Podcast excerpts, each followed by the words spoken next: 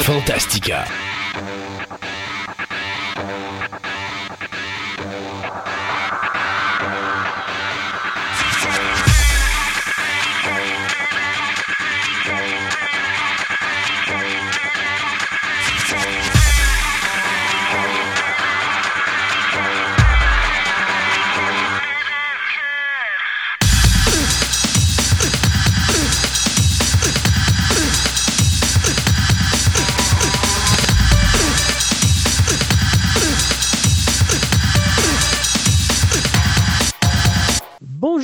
Et messieurs, bienvenue à cette autre édition de Fantastica.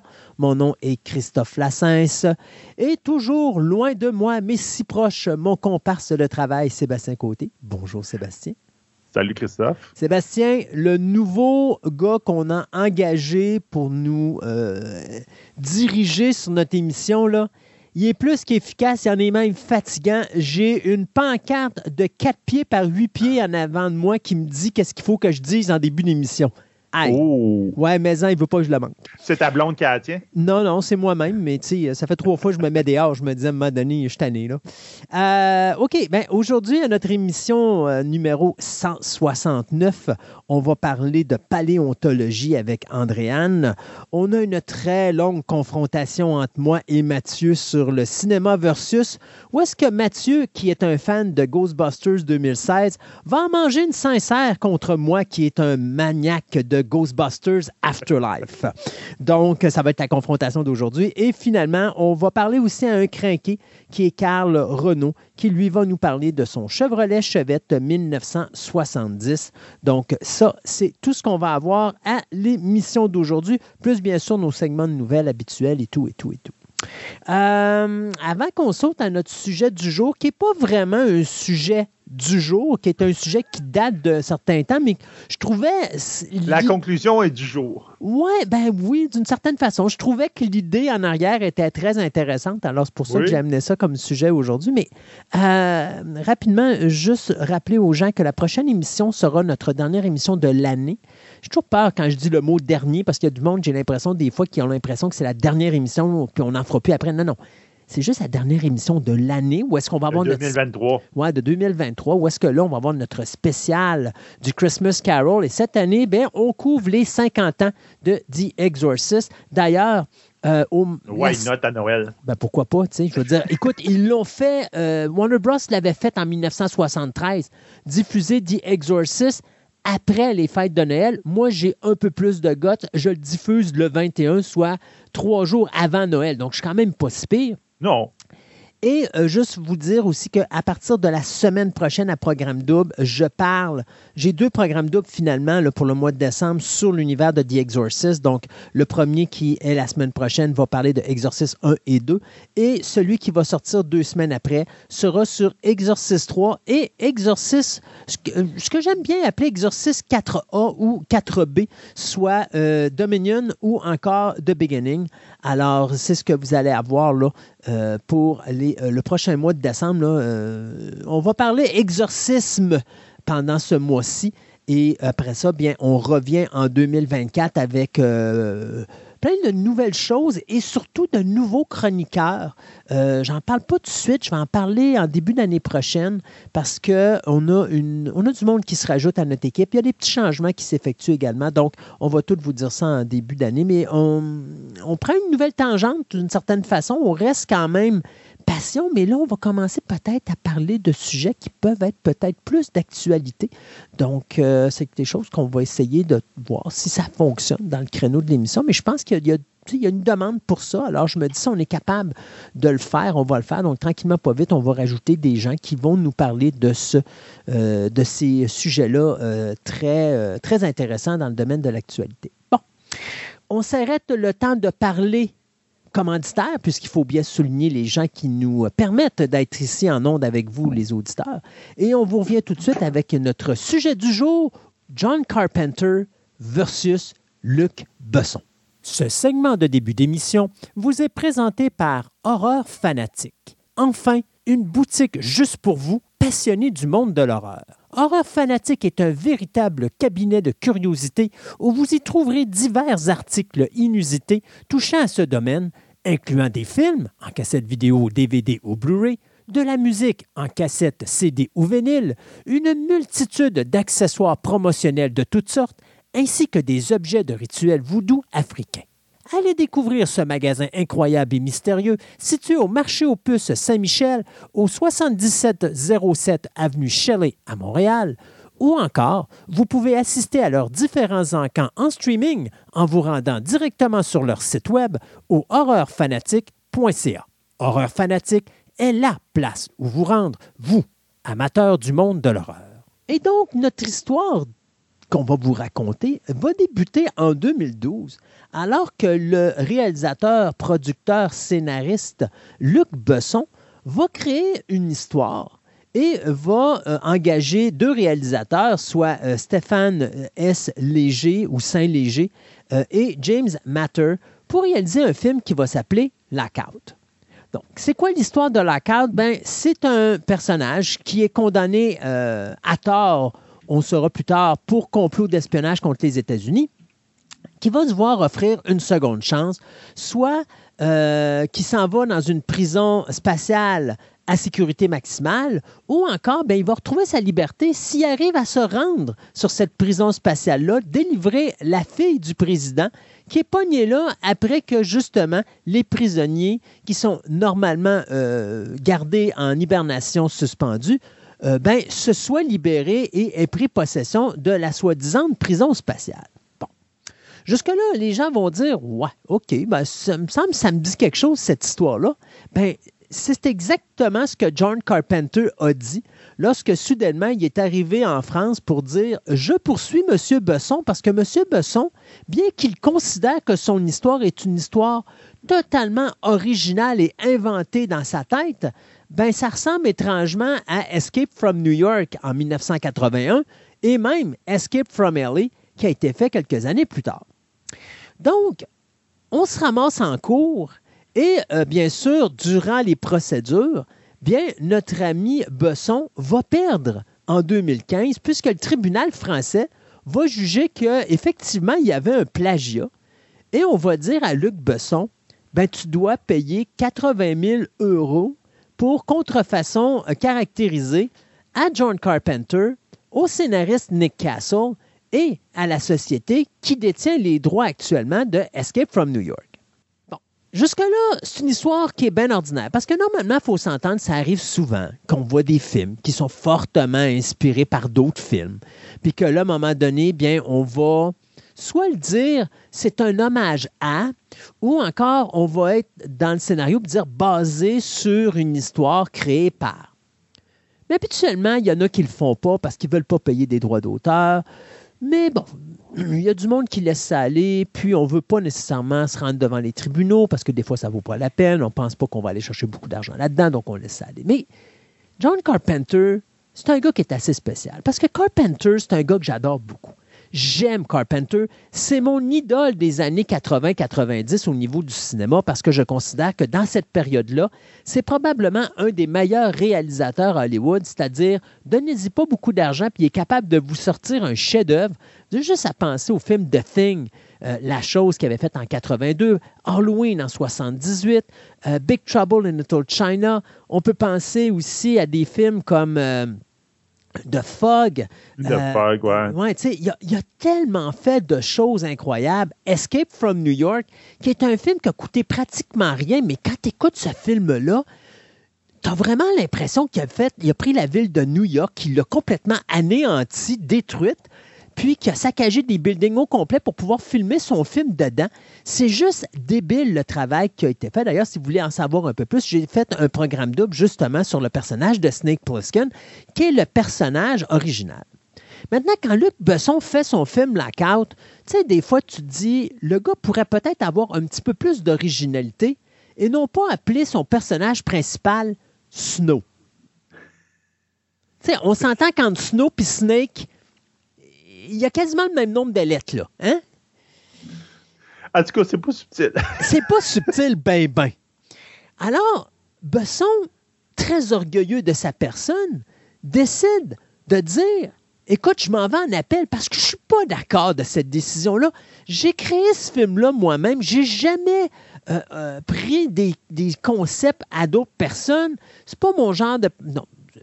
Il- D'ailleurs, si on se rappelle d'un film qui s'appelle The Fifth Element, hein, il y avait une poursuite pour droit d'auteur, je pense, par Moebius, qui disait ben, écoute, vous avez pris mes concepts de bande dessinée puis vous les avez mis dans votre putain de film. Finalement, Moebius avait gagné sa cause en cours. Ben, c'est exactement la même affaire qui se passe ici.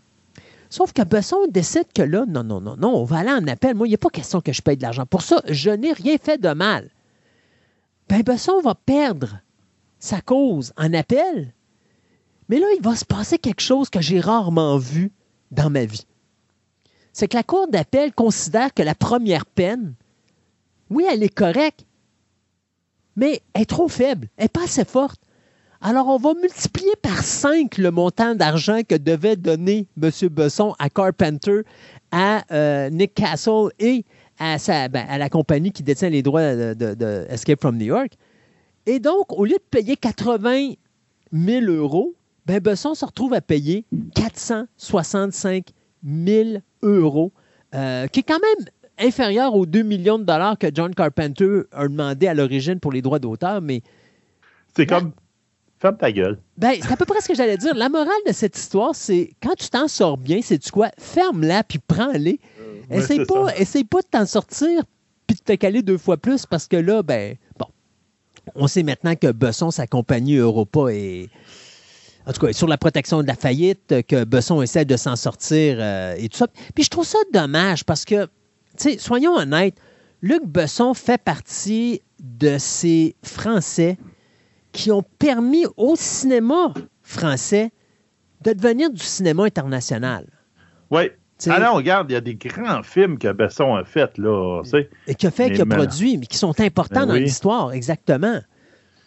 C'est juste dommage, là. C'est, il, est parti ailleurs, puis je te dirais, il a vu des mauvais moves, là. Ben, il y a. Je pense que Besson a essayé de devenir Hollywood Ouais. au lieu de juste se contenter d'être euh, une entreprise de production. Mais soyons honnêtes, parce que Luc Besson a quand même produit d'excellents films. J'ai rarement vu un navet de Besson. Le problème, c'est qu'il y a beaucoup de films que euh, je pense l'auditoire n'était pas prêt à. Je fais juste penser à Valérian et Laureline.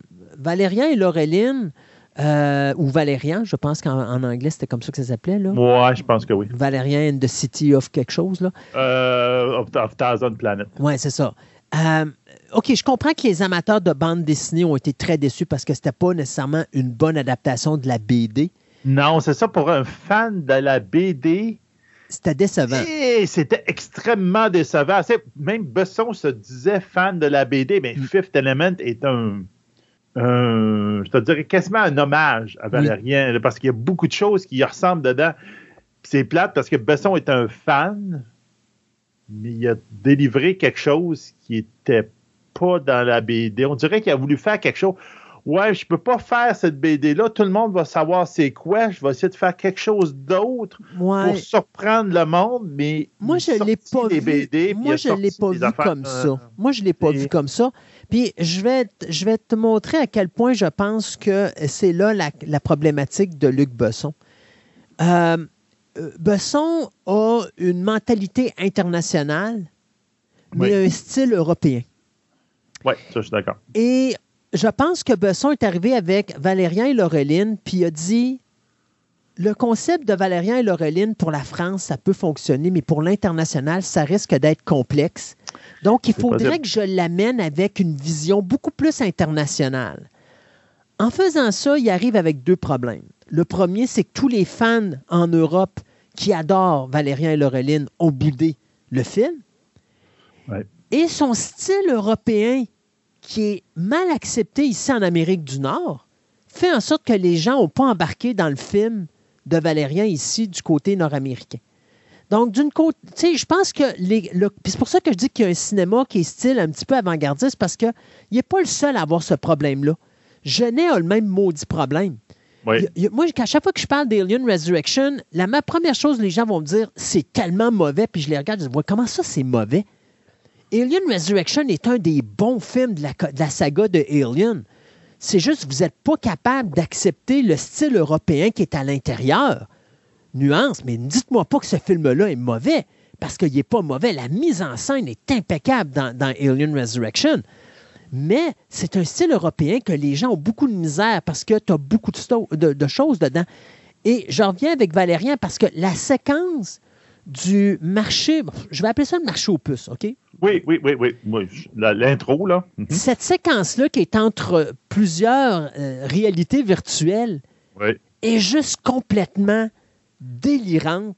Non, elle est complètement délirante et elle fit extrêmement bien dans l'univers de Valérien, euh, de Valérien. Donc, moi, ça ne m'a pas dérangé, cette bout-là. -là, c'est vraiment pas. Je te dirais que la modification de l'histoire de la BD de base, c'est ça qui, je te dirais que ça a fait. C'est ça qui a. Oui, tu, fais quelque chose basé sur, mais au moins, tu essaies de garder un peu l'histoire, tu essaies de garder l'essence de l'histoire. Puis là, c'est comme, non, j'ai gardé le setting, la place, le nom, puis tout le reste, je l'ai foutu à la poubelle. On s'entend, Valérien, je, les ai presque toutes lues, les bandes dessinées. C'est pas pour tout le monde. Non, c'est ça. C'est vraiment pas pour tout le monde. Il y a des affaires, mais flyées, là, solides. Là. C'est de la pure science-fiction. C'est de la grosse science-fiction. Puis j'irais même dire. C'était pas le meilleur chapitre à commencer parce que ça commençait trop raide. Ouais. Ah oui, ben oui. Puis ça, c'est le, le, style à Besson. C'est le style européen de Besson. Je commence au milieu de l'histoire. Oui, pas de temps à perdre, je commence au milieu de l'histoire. J'ai pas de temps à perdre. Il faut que je mette mon auditoire tout de suite dans l'action au lieu de le rentrer tranquillement, pas vite. On a eu le même problème avec le cinquième élément. The Fifth Element est un, est un bijou de science-fiction, mais moi, je me rappelle, même Stéphane à l'époque, Stéphane, je m'étais fâché après parce que je me rappelle, tu te rappelles, Stéphane disait toujours, ça fait longtemps qu'on n'a pas vu un bon film de science-fiction. Il chialait tout le temps après n'importe quoi qui sortait de science-fiction parce qu'il voulait avoir un bon film de science. On s'en va voir le cinquième élément, puis il commence à chialer en sortant, puis là, je te l'ai ramassé. J'ai dit, Stéphane, sacrement, t'arrêtes, là. C'est probablement le, plus, le meilleur film de science-fiction qu'on a vu des années 90. Facile. Ah Lâche-moi tranquille avec le Hey, c'était pas un film de. Lui, il bougonnait parce qu'il y avait une histoire d'amour à l'intérieur, mais le film était sublime. Ah oui. OK? Le, visuel était quelque chose qu'on avait rarement vu au cinéma. Le visuel était bon. Ah. L'univers était intéressant. De Excellent. Il y a encore des, quotes que la blonde puis moi, on s'en dit. Tu sais, moi, ah, depuis oui. de cash, ça arrive souvent qu'on se lance un bord à l'autre. Ou encore multipass. Oui, ou multipass. Oui, puis, mais moi, la séquence qui, qui me reste en mémoire, c'est la séquence avec la chanteuse d'opéra cette chanson incroyable qu'elle chante. La cantatrice. La cantatrice. Écoute, la séquence est d'une beauté. J'en avais des émotions quand j'étais au cinéma. J'ai pratiquement pleuré sur cette séquence-là tellement elle était sublime. Et quand ça se met à voir le mélange d'action avec sa façon de chanter, le montage de cette scène-là est juste débile. Moi, je suis sorti de The Fifth Element, j'étais au paradis. J'ai dit, quoi? Waouh, ça fait tellement longtemps que j'ai pas vu un bon film de science-fiction comme ça, mais on va être honnête, The Fifth Element est un mix entre un style européen, un style asiatique, un style, euh, tu sais, j'irais quasiment dire, euh, quelque chose qui viendrait de l'Iran ou de l'Irak, de ce coin-là, mm-hmm. euh, et un style nord-américain. Tout est mélangé ensemble comme Alien Resurrection et les gens sont pas prêts à ça encore. Non, c'est ça. Ça, ça, casse. C'est un style que les gens adorent pas. Et je pense que c'est là le problème de Besson présentement parce que Besson veut sortir le cinéma français. Il mélange tous les styles. Il présente ça au monde en disant faut que ça marche mais les gens ne sont pas prêts encore à ce, style de cinéma-là, et c'est ce qui fait que Besson, ben, ses films... Ça heurte les, styles, les, ce que le monde s'attend dans les différents endroits. Ça, je suis d'accord avec toi. là. C'est ça, c'est... Yeah, ça, ça, a crashé un bon état. Puis je te dirais effectivement, je peux te donner là-dedans, c'est que Valérian a eu un peu ce, clash-là. Oui. Ça n'a pas aidé euh, au, film. écoute, j'ai du monde qui m'arrive des fois puis qui me disent, moi, c'est quand je leur dis que moi, cette séquence-là en introduction, ben, de la séquence du marché ben et tout ça, c'est la séquence que je trouve la plus hallucinante. Des gens me regardent puis me disent, ouais, mais moi, j'ai rien compris de cette scène-là, je la trouve tellement plate, puis c'est comme, wow! Mais tu sais, les gens sont pas habitués à ce genre de science-fiction-là, qui est de la, la science-fiction qui est très avancée dans le sens qu'ils ne vont pas nécessairement prendre le temps de t'expliquer ce qui se passe, mais c'est juste le concept de la réalité virtuelle en trois paliers, juste débile. Euh, juste débile, puis tu passes d'un palier à l'autre. C'est juste hallucinant. Puis juste d'y penser, je trouve que c'était tellement original. Et, oui. Et alors que je voyais que Valérian marchait pas, puis tu sais, on en parlait à l'époque, j'avais peur parce que c'est un film qui avait quand même coûté plus de 100 millions, je pense. En tout cas, ça avait coûté très cher à produire. J'avais peur parce que Besson n'est pas reconnu pour aller chercher des gros box-office. Euh, pas parce que ses films sont pas bons, encore là, c'est le clash qui fait en sorte que ça, on arrache un peu ben, j'avais peur et c'est effectivement ce qui a amené à la perte de Besson d'une certaine façon parce que c'est un film qui a coûté tellement cher, qui a tellement ramassé peu d'argent. Ça a été les débuts de la perte d'Europa. Euh, euh, puis là, ben, on, voit que Besson essaye encore de reprendre des affaires, mais il y a beaucoup de misère. Puis, je pense que c'est difficile pour un producteur comme Besson qui, lui, a tellement des bonnes idées, a des idées originales et surtout avant-gardistes d'arriver avec un concept où est-ce que les gens sont prêts à ça. Euh, et je pense que l'Europe n'est pas prête à ça encore et je pense que les États-Unis ne sont pas prêts. Et c'est ça qui est le problème. C'est un mélange, c'est un mélange de, de, de, de, concepts, c'est un mélange de production, c'est un mélange de visibilité, c'est un mélange de. Tous les styles, c'est ça, sont très différents. C'est un mélange de styles, moi. Les goûts, les levels. Donc, le monde ne s'attend pas. C'est pas pour rien que tu vois un film, tu vois une série, mm. même pas le son, là tu n'as même pas besoin du son. Tu fais juste voir l'image et tu sais que c'est un film américain ou c'est un film européen. Ah oui, définitivement. Facile. tu n'as pas besoin d'être un gros connaisseur. Tu fais juste voir quelques images, mm. puis tu fais Ah, ça, c'est européen. juste par le style, le look, ça n'a pas besoin de, de, gens de parler ou de voir c'est quoi l'histoire. Non, non, juste quelques images.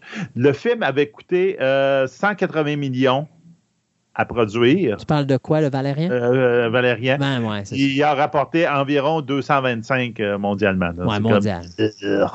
Mais ça aurait eu du potentiel. Mais effectivement, je ne sais pas. Peut-être au moins si c'était alcoolé un petit peu plus à la bande dessinée, au moins il aurait rassemblé le monde qui aimait la bande dessinée.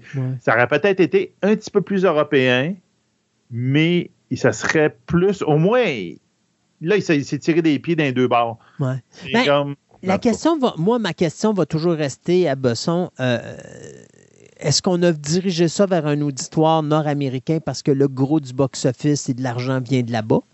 Ouais. Euh, puis qu'on n'a pas confiance au box-office européen pour dire que ça va rentabiliser ce que ça l'a coûté? Ou est-ce que c'est juste une décision administrative qui a euh, juste mal tourné?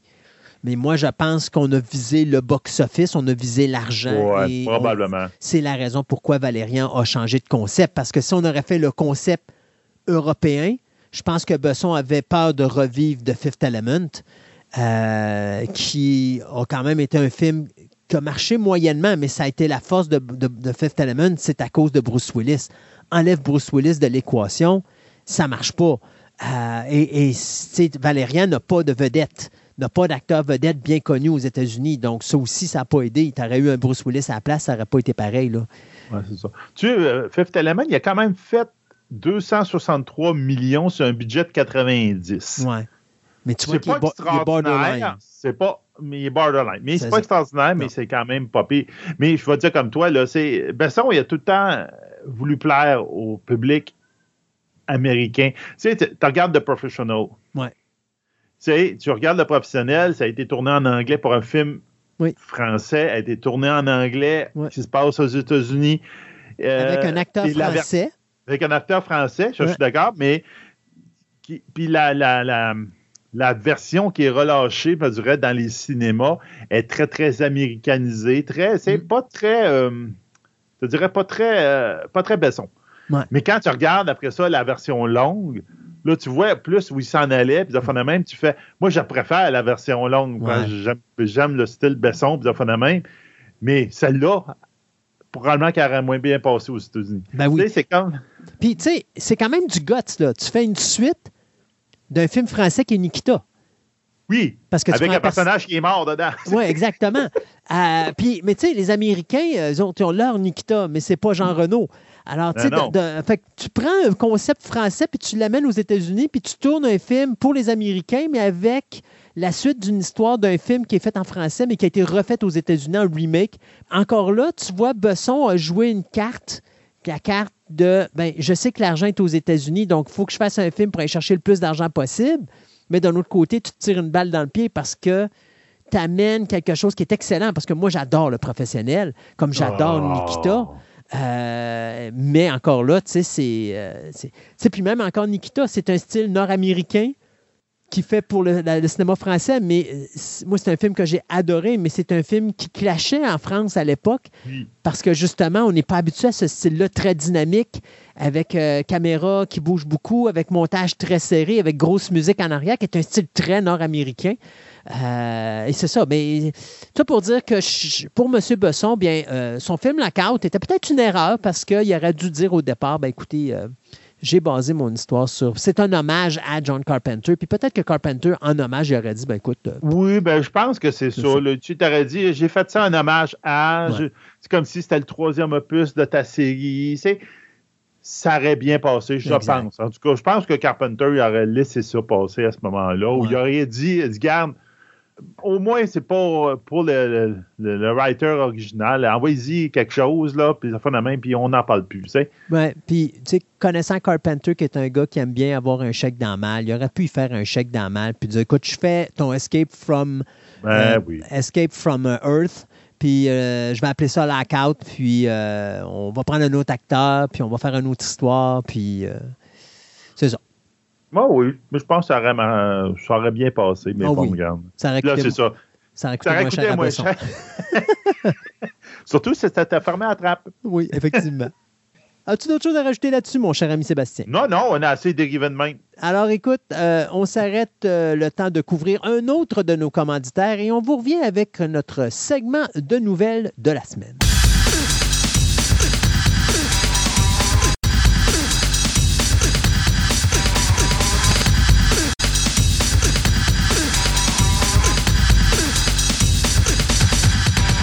Ce segment de nouvelles vous est présenté par Vidéo Centre-Ville, le plus grand club vidéo répertoire de la ville de Québec.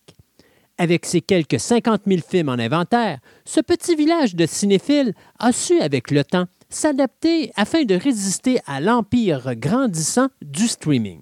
En plus de ses films cultes rares et de ses grands classiques disponibles en DVD et même, dans certains cas, en cassette vidéo, Vidéo Centre-Ville possède le plus grand choix de bandes sonores de films en vinyle, ainsi que différents articles promotionnels reliés au domaine du cinéma, tels que des livres, des magazines, des figurines et plein d'autres surprises. Vous pouvez aller les rencontrer au 230 Marie de l'Incarnation à Québec ou rendez-vous sur leur site web au www.videocentreville.com et profitez de leur nouveau site transactionnel avec une livraison disponible partout au Canada.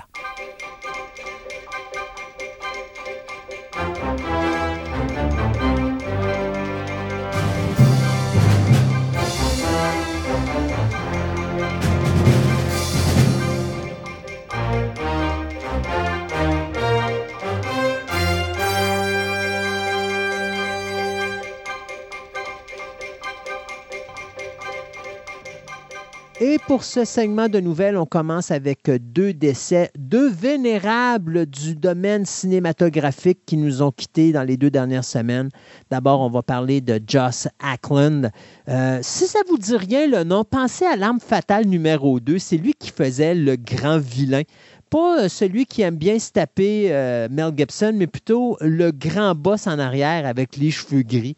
Donc, ce comédien britannique est décédé à l'âge de 95 ans le 19 novembre dernier. Il n'y a pas de raisons qui ont été données pour son décès. Je vois ça de plus en plus, hein, les acteurs qui décèdent, puis on ne veut pas euh, spécifier euh, les raisons derrière le décès. Euh, Ackland, qui a quand même eu 130 rôles dans sa carrière, que ce soit au cinéma ou à la télévision. Il a fait ses débuts à l'âge de 21 ans en 1949 dans le film Landfall euh, et son dernier rôle aura été en 2014 dans le film Catherine of Alexandria. Euh, il prenait sa retraite à ce moment-là à l'âge de 86 ans. On l'a vu dans The Hunt of Red October, on l'a vu dans The Mighty Ducks, on l'a vu dans Tinker Tailor Soldier Spy, la mini-série. Euh, on l'a vu dans le film The Sicilian. On l'a vu également dans Bill and Ted's Bogus Journey. Euh, K-19, The Widowmaker. Euh, on l'a même vu dans un épisode de Young Indiana Jones Chronicles et même dans un des épisodes de The Adventures of Sherlock Holmes qui mettait en vedette Jeremy Brett. Pardon. Euh, donc, il est décédé à l'âge de 95 ans. Son épouse, euh, c'était Rosemary, était, elle, décédée en 2002. Ça faisait quand même 51 ans qu'ils étaient ensemble. Et écoute bien, sa famille, il a sept enfants 34 petits-enfants et 30 petits-petits-enfants. Donc, il lègue euh, un héritage incroyable à notre euh, société. Restera à voir maintenant s'il y en a là-dedans qui vont devenir de futurs comédiens. L'autre morceau qui est parti, euh, celle-là aussi, ça m'a touché un petit peu, c'est Fran ben, Frances Sternhagen qui est décédé le 27 novembre dernier de cause naturelle à sa résidence de New Rochelle à New York à l'âge de 93 ans. Moi, je la connais surtout parce que je l'ai adorée dans le film de Outland euh, face à Sean Connery. D'ailleurs, c'était une, médecin puis elle tient tête à Sean Connery et d'aplomb. D'ailleurs, elle lui vole quasiment la vedette quand elle est sur l'écran. Euh, on l'avait vu dans Raising Cain de Brian De Palma. On l'avait vu dans le film avec Christopher Walken, Communion. On l'avait vu dans la série. Puis ça, c'est peut-être là où je l'ai plus connu pour la première fois, là, dans la mini-série de Golden Years, qui était excellent. Euh, après ça, on l'avait vu dans le film The Mist de Frank Darabont, Misery euh, de Rob Reiner également. Et on l'avait vu à la télévision, c'est elle qui faisait la mère du personnage de Cliff dans Cheers. Euh, elle faisait la grand-mère du personnage de, du Dr. Carter dans ER. Euh, on l'avait vu également dans Sex and the City et euh, on l'avait vu également dans The Closer. Donc, Madame Sternhagen qui nous quitte à l'âge de 93 ans. Ben, moi, je suis extrêmement content de la nouvelle que je viens de dire. On, on, le voyait, on le savait depuis un certain temps, mais on se demandait si ça n'avait pas été mis sur pause. C'est que, si je me rappelle bien, en février dernier, M. Will Smith et Martin Lawrence avaient fait un petit vidéo sur Internet pour dire que The Bad Boys 4 allait venir sur nos écrans. Mhm. Et là, justement, on voyait Will Smith qui, euh, qui, qui préparait la nouvelle, puis il, au volant de sa voiture, puis là, il arrêtait devant une maison. La, maison, de sa maison sortait Martin Lawrence, puis là, les deux disaient c'est officiel, Bad Boys 4 euh, is back. Là, je suis vraiment content parce que ça va promettre, là, j'ai l'impression que ça va être le premier film de Will Smith depuis les incidents de la fameuse claque. Là. Ouais, ben, y a, pas vrai parce qu'il en a fait un autre, mais ça a été un flop parce que justement, les gens ne sont pas allés l'ont boudé au cinéma. Là. Ouais, c'est ça. Je comprends un agresseur sexuel. Oui. Ça, je comprends. Une gifle en pleine face parce que tu défends l'honneur de ta femme, que ce soit. Ben, je dis pas que ce qu'il a fait est correct, c'est pas ça que je dis. Non, non, Mais... un gars qui défend l'honneur de sa femme, qui est puni pour ça, ça, là, j'ai de la misère avec ça. J'avoue que le monde le punisse le, le bout à ce point-là, je le comprends plus ou moins. Que les Oscars les bannissent pendant X temps, ça, c'est correct parce que là, ce qui a fait, tu t'envoies chez quelqu'un, tu t'envoies chez quelqu'un puis tu fais quelque chose de pas correct chez quelqu'un, ben c'est correct, c'est plate là, mais tu reviendras pas un méchant bout de chez moi. Tu reviendras pas par C'est ça. Donc c'est normal. Mais bon, regarde, c'est un bon acteur, je l'aime comme, euh, comme personne de manière générale, malgré la craque, etc. Mais c'est un excellent comédien, Will Smith. Eh oui, c'est ça. Mais regarde, il est sous-estimé beaucoup. Cette année oui, oui, exact. Mais il est très sous-estimé comme comédien, mais je suis désolé, c'est un excellent acteur. C'est ça. Donc, le film est terminé de tourner. Il est en montage présentement, en post-production. Il va sortir normalement le 12 juin 2024, donc l'été prochain. Euh, le film va encore être réalisé par euh, Adélie El Arbi et euh, Bialal Fala, qui étaient les deux personnes qui étaient derrière le troisième opus de la série. Les deux premiers ont été, c'est Michael Bay qui est en arrière, Michael Boom on va revoir les, nos deux acteurs qui vont revenir dans leur rôle de leurs deux policiers, euh, je te dirais bad boys, donc un petit peu un, petit peu tout croche, on pourrait dire. Le trois, le quatrième opus, tout ce qu'on sait présentement, on n'a absolument aucune idée c'est quoi le scénario, etc. Mais ils vont dire que le troisième opus était plus dramatique, plus donc là ils vont revenir plus à un objectif de faire rire les gens, de passer du bon moment en, salle. Et je pense qu'en ce moment c'est un peu ça que le monde veut aller voir avec un film. Ils veulent se divertir. Puis j'ai l'impression qu'ils vont faire ça. Le premier, le troisième opus avait quand même il a été sorti en 2020, juste avant la, pandémie, le 17 janvier, avait été un gros, gros succès avec 426 millions de dollars de recettes mondiales. Donc, c'est quand même intéressant. Donc, on va revoir aussi les personnages qu'on a mis dans le premier, que le personnage de Kelly et de Dorn, qui étaient les, les nouvelles recrues.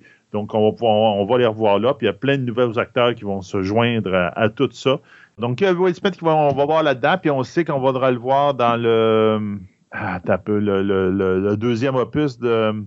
Ah oui, uh, I, um, I, Am Legend. I, Am Legend, le deuxième opus qu'on devrait le voir là-dedans. Donc, j'ai.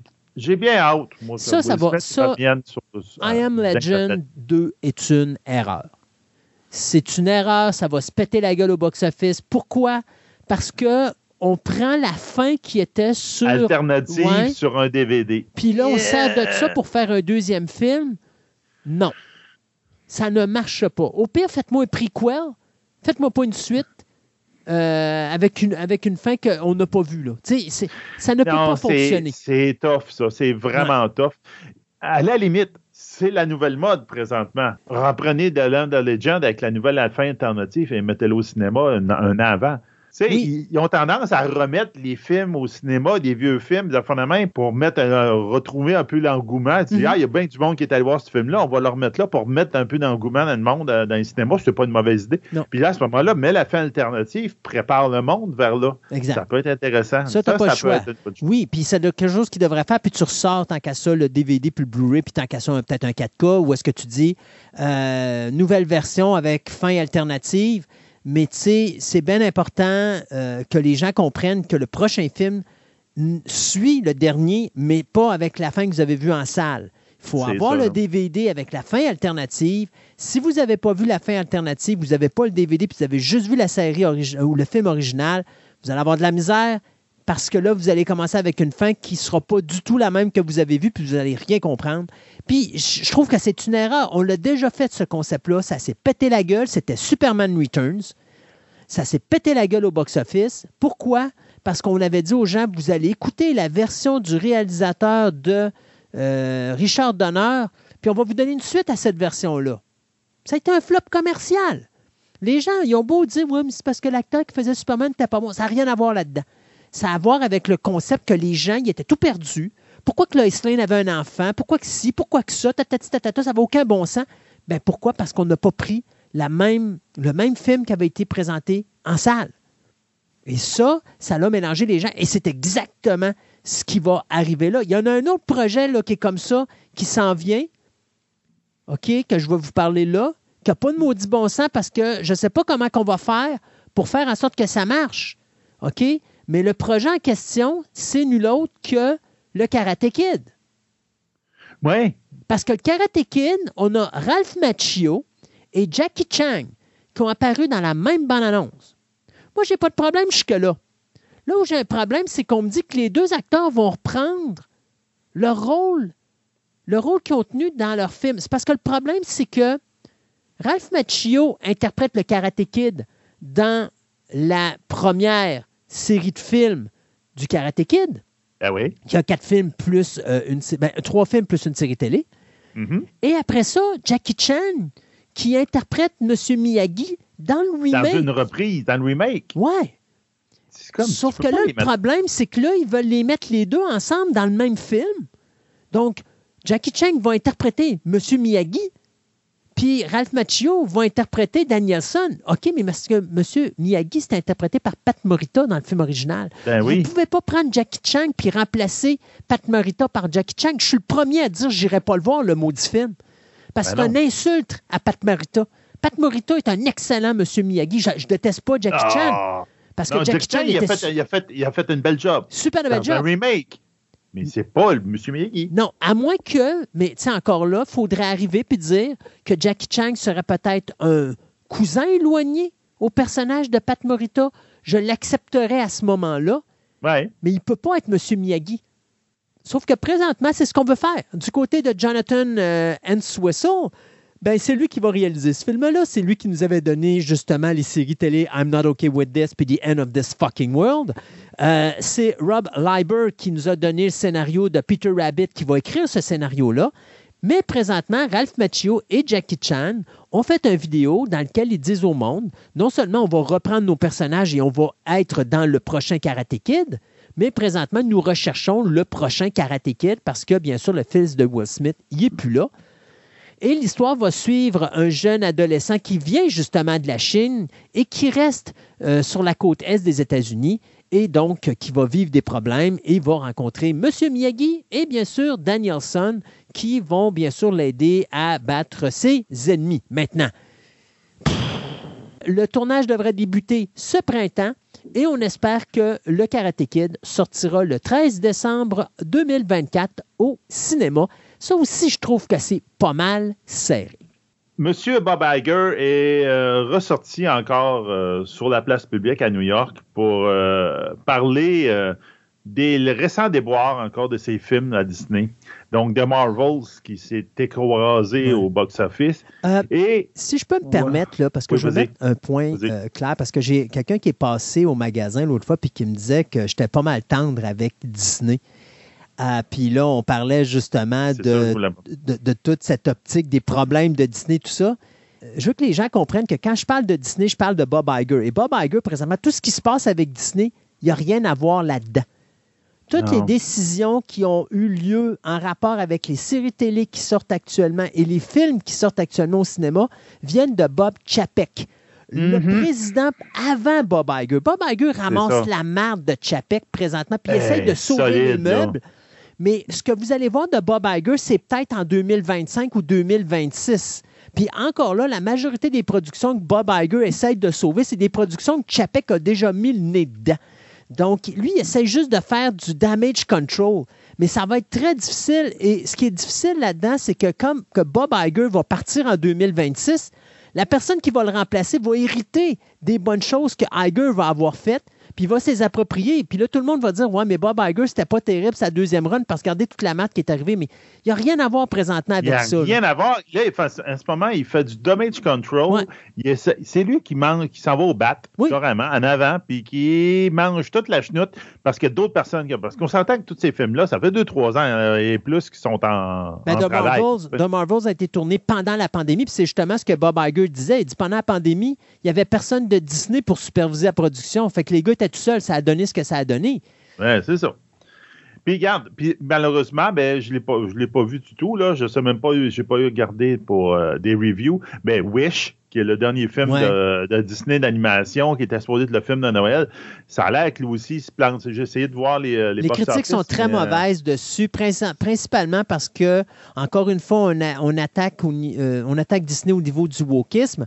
Mais ce qu'on disait surtout, c'est que dans ce film-là, on s'attarde de plus à faire des clins d'œil, des clins d'œil, pardon, à toutes les autres productions de Disney que de s'intéresser à l'histoire. À l'histoire. Ouais. Et c'est ce, que, ce que Bob Iger dit, justement, justement, ce que tu vas dire. Les créateurs ont perdu de vue que euh, l'objectif numéro un, donc, ce devrait, leur but numéro un, c'est de divertir. On, il dit, comme il dit, on n'est pas là pour envoyer des messages politiques. Non. À trop vouloir embrasser toutes les, le multiculturalisme, les multiplications des ben, etc., etc., puis faire trop de films, trop de séries, ben, on dilue notre produit, on fait fausse route, il faut remettre ça, ça traque. Exact. Je suis pas, je suis pas contre le, faire là-dedans. Là, regarde, on pourrait rentrer le wokisme là-dedans, etc. Mais regarde, je vais te donner d'autres affaires, tu vas voir un peu ce que je m'en vais. Euh, on a eu droit aux euh, deux premiers épisodes du 60e anniversaire du Doctor Who. Le, dernier, le deuxième est passé hier. Le premier épisode euh, a été attaqué de toutes parts à cause qu'il disait que parce que maintenant, euh, Disney diffuse. Ouais. Mais ils ne produisent pas. Non, ils ne produisent pas. Ça n'a aucun rapport. Exact. Mais il y a eu dans l'épisode un, un, message, on pourrait dire un message woke, un message, on pourrait dire transgenre, dans le sens que le docteur, il y a un personnage aussi qui s'associe à ça, un personnage secondaire. Ça, c'est une chose. Euh, puis j'aimerais ça le revoir, ce personnage-là. Euh, mettons qu'à elle éclate l'écran, là, super intéressant. Mais le docteur qui ne sait pas vraiment si un er ou. Il dit Moi aussi, je ne suis pas capable de me, prendre un pronom. Si c'est un chi ou un er, un i. Pour la simple et bonne raison que sa seconde incarnation, c'est une femme. c'est même qu'il montre son, son, espèce de psychic paper pour dire Hey, regarde, je suis telle personne. Et puis là, le gars, il fait remarquer que c'est pas le bon genre dans son papier. Là, il, tape son papier sur le coin, il dit il y a de la misère à s'adapter. C'est bon. Puis c'est normal. Il vient d'être une femme pendant quoi? Trois ans, quatre ans?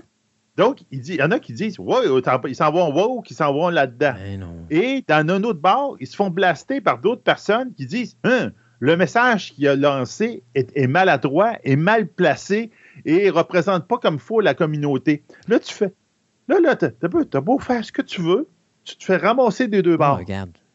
Donc, à un moment donné, tu dis, fermez vos gueules, dites rien, là, ça ressemble quasiment à ça. Là. Puis, je, vois aussi, dans un sens, ils ont fait une espèce de. Ils font tout le temps ça chaque année, un, spécial, un petit épisode spécial petit de, euh, pour les Children in Need. Puis dans ce dernier-là, bien, ils ont fait venir un personnage qui est le personnage de Davros, qui est le, créateur des Daleks. Il a toujours été représenté un peu comme dans une, chaise roulante, puis qui ressemble, en fin de compte, c'est le bas d'un Dalek. Puis la personne est handicapée, puis elle est là-dedans. Puis là, dans ce spécial-là, ils l'ont mis sur ses deux pattes en disant que c'est plus de notre époque de montrer une personne handicapée en chaise qui est méchante. Ça se peut pas. On n'a pas le droit de dire ce genre de message-là maintenant. Ben oui, on a le droit. Là, tu te dis, come on! Il dit, c'est quoi le, méchant avec le chat dans James Bond? Tu pourras plus montrer cette scène-là parce qu'il était en chaise roulante? Ah. C'est comme, là, je fais, tu sais, je comprends Bob Iger, puis là, je regarde les affaires à côté, puis là, je me dis, d'un bord ou de l'autre, tu te fais ramasser. Mais dans un sens, tu te dis tout le temps, ben, pourquoi que j'ai fait ça? Pourquoi que j'ai. Pourquoi que je change? Comme on, l'a déjà dit, m'a donné euh, la petite sirène, pourquoi tu l'as mis noir? Dis, bah, oui, ben, c'est pour représenter mieux. Oui, mais l'histoire originale, c'est pas ça. Mais fais-toi, fais une autre histoire originale. Voilà. Fais un autre personnage. Fais d'autres choses. Change pas. C'est, et, c'est, le point, je pense, qui est important. ça. Oui, parce c'est ça. Regarde, d'un bord ou de l'autre, assumez, vous allez vous faire ramasser. Oui.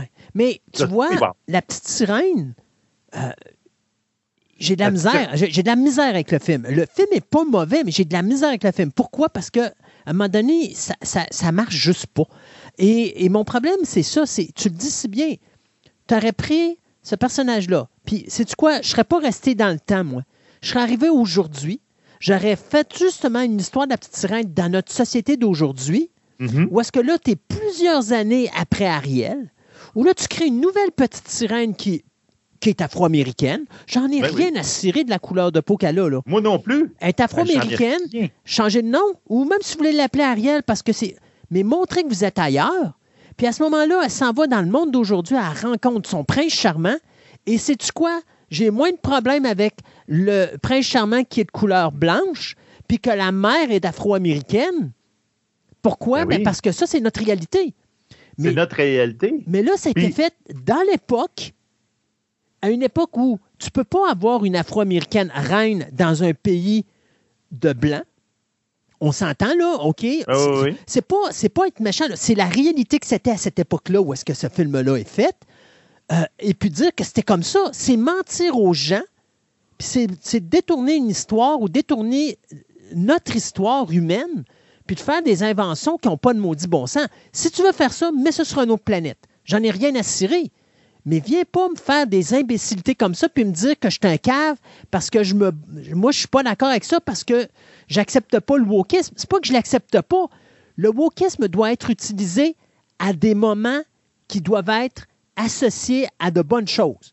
Associez-le pas à des affaires qui n'existent pas. Ça, c'est comme les. On pourrait plus passer, mettons, des films, ben, on va dire comme autant n'importe le vent. Non, ça, c'était une euh, affaire. Écoute. C'est euh, ça. Tu sais, euh, Racine, qui est une excellente série sur l'esclavagisme aux États-Unis. Oui. Hey, la passée maintenant, on se fait, le, poste se fait ramasser parce qu'il dit non, c'est quoi ce message-là que tu parles? Mais c'est notre histoire, il faut la comprendre pour pouvoir l'assumer. Je peux comprendre qu'il y a plein de jeunes filles, des, très jeunes filles qui ont vu la nouvelle sirène et qui se sont associées à elle, puis on voit, il y a eu plein de vidéos mm-hmm. là-dessus, comme elle est comme moi je, suis content de tout ça, là, mais à la base, il aurait dû faire une autre histoire. pourquoi changer tout pour essayer de l'adapter à notre nouvelle vision? Tu as, exactement le même message si tu le fais avec la petite ben sirène, mais dans notre société d'aujourd'hui. Les petites filles vont s'associer autant à Ariel, mais ton histoire va avoir de la cohérence et là, ton message passe mieux et tu n'as pas de gens qui blastent. Pourquoi? Parce que ça se passe aujourd'hui. C'est ça. C'est comme, ramène ça. change pas l'histoire. Tu peux pas changer l'histoire. on parle là, là, je parle l'histoire avec un grand H. C'est comme, on on peut pas montrer le film Racine parce que ça n'a pas d'allure. Oui. mais excuse, là, ça s'est passé, ces affaires-là. Puis c'est pour, pour, comme on dit tout le temps, l'adage dit, faut se rappeler de notre passé pour pas répéter les erreurs du passé. C'est comme ça. Ben, c'est ça, mais de plus en plus, on veut effacer le passé pour dire que ça ne s'est pas passé. On va le répéter dans quelques années, exactement la même affaire. Quand est-ce qu'on va interdire Schindler's List? Quand est-ce qu'on va interdire euh, Holocauste? Parce que là, on n'aura pas le droit de montrer euh, les, nazis écraser les juifs, là. Non, non, c'est anti-nazi, là. On s'attaque aux pauvres petits nazis toutes victimes, là. Aux Allemands, aux pauvres Allemands. Les Allemands sont, sont ostratisés par leur, passé. Bien, dis, ben oui, garde, qu'est-ce que tu veux? Mais c'est parce que ça fait partie de l'histoire. C'est ça. Puis, tu as des œuvres qui sont merveilleuses, que tu es justement capable de voir les atrocités. moi, j'ai toujours dit, tu veux pas répéter les atrocités? Ben, montre-moi-les, puis quand je vais les avoir vues, me dire, ça n'a pas de maudit bon sens, il ne faut pas me laisser ça revenir. La seule, la meilleure arme que tu as pour empêcher les gens de continuer dans une direction, c'est de leur montrer à quel point que cette direction-là, c'est dégueulasse. Mm-hmm. Puis c'est pas en faisant des, des beaux films, puis qu'on efface la réalité, qu'on va éviter de briser le message. Non, parce que tu donnes des armes à ces gens-là, des gens qui sont pour ces choses-là, tu leur donnes des armes parce qu'il n'y a plus personne après ça qui vont les défendre. Puis après ça, tu vas pouvoir faire des affaires comme Donald Trump. Là. Dire des conneries, là, puis les gens vont tout croire. Pourquoi? Parce qu'on n'arrête pas de leur mentir puis de leur mettre les choses belles. Puis après ça, quand on dit, ouais, mais les, les, Afro-Américains, à l'époque l'esclavage, c'était dégueulasse. Mais non, regarde, je viens de voir la petite sirène, puis c'était une reine, l'Afro-Américaine. Pourquoi tu as m'écœurer avec l'esclavage? Il n'y a pas d'esclavage. Tu sais, tu comprends?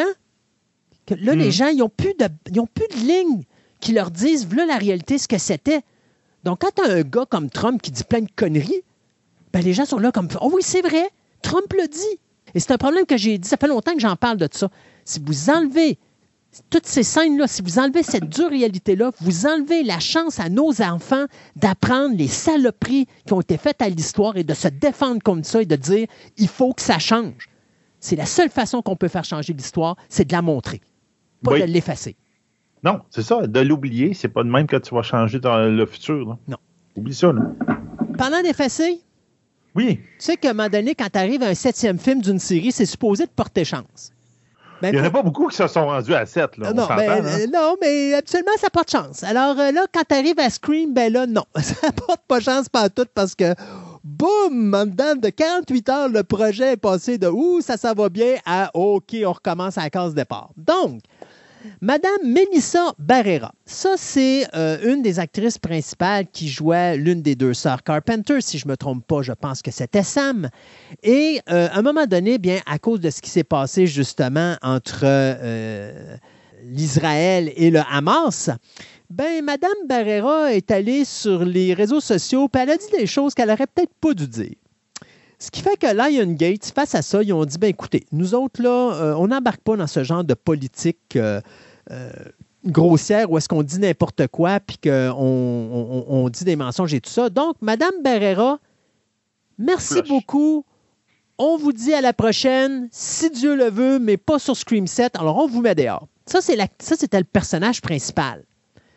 Maintenant, il faut se rappeler que Melissa Barrera, euh, qui interprétait le personnage de Sam, ben, son personnage avait une sœur qui était Tara, qui, elle, était interprétée par l'acteur, ou par l'actrice, pardon, Jenna Ortega. Jenna Ortega, si vous vous rappelez pas c'était qui, ben, c'est Wednesday dans la nouvelle série de Tim Burton.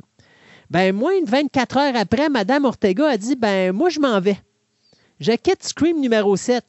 Mais elle, elle a bien dit, mais c'était déjà une décision qui avait été annoncée avant la grève des acteurs. C'est juste qu'à cause de la grève des acteurs, on ne pouvait pas l'annoncer, mais c'est quand même mystérieux que Mme Ortega l'annonce moins d'une journée après le renvoi de Mme euh, Barrera. Mais ceci dit, Mme Ortega dit, écoute, là, euh, euh, on vient de finir Beetlejuice 2. au mois d'avril, je vais commencer le tournage de la deuxième saison de Wednesday. Ça va aller à l'intérieur de l'été. J'ai une autre production aussi qui est en cours. Donc, je ne serai pas libre pour tourner Scream 7. Donc, je pourrais pas être là, donc je me retire du projet. fait que Spyglass là, sont là, puis qu'ils voient qu'ils ont perdu leurs deux actrices principales pour Scream numéro 7. Ben, qu'est-ce qu'ils font? Ben là, ils disent euh, Ouais, on est dans le trouble. Et on a dit au scénariste euh, ben écoute, il, il faudrait que tu recommences à zéro. Donc, James Vanderbilt et Guy qui avaient écrit les deux, films précédents, soit Scream 5 et Scream 6, ben là, doivent recommencer l'écriture de leur scénario pour Scream 7. Et euh, bien sûr, vous devinerez que là, ben, qu'est-ce qu'on va faire? Ben, on se tourne vers une certaine actrice qu'on a laissé tomber parce que madame n'était pas contente parce qu'on ne lui offrait pas assez d'argent. Puis elle avait sacré son camp. C'était Nivy Campbell, bien sûr. On a deux salaires là, de lousse. Là. On ben oui, ben voilà. Alors, Nivy Campbell, qui avait sacré son camp parce que justement, euh, elle ne voulait pas reprendre son rôle de Sidney Prescott parce qu'elle voulait avoir un certain montant. Puis je la comprends. Cette actrice-là a monté une carrière. Puis là, on lui dit, ben, c'est du coup, on va te baisser ton salaire en bas de ce que tu vaux. Fait que Campbell avait dit manger un char d'œuf. Vous savez ce que vous allez faire avec Scream. Je vais te payer le salaire, puis je vais avoir les redevances que j'ai droit. J'ai travaillé ma vie pour avoir droit à ces choses-là. Vous ne me les enlèverez pas. Fait qu'elle a sacré son camp. Ben, vous pouvez être certain qu'ils vont cogner à la porte de Nivy Campbell puis dire, ben, écoute, on va ramener probablement Sidney Prescott, puis on va te donner le gros paquet d'argent, puis on va peut-être même te donner un bonus parce qu'on veut te revoir. Fait que euh, c'est vers ça, après moi, qu'on s'en va. Mais pour le moment, Christopher Landon, qui est le nouveau réalisateur du film Scream 7, euh, ben, il y en a plein la marboulette parce que là, il vient de perdre ses deux actrices principales, puis il vient de perdre son scénario de base, puis là, il faut tout recommencer à la case départ. Donc, 2025 serait la date de sortie maintenant pour Scream 7. Ça ne sera certainement pas en 2024 hein, parce que c'est impossible à faire. Alors, restera à voir si on va être capable de faire de quoi. Mais habituellement, le 7, c'est un chiffre porte-bonheur. Dans le cas de Scream, c'est un chiffre porte-malheur. Euh, Spider-Man 4, il y a bien du monde qui se demande après le gros, gros, gros, immense succès de No Way Home, est-ce qu'on va avoir un nouveau Spider-Man avec Tom Holland? Ben, la seule chose qu'on a eu officiellement comme, euh, comme commentaire de Tom Holland très récemment, il dit que effectivement, il y a des discussions qui sont en train de se faire avec le MCU, en fin de compte avec Marvel, pour un quatrième opus. Mais Tom Holland, il dit c'est aucunement question que j'embarque dans le projet si il n'est pas meilleur que le précédent. Ben, s'il n'y a pas un bon scénario. J'ai eu trois films. Hmm. chaque film, on a été mieux que le précédent.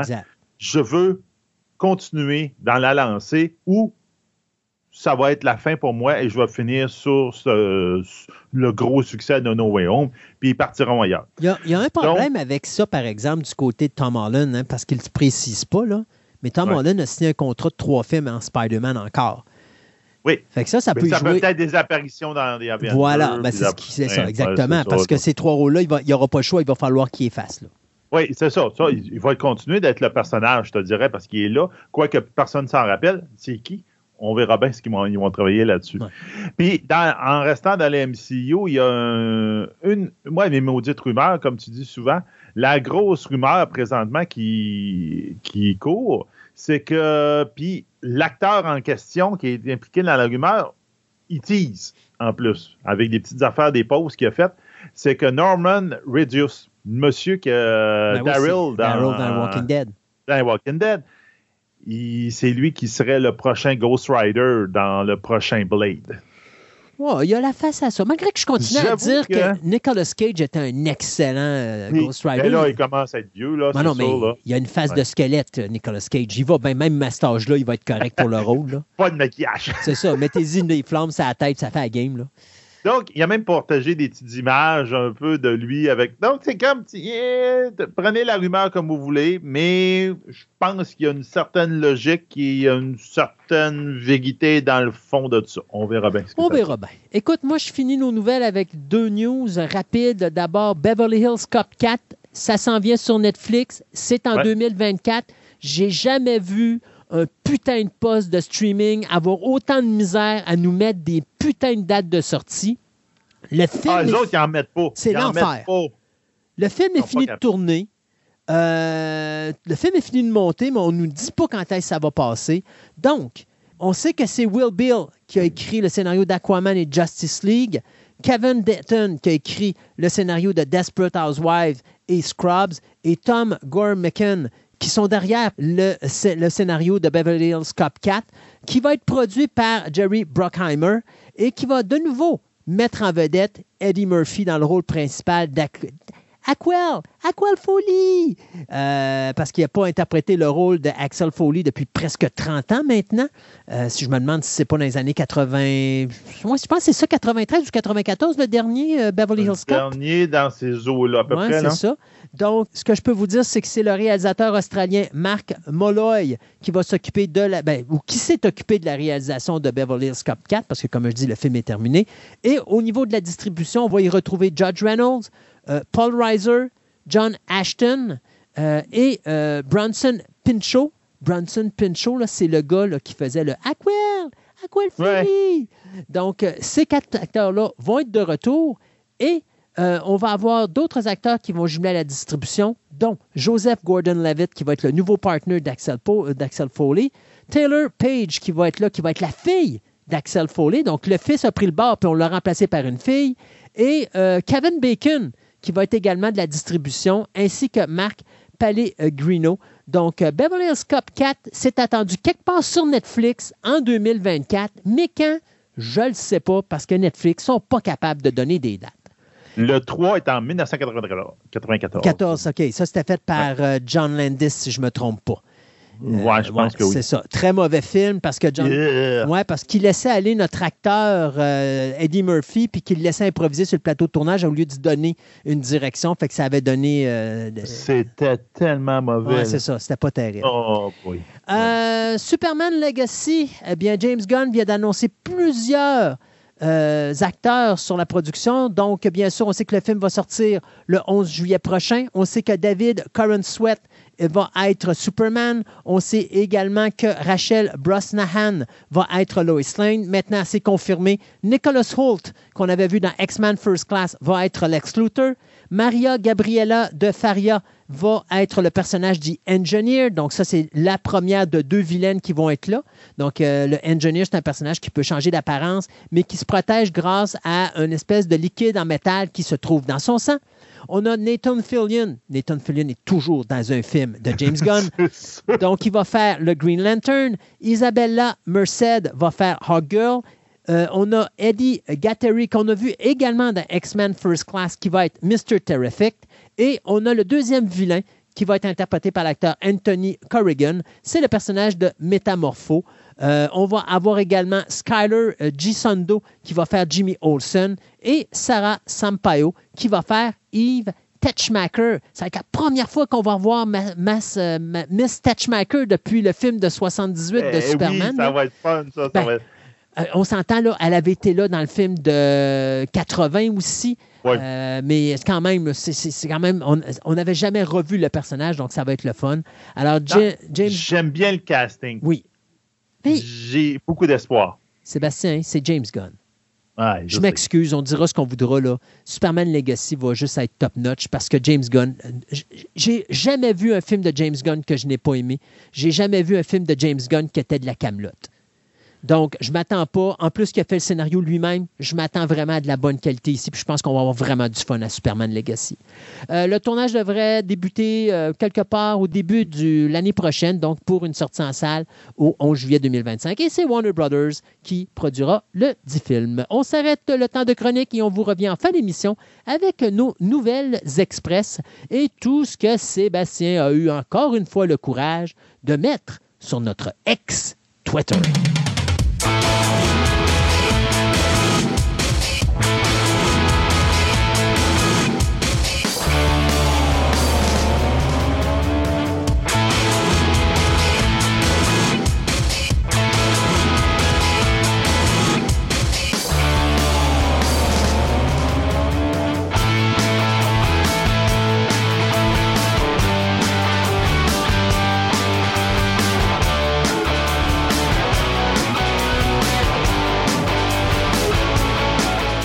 Cette chronique de paléontologie, Andréane va parler de moi. Ou si vous préférez, comment qu'on fait la collecte de fossiles. Bonjour Andréane, je te pensais pas de même. Ah, ah, ah, mais c'est pas encore rendu à toi. Ça, c'est plus d'autres choses. Là, c'est encore plus vieux que toi. Ah, c'est surprenant, là, mais c'est plus vieux que toi. Souvent, les gens me disent que je suis une vieille bebite qui, qui, qui, qui, a vécu pendant tellement d'années puis qui a tellement amassé d'informations que même les fossiles de, de, de, la période jurassique sont, sont plus jeunes que moi. Là. ah, je, mets mon bémol sur ça. Tant que tu bouges, que tu parles, ça va bien. OK, ben ouais, ben tu sais, je pourrais être, je pourrais être un dieu, tu sais. Écoute, on, des fois, on parle de mythologie, fait que je pourrais être un dieu camouflé. en, animateur de podcast euh, de passionné, juste parce que j'ai rien d'autre à faire de mes journées euh, et de mon éternité que de parler à de pauvres humains qui n'ont d'autre chose à faire eux autres que de passer leur temps à parler de leur passion. Exactement, peut-être, peut-être. Mais si on revient à nos, à, nos fossiles, hein? on va revenir à nos fossiles. Donc, qu'est-ce que qu'est-ce que c'est exactement la collecte? Ben, tu vas nous parler en réalité de comment on amasse des os, je suppose? Exactement. Comment qu'on va faire la collecte, mais un peu l'aspect historique de la collecte. Comment ça s'est fait aussi au fil du temps, la guerre des os, comment qu'on fait ça présentement euh, aujourd'hui aussi. Puis je vais terminer en parlant un petit peu des, euh, des bons lieux où faire la collecte des fossiles ici au Québec, parce qu'on a quelques beaux spots. Ben, on sait il y en a qu'on a le droit, puis il y en a qu'on n'a pas le droit. On sait qu'on a parlé d'Albert il n'y a pas. Euh, à un moment donné, c'était notre Albert Autorusse. Tout à fait. Euh, Mais ça, c'était en Alberta. Je vais vraiment plus en parler au Québec. Donc, on va parler du Québec Autorusse. Exactement. Oh yes! on n'a pas beaucoup de dinosaures au Québec parce qu'on était sous la glace, mais on a beaucoup de fossiles de petites bibites. Là. Donc, ça peut être intéressant euh, de savoir où chercher. C'est ça, je ne donnerai pas des lieux exacts avec des adresses, évidemment, là, parce qu'on ne veut pas qu'il y ait euh, ruée de gens qui, euh, qui s'y rendent, mais je vais quand même, en parler. Il y, a quand même plusieurs millions de personnes qui nous écoutent après la, autour de la planète. Il ne faudrait pas tout qui débarquent chez M. Saint-Louis, au 445 3e Avenue, à Québec, quand même. Là. Non, parce que le pauvre Monsieur Saint-Louis va trouver ça difficile de gérer tout ça. Donc, euh, la collecte des fossiles, qu'est-ce que c'est? Il euh, y en a qui appellent ça aussi la chasse aux fossiles, parce que je dirais que c'est un peu euh, une chasse au trésor, si je pourrais dire. En fait, c'est le fait de euh, prélever des fossiles à fin d'études scientifiques, oui, mais aussi à fin de loisirs ou dans un but lucratif. Parce que oui, il y a un très, très gros marché de fossiles euh, partout autour du monde. Avant que ce soit de façon scientifique, que ce soit comme la paléontologie moderne, évidemment, c'était beaucoup des amateurs qui allaient faire la collecte, des gens qui voulaient amasser des belles collections mais aussi pour des aspects euh, mythiques et de santé. On va le voir un petit peu plus tard. Donc, du plus loin que euh, on peut euh, remonter, on sait que l'homme s'est toujours intéressé aux fossiles, même depuis la préhistoire. De un, parce que ça l'attire le regard par la forme inhabituelle, puis ça peut avoir des espèces de raisons plus euh, mythique d'avoir ça. Tu sais, quand on a une belle grosse dent de requin, hmm. ben c'est comme si on avait réussi à, battre le requin ou qu'on demandait, par exemple, d'être euh, sous la protection du dieu des requins. Ou on faisait notre Obélix, une paire de claques au requin, il a perdu une dent, puis là, tu la ramasses pour dire « Hey, regarde, j'étais le meilleur. » Exactement. Fait que il se faisait des parures, beaucoup en dents de requin parce qu'on en trouve souvent, ou en lisse de mer, ça c'est comme un, fossile euh, sous l'eau. Euh, et il, il, taillait aussi des fois, pour une raison plus mythologique, par exemple, des bifaces autour de certains gros types de fossiles.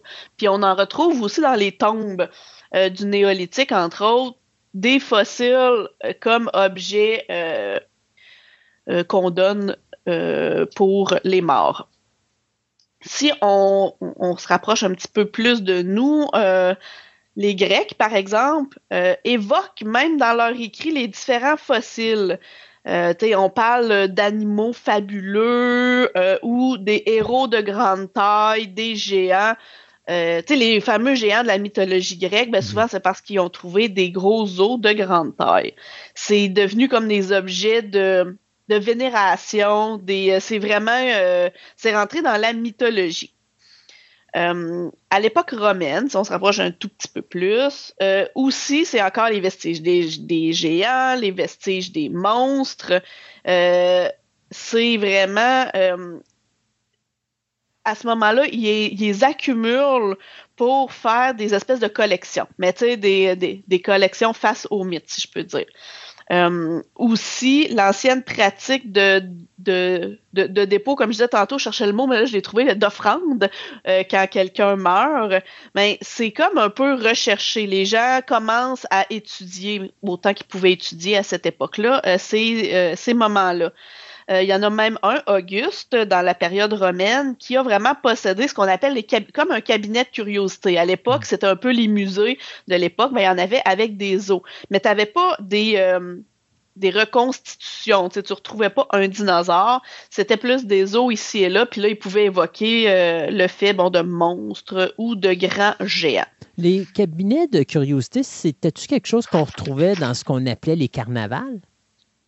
On pouvait en retrouver, oui, dans les carnavals, puis on pouvait en retrouver aussi, c'est pas des musées, tu sais, un peu, euh, quand, ils faisaient des, euh, comme des fêtes, puis qu'ils invitaient euh, différentes personnes. C'est pas des fêtes qu'ils appelaient ça à l'époque, là, j'ai pas le, mot, mais tu sais, dans leur maison, où est-ce qu'ils pouvaient avoir des balles, ben, c'est pas des balles non plus à l'époque romaine, mais où est-ce qu'ils pouvaient avoir des visiteurs. Mettons, c'est un événement où est-ce qu'il y, a du monde. Ça. Exactement, mais là, il y avait des pièces réservé à ça, avec soit des grandes vitres, vraiment comme des cabinets. C'est pour ça qu'on appelait un peu ça comme ça à la base. Mhm. Là, c'était dans des cabinets où est-ce que c'était, puis la personne était très très fière d'aller présenter euh, tout ça finalement là, exactement. Puis les ah, j'ai euh, une partie d'os de tel monstre ou des trucs comme ça.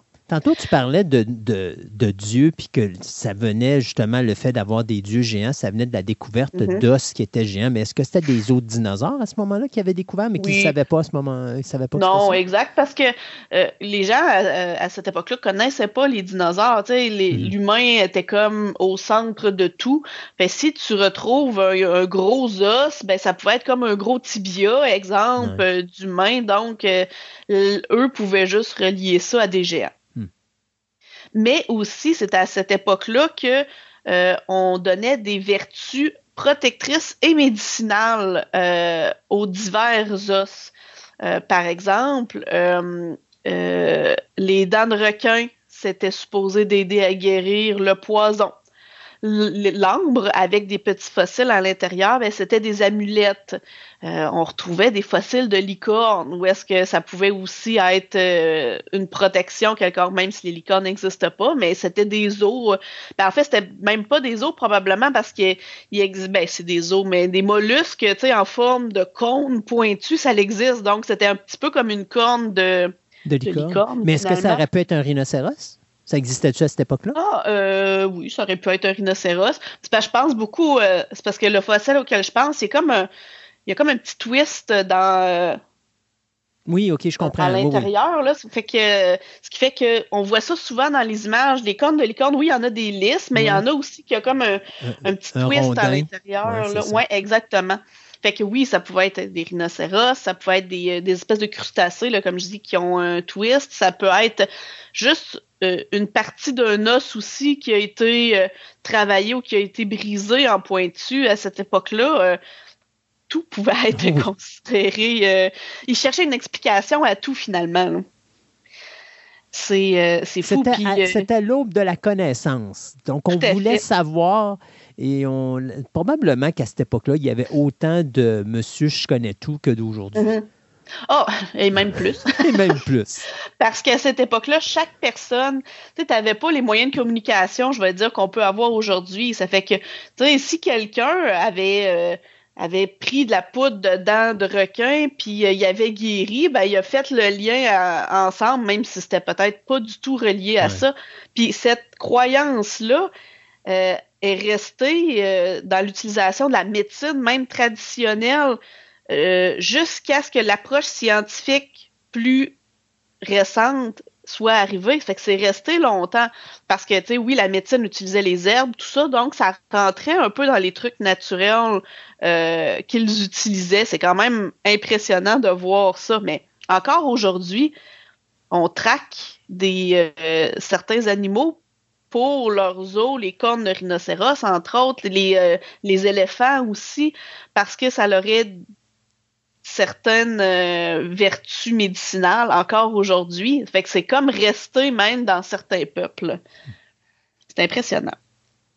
Ça a été plus vers le 17e siècle où est-ce que là, la paléontologie en tant que science, si je pouvais dire, euh, est apparue. Puis ça, c'est venu avec la multiplication des découvertes des fossiles. Où est-ce que là, c'était plus des curiosités, mais on retrouvait des lieux euh, où est-ce qu'il y en avait beaucoup en plus grande quantité. Là, on est à peu près euh, dans la période du Moyen Âge. 17e, siècle, ouais. Euh, Moyen Âge, Renaissance, là même, oui. Puis tout au long des euh, des, euh, du 19e, du 20e siècle, on a eu là, des collectionneurs privés aussi, où est-ce que là, ils voulaient avoir des collections complètes. Où est-ce que là, c'était un petit peu plus comme un musée, si je pourrais dire. Et que aussi, il y a eu les musées d'histoire naturelle qui sont apparus puis qui ont pris le relais sur certaines collections privées. La paléontologie, elle a commencé quand? Je sais que tu nous l'avais déjà dit autre euh, alentour du 17e siècle. la, paléontologie, euh, en tant que science, je vais dire ça comme ça, là, c'est au 17e. Sinon, avant, ça peut être considéré comme de la paléontologie, mais c'est pas, euh, pas une science moderne, si je peux dire. Ça fait qu'au moment où on arrive dans le 18e siècle, d'après moi, à ce moment-là, la façon de trouver et de garder les fossiles va changer parce que là, la paléontologie est devenue une science existante. Oui, on peut dire ça comme ça. Ouais, OK. Tout à fait. Puis c'est là, tu sais, les musées aussi, c'est qu'avant, des musées, ça, ça existait, mais c'était des cabinets de curiosité beaucoup plus que des vrais musées comme, selon la définition un petit peu plus d'aujourd'hui, mm. si je peux dire. Euh, dans le, dans les, euh, les paléontologues euh, connus, dans les premiers, je dirais les plus célèbres à cette, au 19e, 20e siècle, dans ces dates-là. On a Charles Strenberg qui fonde finalement, même avec ses fils, euh, une dynastie de paléontologues de terrain. Euh, qui ont collecté une quantité quand même assez impressionnante de, fossiles, puis ils en ont vendu notamment au musée. Fait que eux, c'était pas tant comme curiosité, là, c'était vraiment dans le dans l'objectif des ventes. Bon oui, euh, Évidemment, ils voulaient faire des sous, ils travaillaient de cette façon-là, mais de les vendre au musée, autant au musée américain, canadien, européen. Mais là, on est vraiment plus, là, comme je dis, dans le 20e siècle. Euh, au début du 21e siècle, ça évolue, oui, un petit peu, dans la mesure où euh, c'est plus euh, les prix. Ce qui arrive en fait au 21e siècle, c'est que les prix des fossiles sont devenus tellement élevés parce que les gens ont vu qu'ils pouvaient faire des sous avec ça que c'est devenu trop cher pour les musées de les acheter. Fait que c'est pour ça que euh, je dirais il y a eu beaucoup de collections privées puis que là c'est vraiment comme des amateurs pas euh, chercheurs mais des amateurs collectionneurs mais très très fortunés. Donc, on a des, des, personnes très fortunées qui ont des super de belles connexions, qui ont un certain attrait scientifique, mais que les musées ne peuvent pas avoir accès euh, à cause du prix. C'est hmm. quand même un petit peu triste, je dirais, cette, euh, cette situation-là, mais bon, au moins, les musées réussissent à avoir quand même des belles connexions. Euh, tout ce qui était passe-temps est devenu un petit peu plus un métier, une science. Donc, les gens, même les monsieur et madame tout le monde, connaissent, savent que s'ils trouvent quelque chose d'impressionnant, d'appeler un spécialiste, puis que là, ça veut, si là c'est beau, il va probablement pouvoir le conserver, mais au moins il pourra être analysé et étudié. Tu sais, dans l'archéologie, tu nous avais déjà dit qu'au niveau légal, si on trouve quelque chose, mettons, sur mon terrain, j'ai pas le droit de le vendre. Je suis obligé, ça appartient comme à l'État. Ben, oui, ben, euh, quand, quand c'est trouvé sur ton terrain, tu es le propriétaire, il t'appartient. Mais j'ai pas le droit de le vendre. officiellement, tu n'as pas le droit de le vendre parce que ça fait partie de la nation. Ça fait partie de l'histoire de la nation. Mais un fossile, euh, on rentre-tu dans la même lignée légale? Non. Non? non, justement, c'était comme mon premier, mon prochain point, l'espèce d'aspect juridique, éthique de la chose un peu. Il euh, n'y a pas de loi. Il n'y a pas de code de déontologie officiel parce que monsieur, madame, tout le monde peut en trouver. C'est pas comme en archéologie. En archéologie, tu touches à l'histoire d'un peuple, l'histoire d'une personne, le descendant peut encore être en vie puis veut pouvoir conserver son histoire. Un dinosaure, on est loin de ça. Tu sais, un dinosaure ou un fossile qui a des millions d'années, euh, il n'y a plus de descendants directs euh, qui peut être offusqué du fait qu'on euh, on le trouve ou on le vende. Mais ça peut avoir quand même un lien avec notre évolution personnelle. Tout à fait. Euh, il y a certains parcs. Il y a, dans le fond, c'est que tu n'as pas de loi hmm. qui s'applique partout. Mais tu as des parcs, les parcs nationaux, par exemple, tu n'as pas le droit de chercher carrément de fossiles. Tu peux, je veux dire, ça se peut que tu marches puis que tu envoies, mais tu n'as pas le droit de le récolter. Tu dois le laisser sur place. Euh, fait que, puis les, les anthropologues, les, euh, les, euh, les anthropologues entre eux, les paléontologues, je veux dire, entre eux et les amateurs ont une espèce de. Ils, espèce de, de, de, ils essaient d'encadrer. Ils ont, ils ont des codes de déontologie non officiels, si je mhm. peux dire comme ça. Euh, puis chaque pays aussi a un peu ses lois. on parle de dinosaures depuis tantôt, mais un homme de Cro-Magnon. C'est de l'archéologie. Ah, OK. Fait que, dès que ça touche l'homme, dès que ça touche l'humain ou les, euh, les restes euh, ou les traces d'un humain, c'est archéologie. Paléontologie, c'est vraiment les, les dinosaures. OK. Ouais, dinosaures et plus vieux. C'est beau. Euh, dans le fond, la chasse aux fossiles, si je peux dire, elle, peut poser un, problème du point de vue éthique, comme on disait. Un fossile qui a une vraie valeur scientifique, c'est un peu là le problème, qui a une vraie valeur scientifique, devrait pouvoir être décrit, euh, conservé aussi adéquatement pour être capable de l'étudier à long terme. Euh, ce qui veut dire, tu sais, ça suppose tout ça, là, ça suppose un peu comme en archéologie, c'est-à-dire l'identification de l'emplacement, son orientation, euh, où est-ce qu'il est situé dans la strate, euh, son, son association avec d'autres fossiles, avec d'autres couches, son stockage aussi, comme je disais, sa préservation, ça requiert un certain technique scientifique spécifique. Ça fait monsieur, madame, tout le monde peut trouver ça ben, ben beau d'avoir, euh, là, je parle peut-être pas de dents de requin parce que ça, ça se conserve assez bien de par sa nature structurale, mais trouve un, un os de dinosaure. Ben, une fois que tu le sors du sol puis que tu l'affiches sur ton manteau de cheminée, ben, personne ne sait que tu as trouvé ça. Peut-être que c'est un, os qui nous permet de compléter euh, un squelette, euh, même si ça vient pas la même, du même individu. Ben, des fois, de cette espèce-là, il peut nous manquer certains os pour être sûr de 100% de l'ensemble du squelette, à quoi ça peut ressembler. Donc, c'est peut-être une pièce importante. Ça n'empêchera peut-être pas, la, la, la, petite madame qui l'a trouvé peut avoir une réplique, personne ne va le savoir. Peut, c'est important de parler aux gens scientifiques, aux gens spécialisés pour ça. Parce que, comme je dis, à un moment donné, l'os sur son manteau de cheminée va s'effriter, va se défaire, puis on va carrément. Elle, elle va avoir perdu qu'est-ce qu'elle a trouvé puis qu'elle trouvait super beau. Puis le côté scientifique, ben, on va avoir complètement perdu toutes les informations sur cette pièce-là. Fait que ça a euh, vraiment une espèce d'aspect juridique, éthique euh, autour de ça. Est-ce que les euh, pays peuvent des fois embarquer là-dedans? Ah, tout à fait. En France. En France, la collecte de fossiles dans les parcs nationaux est carrément interdite. OK.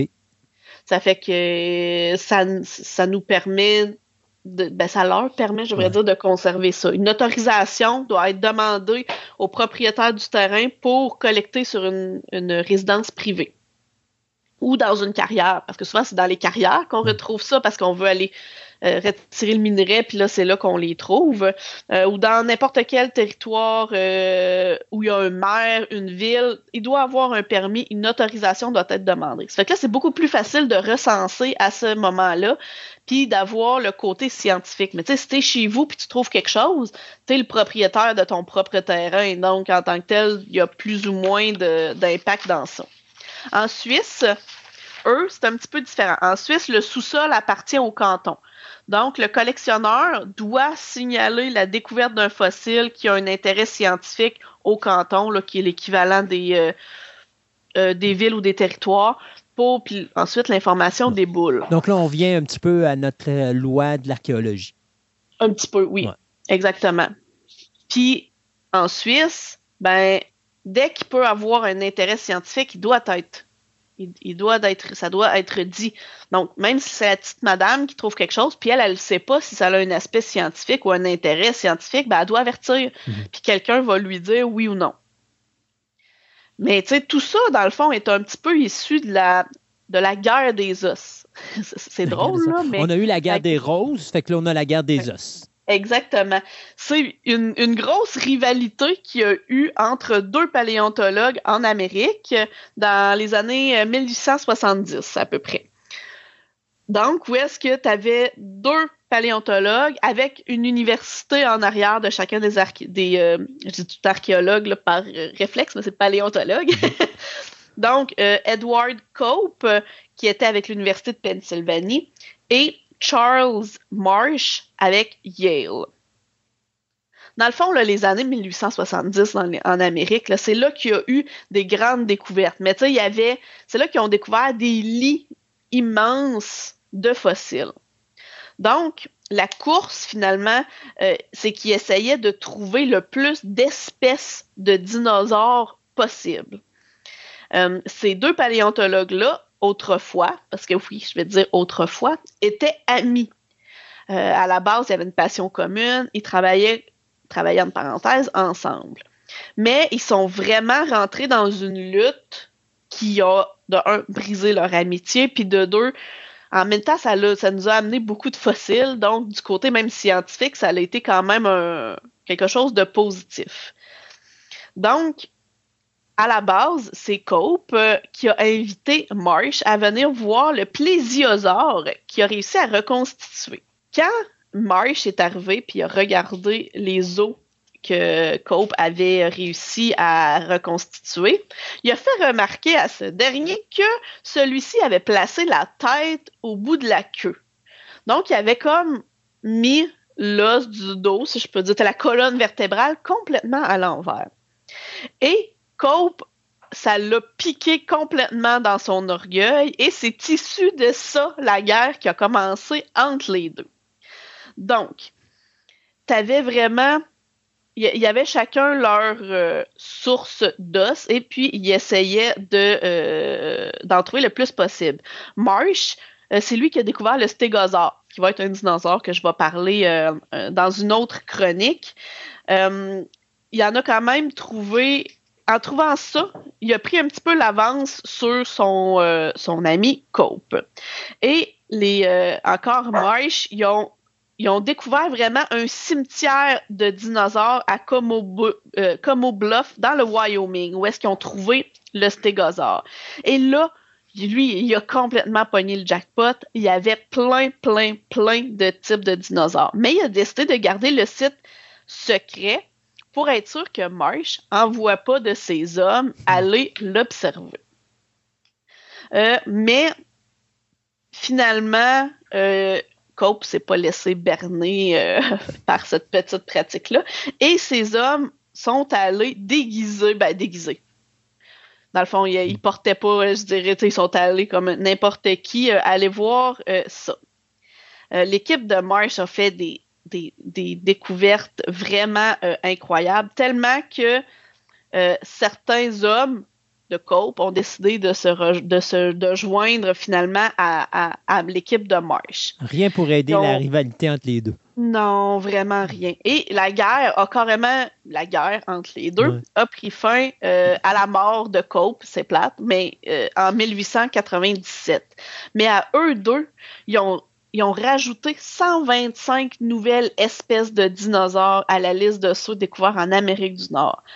C'est vraiment impressionnant. C'est juste deux, ben, deux hommes et leur équipe, évidemment, ils ont réussi à, découvrir 125 espèces. C'est Marsh qui a gagné Ouais. la guerre, Ouais, un peu à cause de ça. mais c'est triste de voir quand même que l'humain a besoin de compétition pour performer.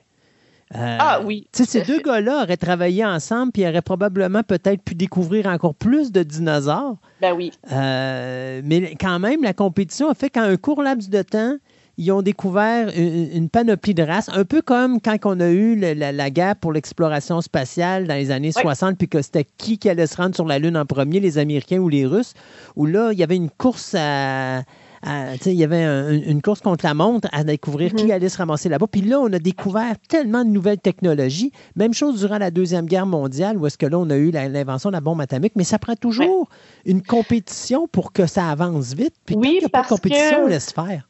Oui, parce qu'on a, on a un sentiment d'urgence. Donc, le sentiment d'urgence fait que je ne me rappelle plus le nom de l'hormone, mais ça sécrète une hormone qui fait ben, de stress finalement, mhm. mais en même temps de la dopamine aussi.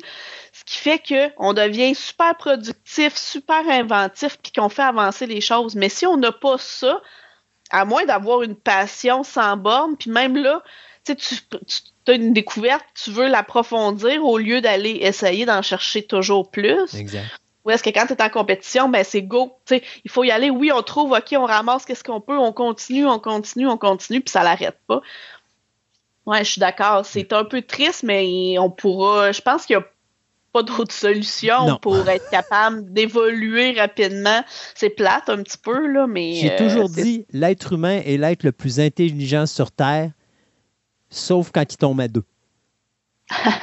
Exactement, c'est bien dit. aïe, aïe, aïe, ouais. Euh, maintenant, on a beau bon, essayer d'en chercher, d'en trouver, mais c'est où? C'est où qu'on peut trouver ces, des fossiles? C'est-à-dire dans quel type de localisation? Pas, pas euh, tu sais, quel, euh, dans quel milieu qu'on peut retrouver OK, tu ne me donneras pas d'adresse là, là. Non, non, c'est plus tard, plus tard, les adresses. OK, Moi, mon papier est prêt, là. Donc, la localisation des fossiles. Première, premier lieu, c'est dans des zones d'affleurement, c'est-à-dire euh, les zones montagneuses exposées. C'est vraiment quand tu as des mhm. affleurements rocheux. Les berges et les lits de rivière, parce qu'encore une fois, tu as souvent des, euh, des zones d'affleurement rocheux. Euh, des falaises marines. C'est surtout, de la roche, hein? Ben oui. Principalement. Oui, il faut, il faut parce que le fossile est coincé dans une roche, dans une roche sédimentaire. qui est formée par la lave. Euh, la lave, c'est de la roche ignée. C'est de la roche ignée, mais oui, mais c'est plus rare, mais oui, ça, ça peut être. Mais généralement, c'est dans les roches sédimentaires. Par exemple, ton dinosaure meurt, puis il y a des sédiments qui s'accumulent sur le dessus, comme de l'argile ou autre, puis là, ça, ça scelle un peu tout ça et ça enclenche le processus de fossilisation mais majoritairement, c'est dans des roches sédimentaires parce que c'est vraiment dans ça que les spécimens sont les mieux préservés parce qu'il y a vraiment comme eu une couche. Ça peut arriver dans des, euh, des coulées de lave, mais souvent, c'est que ça va détruire ton, euh, ton fossile ce que tu vas avoir, c'est un négatif et ça sera pas un fossile mm. parce qu'il va avoir été détruit par la chaleur. Mais dans d'autres situations, ça les a conservés aussi. Là. Ça dépend d'un paquet de facteurs. Ça, c'est ce qui s'était passé à Pompéi, si je me trompe pas. À un moment donné, j'avais vu un documentaire quand il y avait eu l'explosion du volcan, que la population de la ville de Pompéi était morte, je pense, en une fraction de seconde parce que ça avait été complètement recouvert. Puis, ça les avait momifiés. Exactement, exactement. C'était quelque chose de vraiment impressionnant visuellement à voir. Euh, parce que tu as, la dernière expression, même dans certains cas faciale, de la personne au moment où elle meurt. Puis tu, tu vois qu'ils n'ont pratiquement pas eu le temps de, réagir. Euh, c'est incroyable. Ah non, non. Puis tu as dans le négatif, parce que quand tu as un phénomène de momification, le, le corps perd son eau, ça, ça, sèche, là, donc ça diminue, mais tu as le négatif parfait de ton de, ton de l'homme, si, on ben, parle d'homme. Du, corps humain. C'est ça. Et euh, tu as ensuite la momification, mais tu as encore les vêtements, hmm. pas dans des états exceptionnels, mais tu as encore les vêtements, tu as encore, euh, si tu une tasse entre ses mains, bon, on a encore la tasse, donc c'est assez impressionnant. Ah oui, c'est impressionnant. Fait que oui, on peut avoir des, des fossiles, mais c'est beaucoup plus rare. Puis souvent, c'est que c'est quand il y a une espèce de lit qui se crée entre les, euh, les coulées de lave. C'est-à-dire, tu as une coulée de lave, ça peut amener des sédiments, qui, les sédiments qui vont recouvrir ton os, et tu vas avoir un autre coulée de lave par-dessus. Ou tu sais, quand ta coulée de lave elle descend, elle pousse des sédiments en premier qui vont sur les eaux, puis là, ensuite, c'est conservé.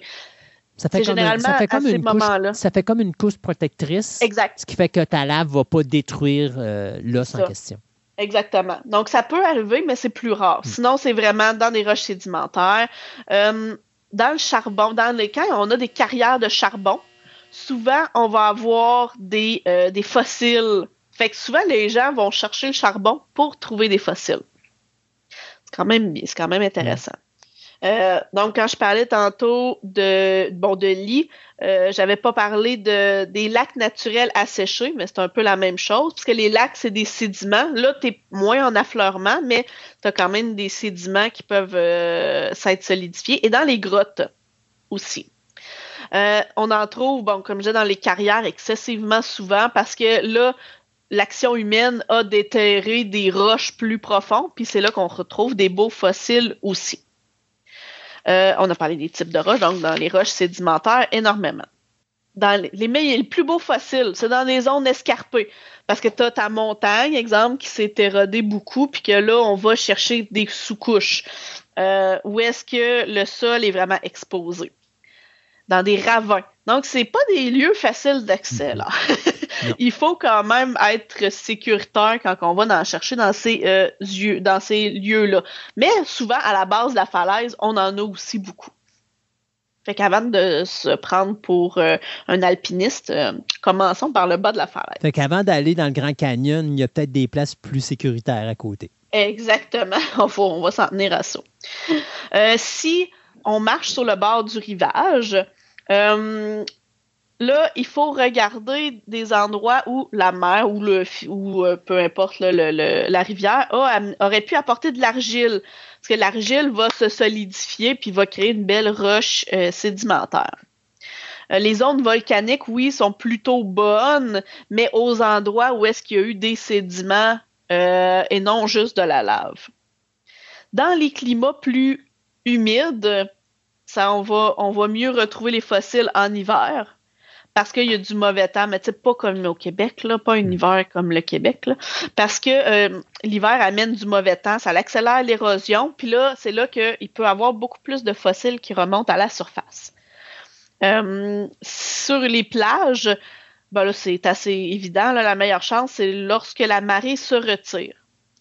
Et non quand elle monte, mais vraiment quand elle se retire, parce qu'en se retirant, elle part avec une partie des sédiments qui peut rester, donc ça peut mettre à découvert certains fossiles qu'est-ce qu'on a de besoin? Quand on cherche. Quand on trouve un, OK, quand on cherche le fossile? Oui. Qu'est-ce que l'équipement qu'on pourrait avoir de besoin sur soi? Est-ce qu'on peut encore avoir notre petit balai? Ah, toujours. Ah, le petit balai. Il ne faut jamais oublier son petit balai. non.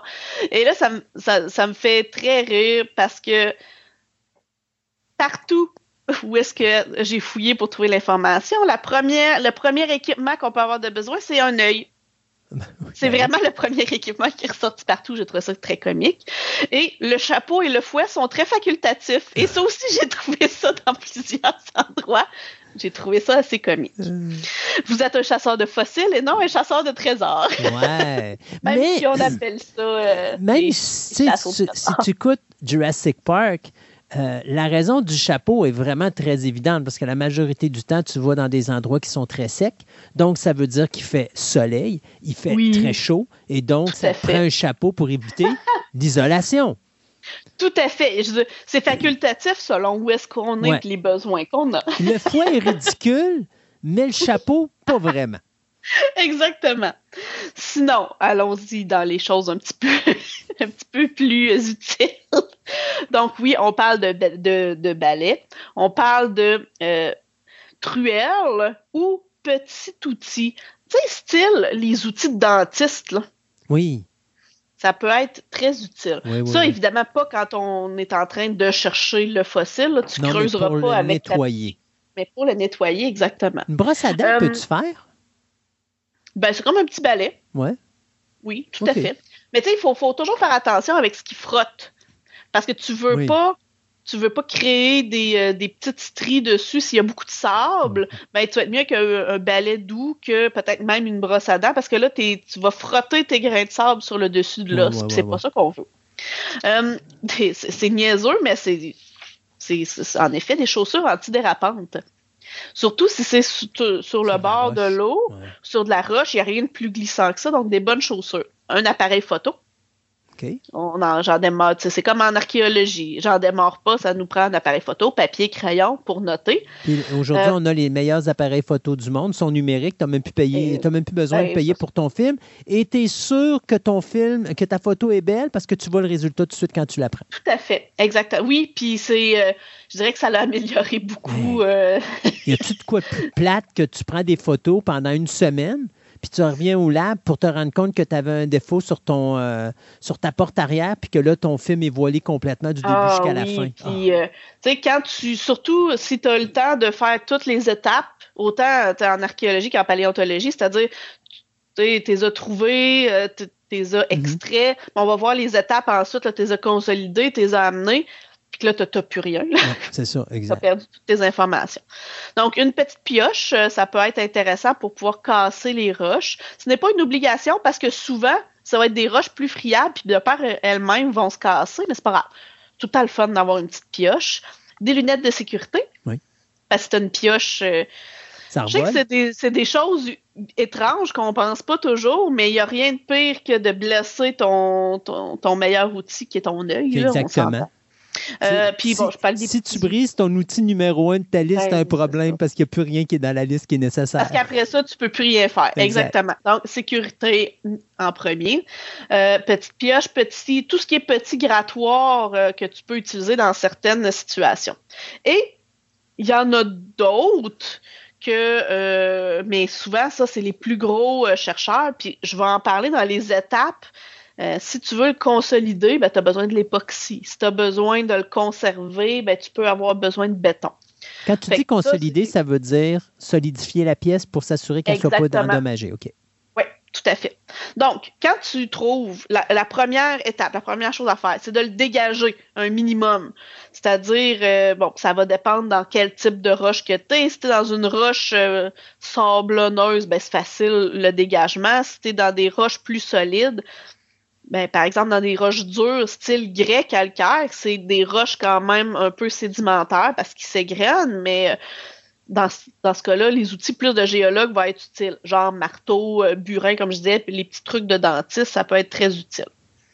Donc, première chose, euh, la dégager un minimum pour être capable de trouver ta zone où est-ce que tu as tes os. Ensuite, si tu tombes sur des fossiles très friable. ton fossile se défait un peu. Et euh, tu penses que ça peut être un spécimen hyper important. Genre, tu trouves un méga gros os, d'habitude, ça peut être quand même assez important. Là, il peut avoir de la consolidation.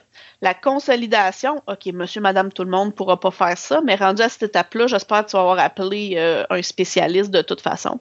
Ça consiste à introduire finalement dans les fissures de, ton os une espèce de solution adhésive qui va fixer les fragments d'os entre eux, le fameux euh, époxy ou résine.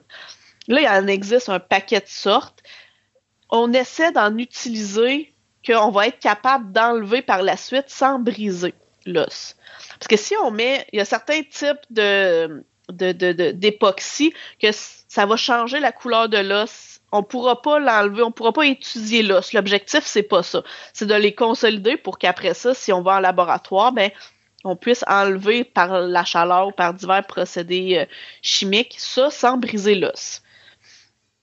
Donc, la première façon, c'est de le consolider comme ça. Une autre façon de consolider, euh, entre parenthèses, c'est-à-dire si l'os doit être vraiment laissé euh, in situ. Ça veut dire si on peut pas le consolider parce qu'il est trop gros euh, ou euh, pour X raisons, on n'a pas ce que ça prend, mais on peut faire un espèce de plâtre par-dessus. C'est-à-dire on laisse, on remet du sédiment par-dessus. Là, on s'entend, on met pas ça directement sur l'os.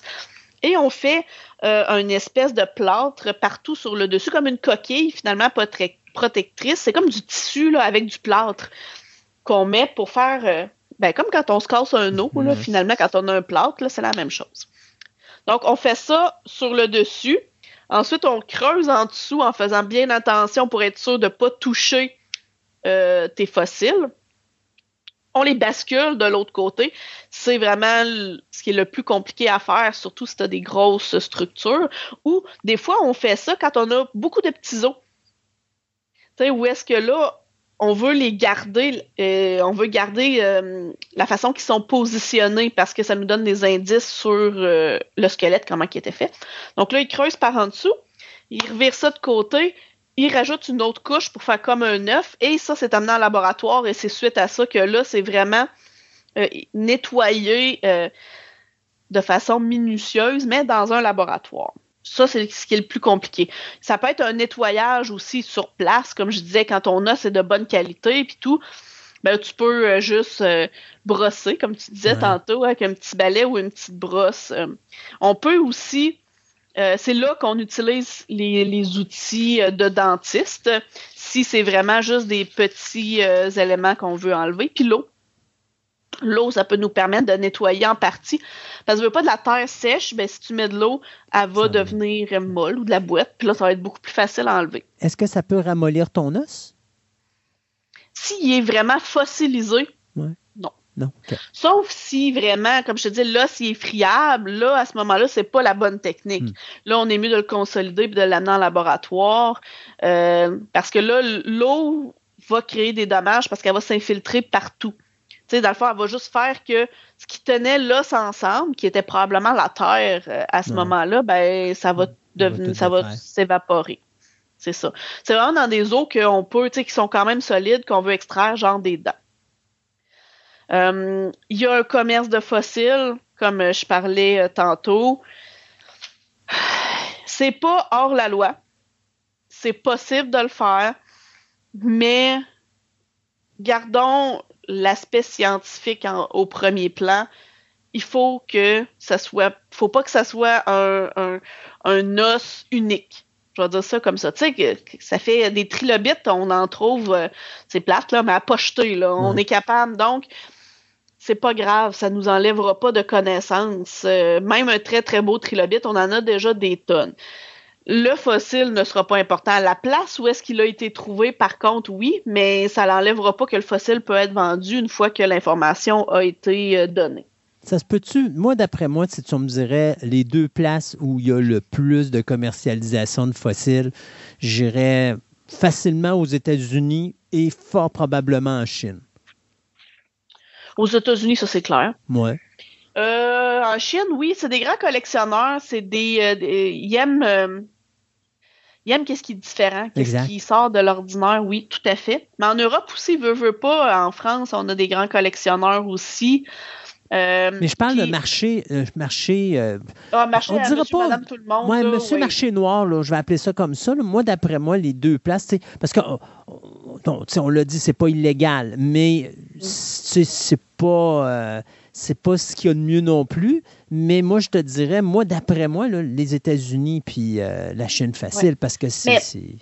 Euh, même au Canada, ici, je veux dire, on va se promener dans le Vieux-Québec, exemple, puis il y a des boutiques qui en vendent des fossiles. OK. Je ah, je savais pas. Oh oui, beaucoup, beaucoup. Puis, euh, bon, ça veut pas dire que c'est des fossiles du Québec, là, mais tu sais, des trilobites, euh, ceux-là qui sont en, rond, que je me rappelle plus du nom, des fossiles, tu sais, des, fossiles de plantes. Ben, tu sais, il y a pas vraiment de valeur scientifique. Comme je dis, à moins que ce soit une pièce unique, c'est plus l'endroit où est-ce qu'il a trouvé. Puis ça, cette information-là peut facilement être donnée à un scientifique sans problème si je parle du Québec, où est-ce qu'on en trouve? Vraiment pas partout, parce qu'il y a une grosse partie du Québec, comme le bouclier canadien, ça c'est de la roche ignée, il n'y a rien dans ça. Donc, où est-ce qu'on a des dépôts? C'est euh, où le fleuve Saint-Laurent. Où est-ce qu'on a la connexion entre deux, euh, deux roches, deux grosses roches ignées, le bouclier canadien, puisqu'il y a en dessous des Appalaches. la jonction se fait là. Donc, il y en a beaucoup de, beaucoup. Oui, oui, on a quand même beaucoup de fossiles à ces endroits-là. Mais on a des lieux spécifiques où est-ce qu'on en a plus. À la frontière entre le Québec et l'Ontario, il y a un pont, là, euh, je pense que c'est le pont Champlain, justement, qui, s'appelle. Euh, dans ce coin-là, il y en a beaucoup de fossiles. Parce qu'il y a beaucoup de dépôts où est-ce que, tu sais, on a les, les, Grands Lacs, on a le fleuve Saint-Laurent, tout ça. Donc, là, il y en a beaucoup. À Québec même. Québec, Québec, la ville de Québec, euh, c'est un. Tu sais, je peux pas donner d'adresse, là, de un, j'en ai pas, là, mais euh, dans les berges, euh, tout le tour de Québec, il y en a beaucoup de fossiles parce que la mer de. C'est la mer de Champlain qui a laissé tous ces sédiments-là. Un peu comme Trois-Rivières aussi, il y en a parce que tu as la mer, la, c'est le lac Saint-Pierre. Mais là, il faut pas y aller parce que là, il y a des obus dans le lac Saint-Pierre. c'est dangereux. Mais il pourrait en avoir beaucoup à cet endroit-là aussi. Ils n'ont pas, pas enlevé les obus encore? Euh, non, c'est un, euh, c'est euh, sur genre 80 ans ou quelque chose comme ça, puis ils ont pris du retard dans le l'enlèvement de ces obus-là. Justement, je lisais un reportage sur ça dernièrement. pour d'autres raisons, là, je me rappelle plus, mais ils, ont, ils en ont enlevé moins. Là, leur objectif, c'était d'en enlever genre 800 par année, puis euh, il en enlève beaucoup moins. Ça fait que même les bateaux, il y a des, des zones où est-ce que c'est pas recommandé qu'ils allent. Mais c'est en cours, ça continue. Mais tu sais, ça, c'est carrément sur le lac. Là. Je dirais, dans les berges, c'est correct. Là. Ah oui, c'est sûr. Faut Et protéger la société. Ben oui, tout à fait. À Québec, le lieu où est-ce qu'il y en a le plus, le plus grand site fossilifère du Québec, c'est le parc national de Miguacha. Euh, en, euh, en Gaspésie. Il y en a énormément. Mais ça, c'est un parc national qui a été même classé site naturel du patrimoine mondial de l'UNESCO. Donc, va-t'en pas ramasser un fossile là parce que tu n'as pas le droit. c'est carrément interdit. Non, non, non, non, non. Puis, ça a été découvert euh, en 1842, ça fait quand même longtemps que ça a été découvert. Ça a été euh, Abraham qui s'appelait Gessner qui cherchait du charbon. Quand je parlais de charbon tantôt, à la recherche de charbon, il a retrouvé ça. Euh, c'est un géologue. et quand il a trouvé, quand il a fait son travail, il n'a pas découvert de charbon, mais il a découvert des fossiles. Puis pour lui, ça avait de potentiel. Donc, euh, il a comme laissé ça euh, tomber, si je peux dire. Mais c'est 37 ans plus tard que la Commission géologique du Canada s'y est intéressée et a envoyé des expéditions à cet endroit-là. Et là, bon, mais avec les années, le Parc national de la Miguacha euh, est, rendu avec un musée. Il fait ses propres recherches, mais l'objectif c'est de ne pas détruire ce milieu naturel-là. Donc, c'est pour ça qu'on n'a pas le droit d'y aller.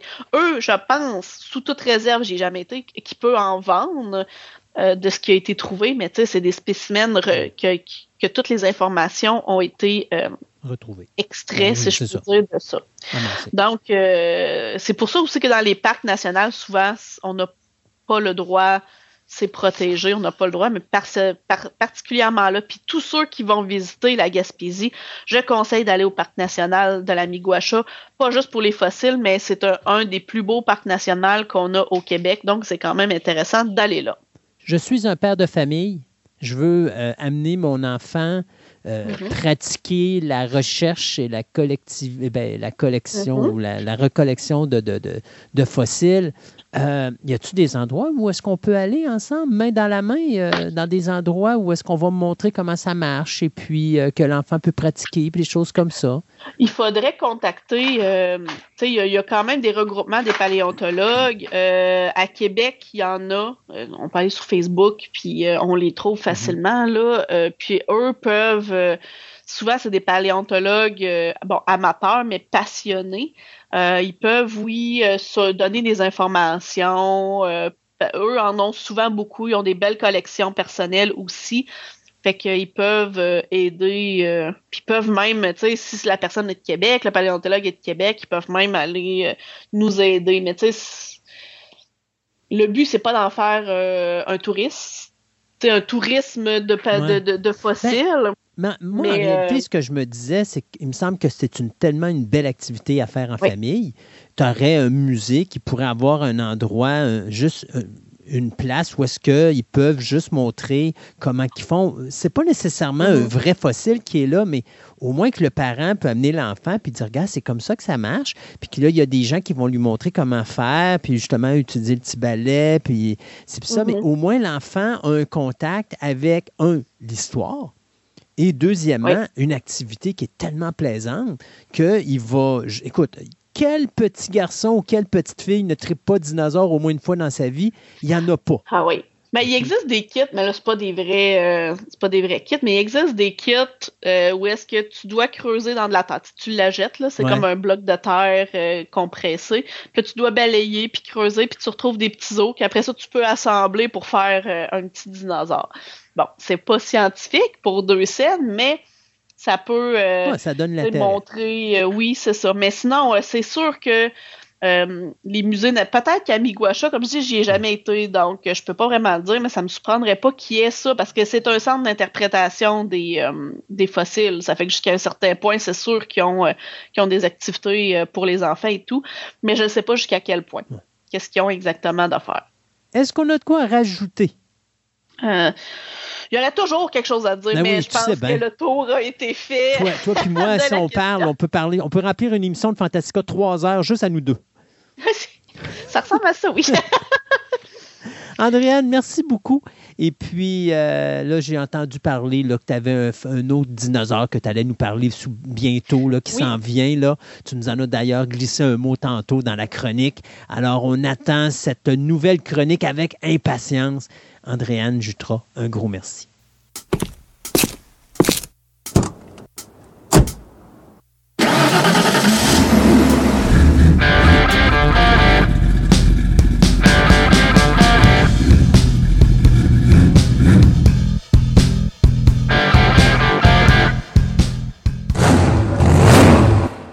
Dans notre chronique des crinqués aujourd'hui, je parle à M. Carl Renault, le propriétaire d'un Chevrolet Chevelle 1970. Et il faut bien que je dise le mot Chevelle et non pas euh, Chevette, parce que j'ai fait l'erreur tout à l'heure avant de rentrer en onde.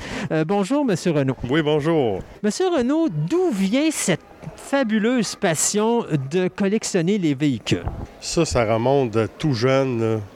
Là. J'ai commencé la passion, moi, avec euh, les motos. Tout jeune, on a commencé comme ça. C'est tout de suite la passion moteur qui est venue. Puis là, ben, après ça, avec les âges, quand j'ai eu 16 ans, j'ai eu mon premier char. Puis, ça a commencé comme ça. Puis là, ben, je connaissais du monde qui avait d'autres sortes de chars. On se tenait ensemble. Puis d'année en année, là, c'est venu comme ça. Puis les crinqués, ben moi, j'ai connu ça, euh, euh, 4 ou 5 ans. Puis moi, dans le temps, j'avais un petit pick-up. Fait que j'avais pas tout à fait les critères de les crinqués. Eux autres, c'était V8 américain, deux portes.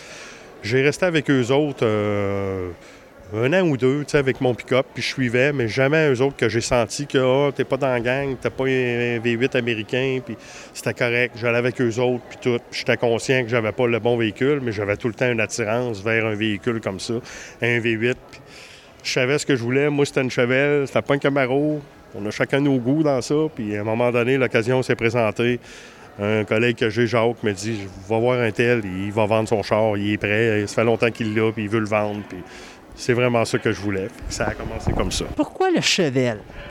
Pourquoi le modèle Chevelle Ouais, pourquoi le Chevrolet Chevelle en particulier? Ouais, peut-être c'est le modèle, je le sais pas. Euh, dans ma tête, moi, question de suspension, là, une, une- une Camaro, ces modèles-là, c'est du suspension à lame, c'est plus rigide, plus sport. Ça, c'est des coil springs, c'est plus doux, ça roule doux. Il y a un frame à longueur, ces Camaros-là, dans ces années-là, il n'y en avait pas. Peut-être tous ces critères-là, mais surtout le modèle. Moi, l'année que je voulais avec les quatre lumières en avant, c'est surtout le modèle. C'est vraiment ça qui m'a attiré. OK, Donc, le look du véhicule. Le look du véhicule, la- son apparence, c'est ça. Quand on a acheté le véhicule, est-ce qu'il était en bon état? Oui, il était quand même original. Oui, moi je l'ai acheté d'un un type que quelqu'un m'a référé. Lui, ça faisait comme 17 ans qu'il avait ce char-là dans son garage. Il avait ramassé ça d'un monsieur, puis il prenait à l'occasion de temps en temps, mais pas plus. Il avait toujours l'intention de le refaire, mais il était vraiment propre. Le char était tout original, tout d'origine.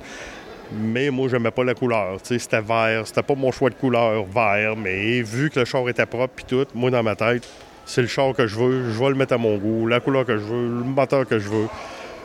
Chacun ses goûts. Moi, je les mets à mon goût, c'est ça. Donc, on arrive avec une voiture qu'on vient d'investir et puis on désire le transformer. Est-ce que c'est beaucoup de préparation pour faire ça? Parce que je pense pas que ce soit vous qui l'avez rénové. Oui, moi, j'ai pas mal tout fait sur nous. J'ai acheté la première année, je l'ai mis à l'ordre pour qu'il soit fiable, puis j'ai roulé comme ça. J'ai roulé une saison, on va dire, là, tu sais, les plaques finissent à l'automne, puis un coup que les plaques ont fini là, là, j'ai commencé à le défaire. Tout, j'ai tout défait, tous les morceaux, tout, j'ai séparé le char en deux, le frame, j'ai mis, on dit, sur une brochette, un barbecue, on accroche le body sur un rack, qu'on est capable de le virer tout le tour. Il a été quasiment un an là-dessus, le temps que je faisais mon frame, puis tout, la suspension, puis toutes mes affaires, puis tout. Après, ben, j'ai peinturé le dessous, j'ai remis ça là-dessus. Tu sais, ça a comme pris euh, trois ans, là, euh, avant que le projet soit final, puis qu'il soit... Euh, mettre les plaques dessus puis rouler dans la rue, c'est un gros trois ans de préparation. Euh, puis euh, je pense que vous disiez comme euh, le moteur, les sièges, la peinture, ça, c'est d'autres personnes qui l'ont fait? Oui, c'est ça. Comme l'intérieur, moi, l'intérieur, c'était tout vert, ça a été tout refait. Moi, je voulais tout ça noir. Fait que j'ai acheté les pièces qu'on avait besoin. Mais ça, c'est une spécialité. Je suis allé voir un rembourreur, j'ai dit, bon, mais moi, je veux ça de même, je veux ça de même. C'est une spécialité, ça aussi. L'intérieur, la voûte, c'est très dur à installer, ça. Spécialité pour ça. Le moteur, pareil, mais le moteur, moi, je voulais un moteur un peu boosté, tu sais. Fait que j'ai été voir un spécialiste. Tu sais, des fois, on, connaît ça, mais pas assez pour. On est touché, on rendu ça à la limite, là, tu sais. J'ai été voir un spécialiste pour ça. La transmission, pareil. La transmission, c'était pas tout à fait à mon goût. Moi, je voulais quelque chose que quand ça tombe en deuxième, ça donne un coup. J'ai été voir un gars pour ça. Puis, tu sais, dans toute notre gang, on a tous des contacts de chaque spécialité. Fait que j'ai été voir les bonnes personnes euh, que je voulais pour le mettre comme je voulais. C'est l'avantage d'être avec les crinqués. Si vous avez tout autour de vous. Tout autour de nous autres. Chacun a sa spécialité, tu sais, puis on va voir lui, lui est au courant. Hein, tu sais, on se parle, toute la gang, puis tout, on le sait.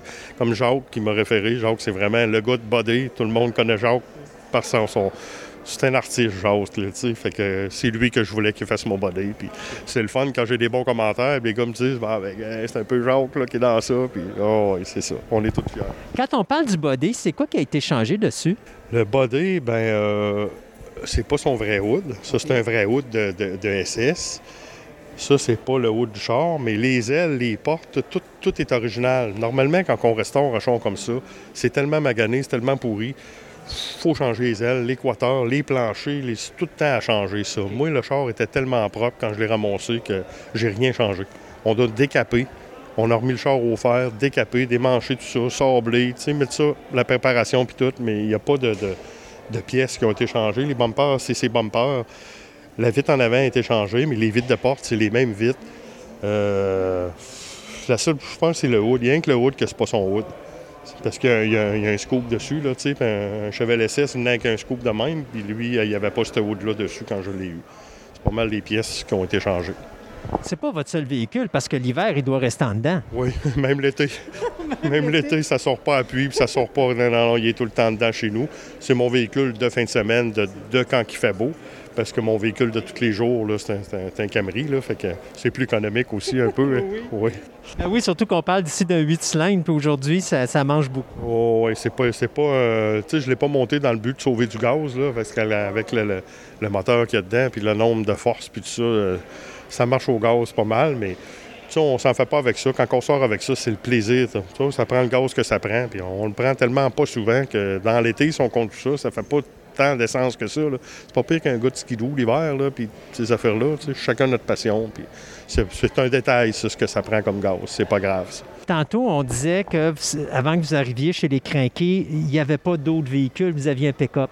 Oui. Mais vous aviez déjà le goût de collectionner des voitures, ou oui? Donc, en aviez-vous déjà eu un autre avant ça? Oui, avant lui, moi, j'ai un ami qui était dans les crinqués, lui qui a un Camaro. Puis moi, j'avais un petit pick-up Toyota qui comme droppé à terre, puis tout ça. Dans ce temps-là, j'avais le, goût de faire ça. Puis euh, il y avait une exposition comme ici, ça doit faire 4 ou 5 ans. Mon chum est allé voir le, le j'allais dire le propriétaire, mais le, comment qu'on l'appelle, le directeur des Crinqués, on va donner ce titre-là, le président Daniel. Puis là, il est allé voir la permission, mon chum, pourras-tu rentrer son pick-up ici? Là, il a fait une face, un pick-up, puis ouais, on va aller voir, tu sais, puis quand ils ont vu mon truck, puis un tabarnouche, puis Ouais, ça va à peine. Puis, tu sais, bon, OK. Fait que je rentre mon pick-up. Puis, c'est pas tout le temps pareil. Là, cette année, il y a l'air d'avoir un choix du public. Le monde passe, puis, ouais, il est beau, puis on vote. Mais dans le temps, c'était à juger. Il y avait des gars connaissants qui jugeaient. Puis, il y avait des critères. Plus, beau body, plus beau intérieur, euh, tu sais, puis cochait, puis cochait. Puis cette année-là, j'ai sorti première place. En avant, tous ces véhicules-là qu'on a ici, j'étais fier de moi, là, tu sais. Fait que là, ben, tout fier de ma, sortie de la fin de semaine, puis tout ça. Fait que le lundi, il fait beau. Ouais, je vais prendre mon pick-up. Il fait beau, je le prends pas quand il fait beau. Fait je prends mon pick-up, puis je vais travailler, puis il m'arrive une bad luck que je frappe un chevreuil. Tout le devant, les ailes, le haut, la grille, tout le devant. Là, ben, j'avais trop investi. Je peux pas laisser ça mon, dans le fond de la cour. J'ai recommencé. J'ai tout défait, refait le devant, j'ai refait la grille, je l'ai remis comme il était. L'année suivante, j'ai rentré, j'ai gagné en première place. Fait j'étais fier de mon véhicule. Fait que les gars savaient le genre d'ouvrage que je faisais, puis tout ça. Fait quand j'ai acheté ce char-là, il y avait hâte de voir ce que je ferais avec. Quelle couleur tu le mets, puis ils savaient bien que je ferais de quoi de bois avec. Fait que quand les gars passent, puis je les connaissant les gars qui ont des beaux chars, hey, il est beau ton char. C'était une fierté, là. C'est pas le prestige d'avoir le trophée ou la plaque, ou... c'est pas important, ça. Juste la, reconnaissance de quelqu'un de compétent, ça, ça fait un velours. C'est le fun. C'est le fun de se faire ça après tant d'ouvrages comme ça. Maintenant, on arrête de compter nos heures. Au début, bon, j'ai travaillé tant d'heures, ça fait 40 heures. Mais quand ça fait trois ans, on arrête de compter ça. C'est une passion. Puis, hein? puis quelqu'un me dirait, ça sera recommencé, recommenceras-tu? Oui. Demain matin, je recommencerai un projet comme ça. C'est vraiment une passion. C'est pas pour rien qu'on est craqué. Voilà, c'est ce que j'allais dire. Euh, complexité de. Ben donc, vous, c'est sûr qu'il était presque impeccable quand vous l'avez eu. Mais au niveau véhicule, y a-t-il des complexités, euh, des difficultés pour le rénover ou peut-être le modifier quelque peu parce qu'il manquait des pièces ou il n'y avait pas ce que vous cherchiez? Euh, je peux pas dire que ça a été dur. Il y a certaines pièces qui sont plus rares puis toutes, mais à cette heure, c'est rendu plus difficile, mais j'ai pas eu de misère à ce niveau-là. Tout est disponible. Il y a des sites pour ça aux États-Unis, j'ai été beaucoup aux États-Unis, parce qu'au Québec, euh, c'est trop cher, première ferme, on a misère à avoir des affaires. Il y a des pièces qui traversent pas les douanes. Fait qu'on commandait, on allait chercher notre stock, puis on revenait, puis j'ai pas eu de misère à rien avoir. Tout est disponible. Ces modèles de chars-là, le Camaro, euh, Mustang, ces modèles populaires-là, là, on n'a pas de misère à avoir de, de pièces. Une belle petite anecdote avec cette voiture-là, ça serait quoi? Parce qu'il doit y avoir des belles histoires derrière ça. Peut-être une anecdote, moi je dirais, qui est restée dans les crinqués puis tout. Quand mon char avant, je l'ai eu la première année, il était comme vert, un genre de vert euh, forêt. Moi je dirais vert 7-Up. Puis dans notre gang, nous autres, on a toutes des spécialités. Il y en a un qui fait du lettrage. Puis nous autres, on avait une activité d'organiser, puis c'était comme un rallye. On avait une feuille, il fallait trouver des indices, puis tout ça. Là, ils m'ont attiré ailleurs pour pas que je sois près de mon char, puis ils ont fait comme une enseigne aimantée 7-Up. Fait que ça, ça a toujours resté. J'ai fait tout le rallye avec mon char 7-Up, puis les gars m'appellent de même des fois 7-Up, puis ça, ça, a resté, ça. Ça, c'était une anecdote du début que j'ai le char, ça. On a-tu le goût d'en avoir un autre, puis de refaire un autre job-in? J'aimerais ça. C'est sûr que c'est tout le temps l'espace qui nous manque. C'est tout le temps le budget aussi, parce que ça va, ça va vite. Mais tu sais, tranquillement, on s'en aperçoit pas, puis on l'investit. C'est ça qui est arrivé avec lui. Mais je sais, j'ai vendu mon pick-up, j'avais pas de place pour les deux, puis je l'ai regardé. Si ça serait recommencé, moi, j'aimerais ça m'avoir un hot rod. J'ai toujours eu une tendance hot rod. Euh, je dirais un vieux fort des années 30, mettons, 30, 32. Il y a des belles années, tu sais. Ça, j'aimerais ça. Ça serait recommencé, c'est ça que je ferais, tu sais. Mais là, euh, j'ai pas de place. C'est vraiment ça. Je pense que ça va prendre un garage double ou peut-être un garage avec un livre dedans. Oui, oui, c'est ça. C'est ça. Puis tu sais, on a plein d'affaires alentour. Hein. On n'a pas juste ça. Hein, le, le, tracteur à gazon. Puis hein, je manque de place. Ça prendrait un gros garage double avec un livre. Ça, ça c'est un rêve. Ça, c'est vrai. Chez les crinqués, on a des crinqués. Des vrais crinqués qui font du drag puis qui font de la grosse course et tout le kit. Vous, vous en faites pas, je pense. Ben, moi, c'est pas ma passion. Chacun ses goûts dans ça. Il y en a qui sont vraiment passionnés. Ils ont le voiture, ils draguent avec. C'est dur sur un véhicule, c'est une mécanique. Là, les gars, des fois, ils se prennent un autre véhicule juste pour draguer, pour ménager, ménager le char. Fait que, tu sais, ça, c'était vraiment une passion, c'est un goût, tout ça. Quand on y va, toute la gang ensemble, on est 12-14, c'est le fun d'embarquer, tu sais. Tout le monde est là, puis tout le monde essaye, puis toi, tu y vas pas. Ben, je suis déjà allé, tu sais, pour avoir une idée de ce que le moteur était performant, puis on fait tout ça pour ça un peu, tu sais. Mais c'est pas ma passion. C'est une fin de semaine de drague, mais c'est pas quelque chose que toutes les fins de semaine, puis tout. C'est pas ça qui me passionne vraiment. Moi, c'est vraiment de, mettre cette ligne, puis de partir ensemble, toute la gang. Moi, on s'en va à telle place, puis euh, ben souvent, on est tous avec nos conjoints, puis tout ça, puis une belle activité de groupe comme ça. C'est plus ça qui me passionne, moi. Ça peut-tu arriver pendant que vous allez, à, mettons, un événement de drague, que quelqu'un dit Hey, monsieur Seven Euh, ça te tente-tu d'embarquer sa piste? Ça peut arriver, oui. Souvent, il y en a qui viennent m'en parler, puis tout, puis oui, ils ont déjà vu le char. C'est pas l'ancien char qu'on avait déjà vu, ça, puis hein, on le reconnaît pas, puis tout ça, puis oui, oui, c'est sûr. C'est sûr que ça arrive. Il y en a qui viennent me voir, puis oui, t'as-tu goût d'embarquer? Ça me démange un peu aussi. Tu sais, juste entendre virer le moteur, puis tout ça, c'est- il est fait quasiment pour ça, le char. Fait que- Qui sait, peut-être un jour, vous aurez un hot rod, mais dans les années, fin des années 50, là, qui était fait avec les deux roues montées par en haut, puis que là, ouais, peut-être la petite compétition sera là. Oui, ouais, ça, c'est une bonne idée. C'est vrai. Dans les projets futurs, ça reste toujours. On a tout le temps ça de, de, de crinquer entre nous autres. Oui, ça, c'est sûr. Monsieur Renaud, merci beaucoup du temps que vous m'avez alloué. Et puis, euh, bonne run sur la route. Et puis, bonne chance si des fois vous avez la chance d'avoir un garage ro- double pour être capable d'avoir votre nouveau hot rod, ça serait bien. Ça peut arriver, ça, que les projets changent. On le sait pas. Avec les années, hein, on garde notre passion puis tout. Oups, à un moment donné, on entend parler de quelque chose, la porte rouvre, puis euh, je serais ouvert à faire d'autres choses comme ça. Tant que la famille à la maison soit euh, d'accord avec ça, hein? Oui, ça, c'est sûr. Ça prend un accord. Parce qu'on passe beaucoup de temps dans le garage, vraiment. Il faut que, faut que notre euh, conjointe soit d'accord avec ça aussi, parce que ça, ça peut faire de la bise-bise un peu, ça. C'est une passionnée ici? C'est une passionnée. Ouais. Peut-être pas autant, mais oui, elle aime ça. Oh, oui, elle aime ça. C'est le fun. Il faut ça pour aimer un crinqué. Ça, ça, ça, c'est sûr. C'est des critères. Monsieur Renaud, merci beaucoup. Merci. Ça me fait plaisir. Merci beaucoup.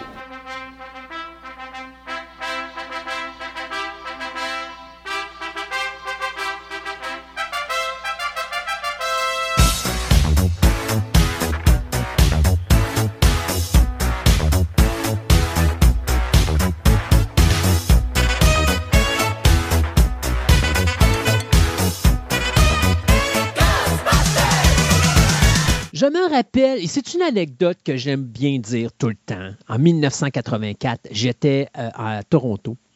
Et à un moment donné, on est au marché aux puces, euh, pas loin de chez mon oncle et ma tante. Et soudainement, à l'intérieur d'une des radios du marché aux puces, on peut entendre la chanson de Ray Parker Jr., Ghostbusters. Et soudainement, tu as vu toutes les postes de radio se tourner sur le même poste et soudainement, tout le monde s'est mis à danser dans les allées et c'était la folie Ghostbusters. Ça, c'était 1984. En 1984. C'était pas. euh, ça, ça disait pas tutum tum tutum. Non, non, non, là, tu le mets Non, ah. non, non. Et donc, en 1989, on sortait Ghostbusters 2, qui a eu un moins gros succès, et euh, là, ça semblait vouloir marquer la fin de cette franchise-là. Mais en 2016, on a eu un remake ou un reboot, on devrait dire, euh, qui s'appelait Ghostbusters. Et récemment, euh, en 2021, on a eu une suite, un Ghostbusters 3, qui bien sûr suivait Ghostbusters et Ghostbusters 2 et qui ignorait complètement le Ghostbusters de 2016, qui s'appelait Afterlife. Alors, avec notre ami Mathieu aujourd'hui, bien, on a décidé de faire la confrontation entre Ghostbusters, la version 2016, et le Ghostbusters Afterlife. Est-ce que c'était deux navets? Est-ce que c'était deux chefs-d'œuvre? Est-ce qu'il y en a un qui était meilleur que l'autre? C'est l'idée derrière la chronique versus. Bonjour Mathieu. Salut Christophe. Donc, je te terrorise présentement parce que tu n'as pas une maudite idée de vers où je vais m'en aller avec ça. J'ai vraiment aucune idée.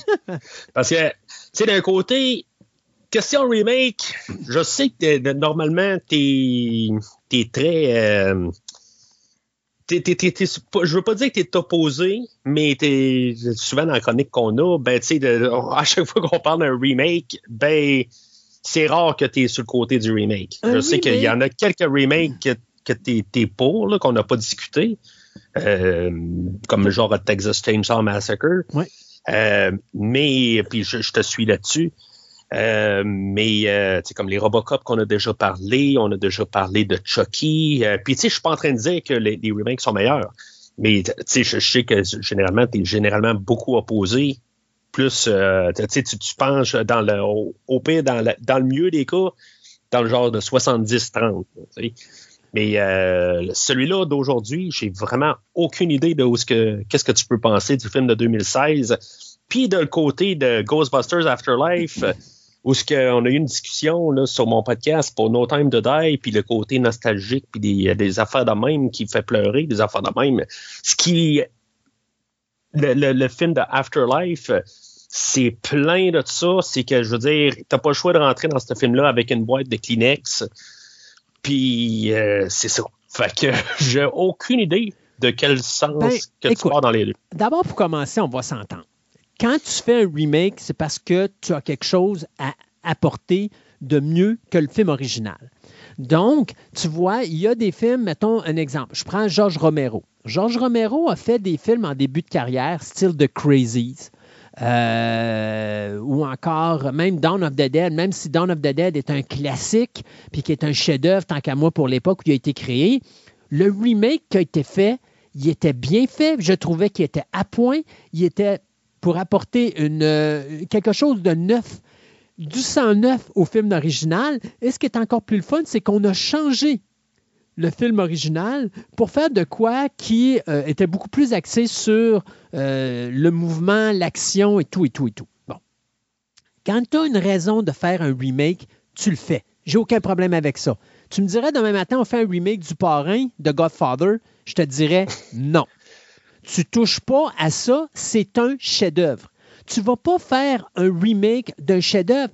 Tu vas rien amener de nouveau, tu vas rien faire de mieux, et tu es à peu près sûr à 99,9% des cas que ton film va être de la cochonnerie à côté du film original. Euh, il y a des exceptions, hein, des fois. Euh, j'ai pas vu le West Side Story de Steven Spielberg, mais Steven Spielberg a quand même fait ça. Il a pris un chef-d'œuvre qui était West Side Story 1961, puis il l'a fait au goût du jour aujourd'hui. J'ai hâte de voir sa nouvelle version. C'est rare que je vais avoir hâte de voir des nouvelles versions de films, de remakes de, vieux films comme ça, surtout quand les vieux films sont des classiques. Mais des fois, tu as des réalisateurs comme Spielberg que tu vas dire, écoute, c'est pas un deux de pique, Spielberg, quand il fait de quoi? Oui, ça va m'intéresser de regarder ce qu'il fait. On arrive à Ghostbusters. Ghostbusters, tu vas me dire, est-ce qu'on avait de la place à faire un remake du film de 84? Non. Je ne crois pas qu'on avait de la place à faire un remake de 84 parce que il y a des films qui sont magiques et Ghostbusters nous a prouvé en 84 que la magie pouvait avoir lieu une fois. Mais en 89, on s'est rendu compte très rapidement que la magie n'allait pas nécessairement revenir deux fois. Je ne dis pas que le film était mauvais, mais on s'entend que face au premier, Ghostbusters 2 n'était pas terrible.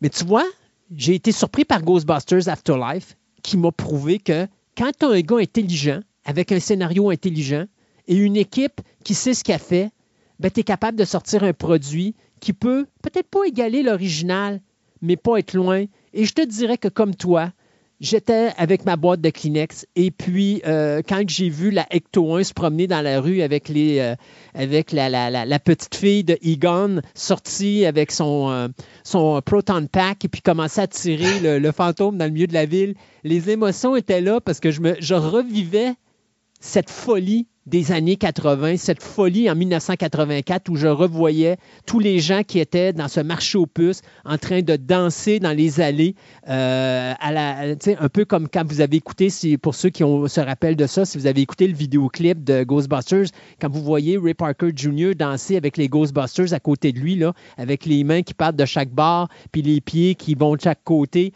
c'était exactement la même affaire. C'était une folie complète dans ce marché aux puces-là.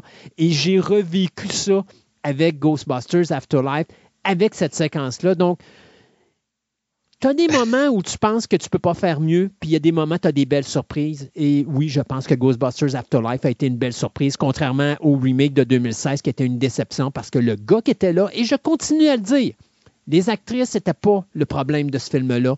C'était le réalisateur qui était derrière ce projet-là, qui était un gars qui n'a pas compris ce qu'il avait entre les mains, que lui, dans sa tête, c'est un fan de Saturday Night Live. Tout ce qu'il voulait faire, c'était je veux faire du Saturday Night Live avec Ghostbusters. Ghostbusters, c'est pas du Saturday Night Live, même si les gars qui ont créé le produit à l'origine sont des êtres qui ont bâti leur carrière dans le Saturday Night Live. Ils ont fait un film intelligent qui, lorsqu'il y avait des séquences d'improvisation pour les blagues qui étaient faites, le réalisateur prenait le temps de ramener ces blagues-là en leur disant continuellement Hey, oubliez pas le scénario, on a une histoire de base, il ne faut pas l'oublier. Euh, Peter Feig, avec son Ghostbusters de 2016, lui s'en fout de l'histoire de base. Lui, c'est comme improviser. Faites-moi des blagues. Moi, c'est que ça soit drôle. Le reste, je m'en fous. Mais c'est ça que ça a donné. Ça a donné un film de je m'en fous. Et Ghostbusters 2016, pour moi, est une grave déception. Alors que Ghostbusters Afterlife a été recherché avec un bon scénario, la nostalgie du film de 84, qui l'a ramené d'une façon extrêmement intelligente et avec les gags qui sont là, il n'y a pas de gags over the top, mais juste assez pour dire que c'est amusant, notamment les petits mini marshmallow man qui aiment se faire euh, cuire aux autres mêmes sur le barbecue. J'ai adoré cette séquence-là. Là, je, vais juste dire quelque chose que tu m'as mis dans la bouche, mais j'ai pas dit. J'ai dit que les gens, en rentrant dans le nouveau After, euh, dans Afterlife, euh, tu dois rentrer avec une boîte de Kleenex, mais j'ai jamais dit que j'ai pleuré dans ce film-là.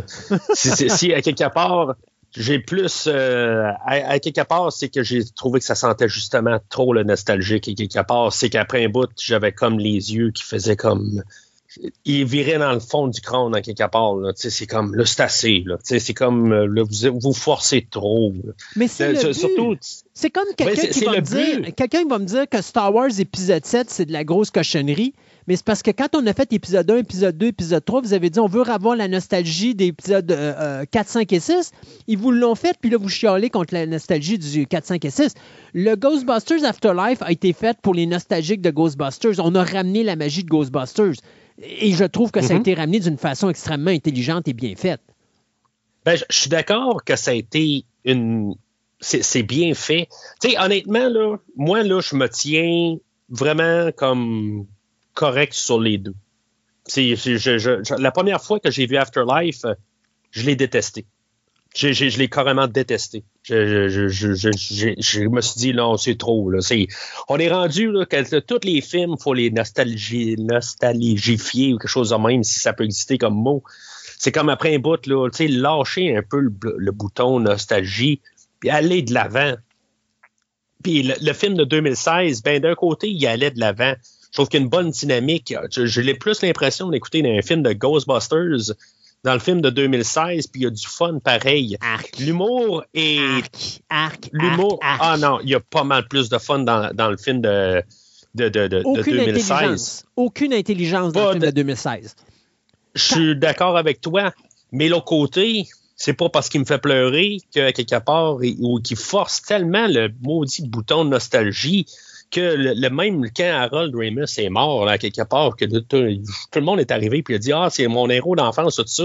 Avant, je pense, il est mort en 2012, je pense, quelque chose de même. Il n'y a personne, genre dans les 30 années avant, avait reparlé d'Harold Ramis. Puis là, tout d'un coup, il est mort. Puis là, tout d'un coup, c'est comme toute leur vie vient de, tomber complètement.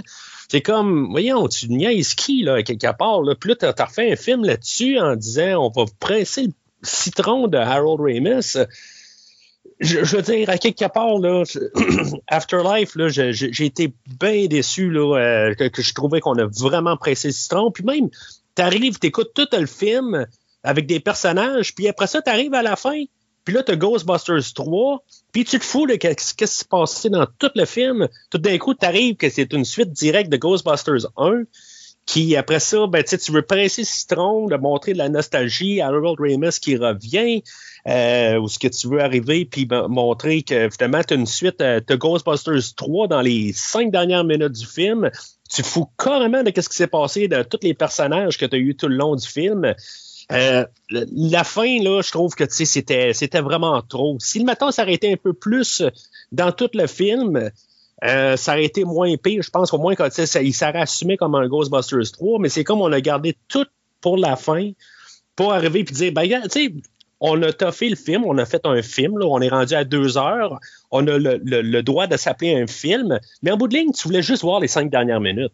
C'est ça que j'ai. Je suis pas d'accord. Je suis vraiment, oh, ah, je suis vraiment pas d'accord. OK, euh, on va s'entendre sur quelque chose. Ghostbusters Afterlife, c'est Ghostbusters 3. Euh, et. Pas cinq minutes. Non, non, c'est Ghostbusters 3 du début à la fin. Euh, le, Egon, je suis d'accord avec toi qu'à la fin, c'est un petit peu trop mélodramatique, mais je pense qu'il faut que tu comprennes que tous les gens qui sont sur ce projet-là, que ce soit le réalisateur qui est Jason Redman, qui est le fils du réalisateur origina- original Ivan Reitman, qui a été élevé avec Harold Ramis, qui est un des fondateurs de Ghostbusters avec Danny Croyd, parce que Danny Croyd, on s'entend, il a parti le projet de Ghostbusters. Mhm. P- À, l'origine, je ne sais pas si tu connais toute son histoire, mais Go- euh, toute la famille Ben, c'est- de c'est- Aykroyd ouais, sont dans le domaine du bébé, paranormal, c'est ça. Non, mais je veux dire, toute la famille de, de, euh, Dan Aykroyd, son arrière-grand-père, son grand-père, son Mm. père, ils ont tous été dans le domaine du surnaturel. Lui, il a parti le concept de Ghostbusters pour leur rendre hommage. Et à un moment donné, il a présenté ça à Ivan Reitman. Ivan Reitman a dit oui, pas de problème, mais avec ce que tu nous mets là sur, papier, c'est complètement débile. Ça va nous coûter des centaines de millions de dollars à faire ce produit-là. On est en 84, ça n'a pas de maudit bon sens. Et là, il a fait rentrer Harold Ramis, qui est un gars des Saturday Night Live. Et Harold Ramis est embarqué dans le projet avec, euh, avec et Ramis. Les deux ont été capables de nous donner le Ghostbusters qu'on a eu en 84. Mais Ramis est, allé- est quand même le gars qui est extrêmement important dans ce projet-là parce que c'est la tête en arrière du concept. Danny Croyd était le gars qui avait les idées, Marshmallow Man, c'est ça, tout ce qui était amusant et rigolo. Puis euh, Ramis était le gars qui faisait les dialogues et qui allait aussi également faire les gags et également aller ramener ça un peu plus terre à terre pour faire en sorte que les Ghostbusters n'étaient pas vraiment euh, quelque chose de superficiel ou d'imbécile comme on a vécu en 2016. 2016, là, le problème que j'ai, c'est que, un, quand tu écoutes Ghostbusters en 84, tu as une technologie. Derrière la technologie, tu as une raison d'être. Tu as une logistique. Quand ils ramassent les fantômes, ils ne ramassent pas du plasma, ils ne ramassent pas du fantôme de même, ils ne vont pas disséquer des fantômes. Non, ils ramassent l'énergie qu'ils mettent dans un condenseur pour justement contenir cette énergie-là. Parce que pour eux, le fantôme, c'est une énergie.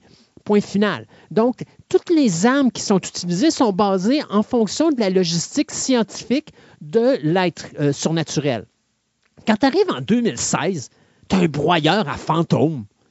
Tu sais, aucune logique. Ils utilisent des photon packs à un moment donné, puis ils se mettent à pitcher les fantômes comme ils veulent, puis ils se font pitcher n'importe où. Ça n'a aucun maudit bon sens. Ça n'a aucun sens parce qu'on n'a aucun aspect scientifique en arrière de Ghostbusters. On se sert d'âmes qu'on comprend pas. On se sert d'un concept qu'on comprend pas. Puis on décide de faire une comédie non intelligente. J'ai ri une seule fois dans Ghostbusters numéro 2, euh, version 2016. Puis c'est euh, carrément le.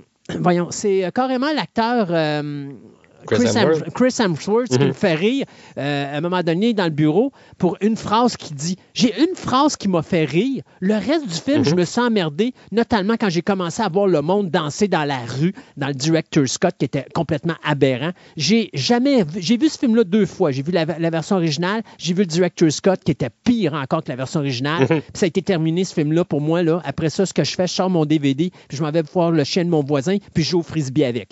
Euh, c'est de la grosse cochonnerie, le Ghostbusters de 2016. Et c'est pas à cause des filles, parce que Melissa Non. McCarthy est pas mauvaise, Kristen Wiig est très bonne, Kate McKinnon est excellente, Leslie Jones également. Mais le problème, il y a un, réalisateur en arrière de ça qui est Paul Feig, qui n'a aucune tête ses épaules, que lui, son film, c'est on fait de l'improvisation, on fait du. euh, on, on- on va tout simplement y aller avec vos gags. Puis les meilleurs gags que vous allez me donner, ben, savez-vous quoi? C'est eux que je vais mettre dans le film. Ouais, mais c'est parce que ton gag est bon si ton scénario le soutient.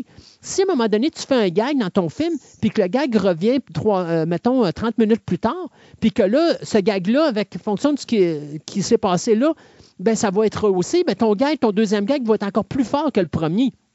Là, c'est tout des one-shot deals. C'est juste de l'impro. On Mhm. fait un blague, une blague ci, une blague là, une blague ci, une blague là. Il n'y a rien qui se tient. Puis finalement, il n'y a rien de drôle. Alors, tu finis ton film, puis tu hâte que ça finisse parce que le film est long. Et quand tu as les fantômes qui arrivent, il n'y a aucune crédibilité parce que toutes les armes qu'ils utilisent n'ont aucun bon sens.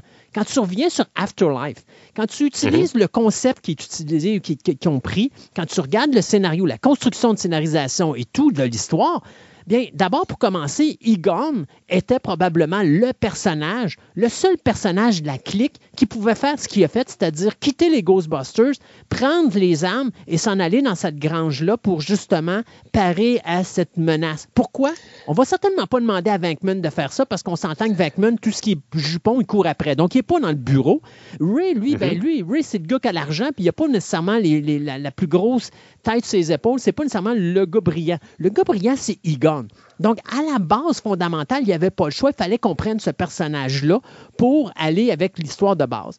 Après ça, tu vas avec quoi? Ben, ce qui est de- depuis le début de projet de Ghostbusters 3, c'est-à-dire d'amener la nouvelle relève. Et donc, tu nous montres ces jeunes-là qui, eh bien sûr, là-dedans, va être euh, dirigé par la jeune McKenna, Grace, qui, honnêtement, là-dedans, ce film-là, elle vole la vedette du début à la fin.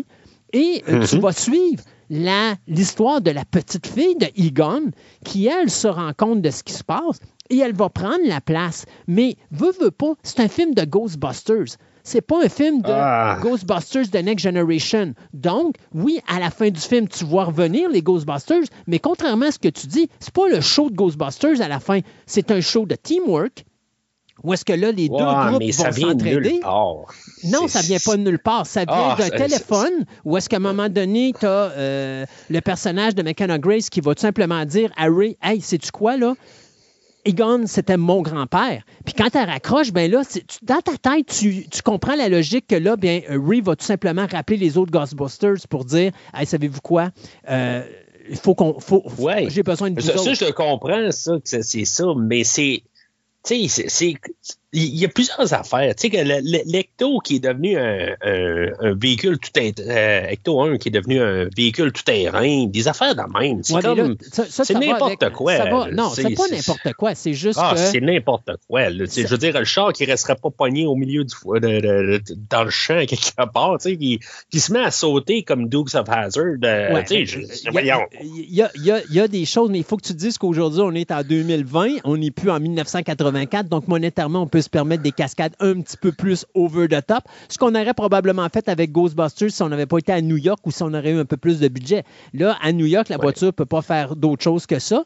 Euh, dans, le, euh, dans le Afterlife, oui, je comprends qu'à des moments, quand tu sautes, oui, c'est un peu over the top, mais tu sais, toute la séquence quand on est au centre-ville, quand il court après le fantôme, là, la, la, la Ecto 1 se comporte exactement comme quand il était dans le centre-ville de Manhattan. Là. La seule affaire, c'est que dans Manhattan, les Ghostbusters n'ont jamais tiré les fantômes dans la rue. Et il faut dire qu'entre le Ghostbusters de 89 et le Ghostbusters de, de, de 2021, il y a quand même plus d'une trentaine d'années qui se passent. Donc, la Ecto a été modifiée avec Egon, avec Ray, pour justement permettre aux Ghostbusters de remplir d'autres missions qu'on n'a pas vues. Donc, il y a un moment donné où est-ce que tu dois dire, il y a des années qui ont passé. C'est pas vrai que les Ghostbusters, après 89, ça a été terminé. Ils ont arrêté puis ils ont mis la clé dans la porte. Puis là, l'Ecto 1 qu'on a vu là, ou les armes qu'ils ont utilisées là, c'est les dernières qu'ils ont utilisées. Il y a eu d'autres expériences, il y a eu d'autres missions après ça. Ils ont évolué avec ça. Et les jeunes héritent de cette nouvelle, de cette nouvelle génération d'armes que là, nous, on n'a pas vu euh, entre les deux. Donc, il va falloir toi aussi que tu fasses ton, ton- ton- ton petit bonhomme de chemin en te disant, ouais, c'est vrai qu'il y, a- il y a plusieurs années qu'on passait, donc il y a d'autres Ah, c'est aventures sûr. qui ont été vécues. Mais Ben, je sais pas. La, la manière que ce film-là est monté, c'est comme si tout d'un coup, en 80, ben, 90, c'est comme si tout d'un coup, ils sont partis de leur, leur- leur chemin puis ils se sont pas revus depuis ce temps-là. C'est quasiment ça que j'ai l'impression. Puis même, ben, tu sais, c'est. Est-ce que le film de 89 a eu lieu, a pas eu lieu? C'est oui, pas très film, clair. non, a- le, le tout, tout a lieu. Il n'y a rien qu'ils ont enlevé. C'est juste qu'ils s'attaquent plus au film de 84 pour vraiment dire. Puis ça, tu vas le voir souvent dans une trilogie. Quand tu vois une trilogie, pense Matrix, pense n'importe quelle Oh, trilogie, ben, c'est sûr. on vient toujours au film original pour compléter. Alors, on a fait exactement la même chose avec Afterlife. Oui, mais tu sais, en même temps, tu reprends le principe même de, de, de Zool à la fin, puis tout ça, c'est comme, je, je, je sais pas, tu sais, je, je trouve qu'on n'est pas allé de l'avant en fait l'histoire, on est vraiment allé chercher le côté nostalgique, puis, tu sais, mais, mais comme je dis, tu sais, je, comprends tout ce que tu me dis aussi, puis c'est un film de qualité Afterlife, et tu sais, il est bien fait, la, la mise en scène. euh, euh, la, la, la, la principale, euh, son nom. euh, Grace? McKenna Grace, euh, oui, elle soutient le film, puis c'est c'est la meilleure, c'est le meilleur personnage qu'il y a dans tout le film. Ben, Euh, honnêtement, on, on y croit. Honnêtement, on y croit que c'est la, la- la petite fille de Egon. Oui. Oh, et puis, puis je, je trouve qu'ils ont bien fait. Tu sais, c'est- c'est. Je, je vais donner qu'est-ce qu'il y a au film. C'est que, tu sais, il, est- il est- il est- il est bien monté. Puis, tu sais, oui, le, le- le scénario, on embarque. mais Je trouve peut-être que la première heure est longue après un bout. là. Il y a un bout que c'est comme, tu sais, on. C'est la mise en place. Oui, oui, C'est- la mise en place. mais c'est c'est la mise en place est longue. Mm. Tu sais, c'est- il y a peut-être un 15-20 minutes là, quelque part, abouti, puis tu sais, nous, cacher que c'est la, c'est c'est la petite fille de, de Egon. C'est comme tu le sais tout de suite en partant, puis il essaie de nous cacher ça. C'est comme, je, je vois pas le Ben, il but de essaie nous pas, cacher de, ça. il essaie pas de- de le cacher, c'est juste que. Ben, ils disent euh, pas le nom. non, ils ils, donnent- ils ils font font- des détours. Ils, font qu'ils- ouais, mais tu, ouais, mais tu, le- détour. tu le sais parce que tu le sais que euh, à un moment donné, tu, tu- tu fais les temps. C'est parce que tu, tu peux pas donner non plus tous les détails puis dire oh ouais ok ça c'est la famille de Egon. Euh, c'est quelque chose que tu vas apprendre puis c'est ce qui fait en sorte que ça devient crédible à un moment donné quand tu vois en fonction des, des- des- personnages secondaires qui découvrent leur identité, que normalement, ils vont apprendre à être ce qu'ils sont. Puis euh, aussi de prendre l'importance de leur grand-père, que euh, tout le monde euh, considérait que c'était la risée du secteur, alors qu'en réalité, c'était un individu qui, qui les protégeait continuellement sans qu'ils sachent. Tu sais, il y, a- des beaux points dans Ghostbusters que tu peux pas faire ouvertement, dans le sens que. Puis c'est une des choses que j'aime beaucoup avec ce film-là. Egon est un gars qui protège les habitants d'une ville, la même ville qui vont passer le temps à dire que ce gars-là est un moins que rien, puis que c'est le- le- la risée du comté, puis que c'est un gars qui est dérangé, puis tatati, tatata. Euh, c'est la même affaire qu'un jeune qui est dans une classe, qui va continuellement se faire euh, boulier par des gens sans savoir que ce jeune-là, un jour, va peut-être leur sauver la vie. Je sais pas si tu comprends la, la- la- la base. Mhm. Puis la majorité du temps, ils connaissent pas l'identité de ce jeune-là. Ils savent pas qu'est-ce qu'il fait ce jeune-là dans sa vraie vie, mais ils font juste se moquer du superficiel et, euh, de ce qui nous montre euh, au, au frontal. Ghostbusters Afterlife nous démontre exactement ça. Personne, tout le monde, ce qu'il voit de Egon, c'est juste un individu qui n'a aucun sens des responsabilités. C'est un gars qui vivait euh, tout seul dans sa petite cabane, puis qui avait de l'air superflu, puis qui avait de l'air parti dans sa bulle, alors qu'en réalité, c'est un gars qui est extrêmement intelligent, puis qui prenait le temps de protéger cette ville-là de gens qui se moquaient de lui, puis qui ne voulaient rien savoir de lui.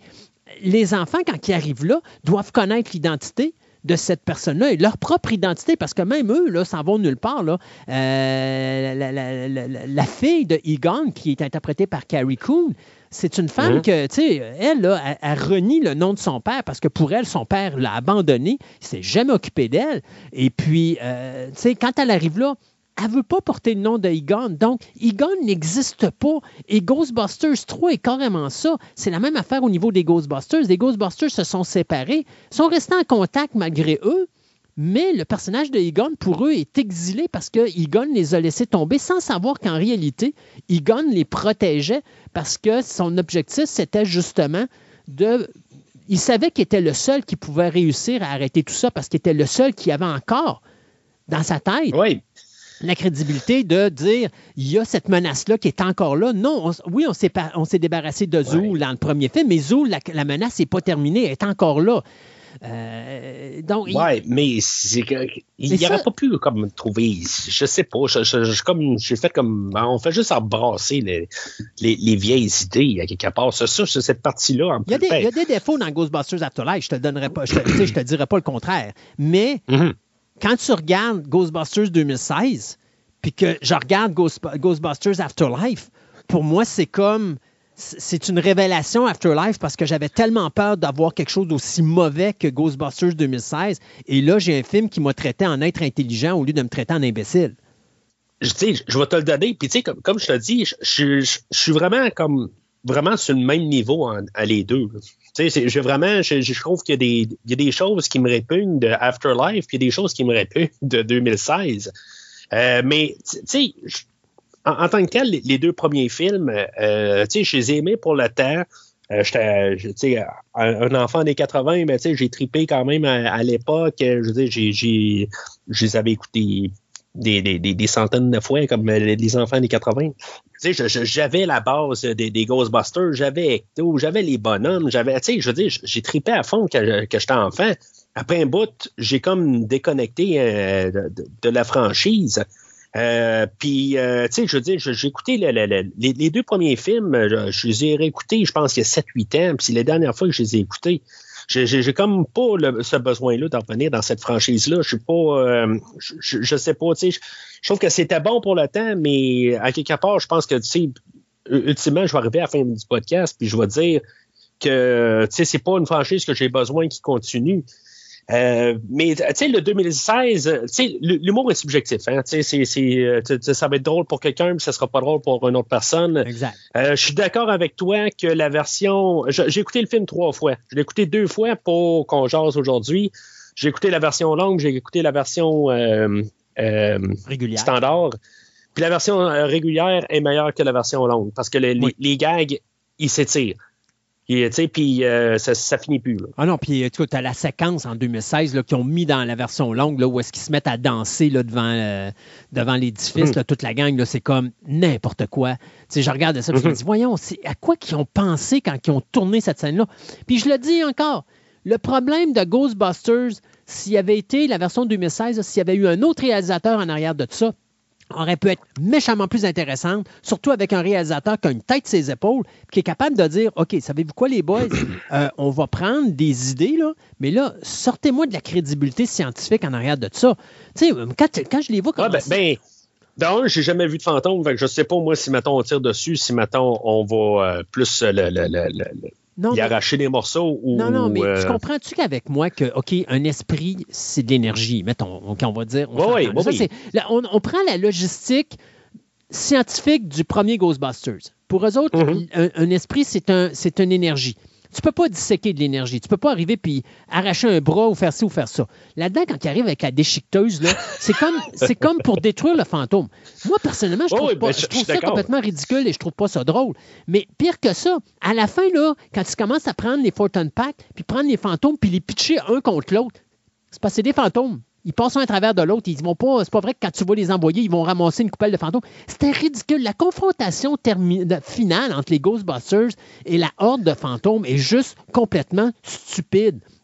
Le but des mais... Pack, c'est juste de retenir un fantôme pour que quand tu mets ta trappe, la trappe, elle ramasse l'énergie, puis l'énergie est, capturée là-dedans. C'est juste ça. C'est pas vrai que tu vas commencer à te servir de ton Fortune Pack, puis commencer à faire une roulette à terre, puis là, après ça, envoyer le fantôme dans les. Tu sais, ça n'a aucun maudit bon sens. Je, suis d'accord avec toi, mais quand tu écoutes les deux premiers films, euh, OK, puis j'ai fait par exprès pour pas les réécouter, pour qu'on parle aujourd'hui, pour que je vraiment essayer d'être à part, puis tu sais, qu'on mm vraiment les deux films comme qu'ils sont, puis pas euh, trop les relier côté nostalgique, puis tu sais, juste regarder les deux films. Moi, ce que j'ai de mémoire des deux premiers films, c'est qu'ils étaient le fun à écouter. Puis dans Afterlife, là, j'ai juste envie de pleurer tout le long, puis euh, tu sais, puis je trouve que c'est pas. Mais tu sais, c'est correct pour ce que c'est, mais je n'ai pas envie de voir plus que qu'est-ce que j'ai vu là. Tu sais, tandis qu'avec le, le, film de 2016, je sens qu'on a encore quelque chose qu'on peut arriver puis continuer cet univers-là à quelque part pour une trilogie.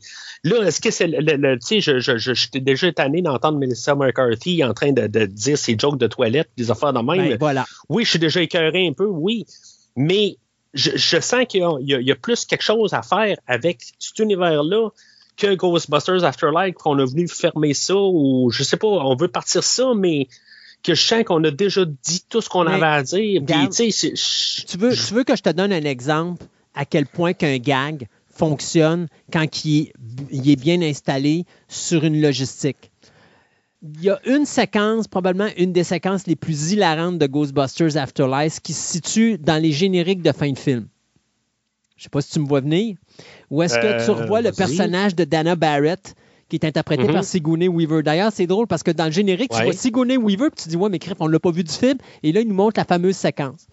Quand tu connais le film, quand tu connais le film de Ghostbusters, où est-ce que tu voyais ce que Venkman faisait euh, à ses mhm. étudiants, notamment les, étudiants masculins, lorsqu'ils avaient des, mhm. bonnes, des mauvaises réponses puis qu'ils électrocutaient, et que ça, c'est lui maintenant qui est électrocuté par Dana Barrett, le gag est succulent. Mais qu'est-ce qui fait qu'il est succulent? C'est ce que tu as vu dans le Ghostbusters de 84. Dans 2016, tu l'as très bien dit, c'est des jokes de toilette. Et j'ai pas ah, besoin mais, mais c'est littéralement ça. Mais sauf que euh, chaque blague se tient du film de 84. Oui. C'est, c'est, ça le problème de ce film. C'est ce film-là se tient pas tout seul. Ça dépend, c'est un problème pour toi, mais moi, c'est pas un problème pour moi parce que moi, j'en raffole. Ouais, ouais, ben, je, ouais, je, comprends ce que, ce, que, ce que tu me dis aussi, là. Mais sauf que tu vas aller de l'avant avec un film qui juste qui soutient sur les deux autres avant, ou le premier surtout.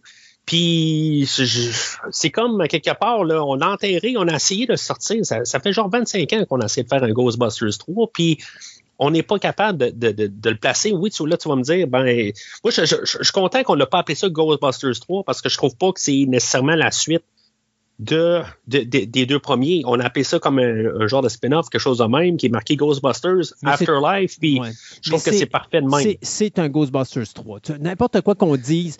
Ben, dans le timeline, c'est le troisième film dans la franchise. Exact. C'est ça. Mais sauf que je peux pas appeler ça, ce film-là, Ghostbusters 3, parce que la gang qui est là-dedans n'est pas la, la, la, gang de Ghostbusters. C'est pas. C'est, il n'y a pas de bout où ce qui sont comme les Ghostbusters qui, qui font qu'est-ce que les Ghostbusters font. Ils ne seront pas là pour ramasser les fantômes, faire du manage là, de, de, de, fantômes. T'es quoi? T'es presque 40 ans plus tard. T'imagines-tu mettre un Egon, un Venkman, un Winston, âgés comme ils sont, à commencer à courir après les fantômes? Ils sont retraités.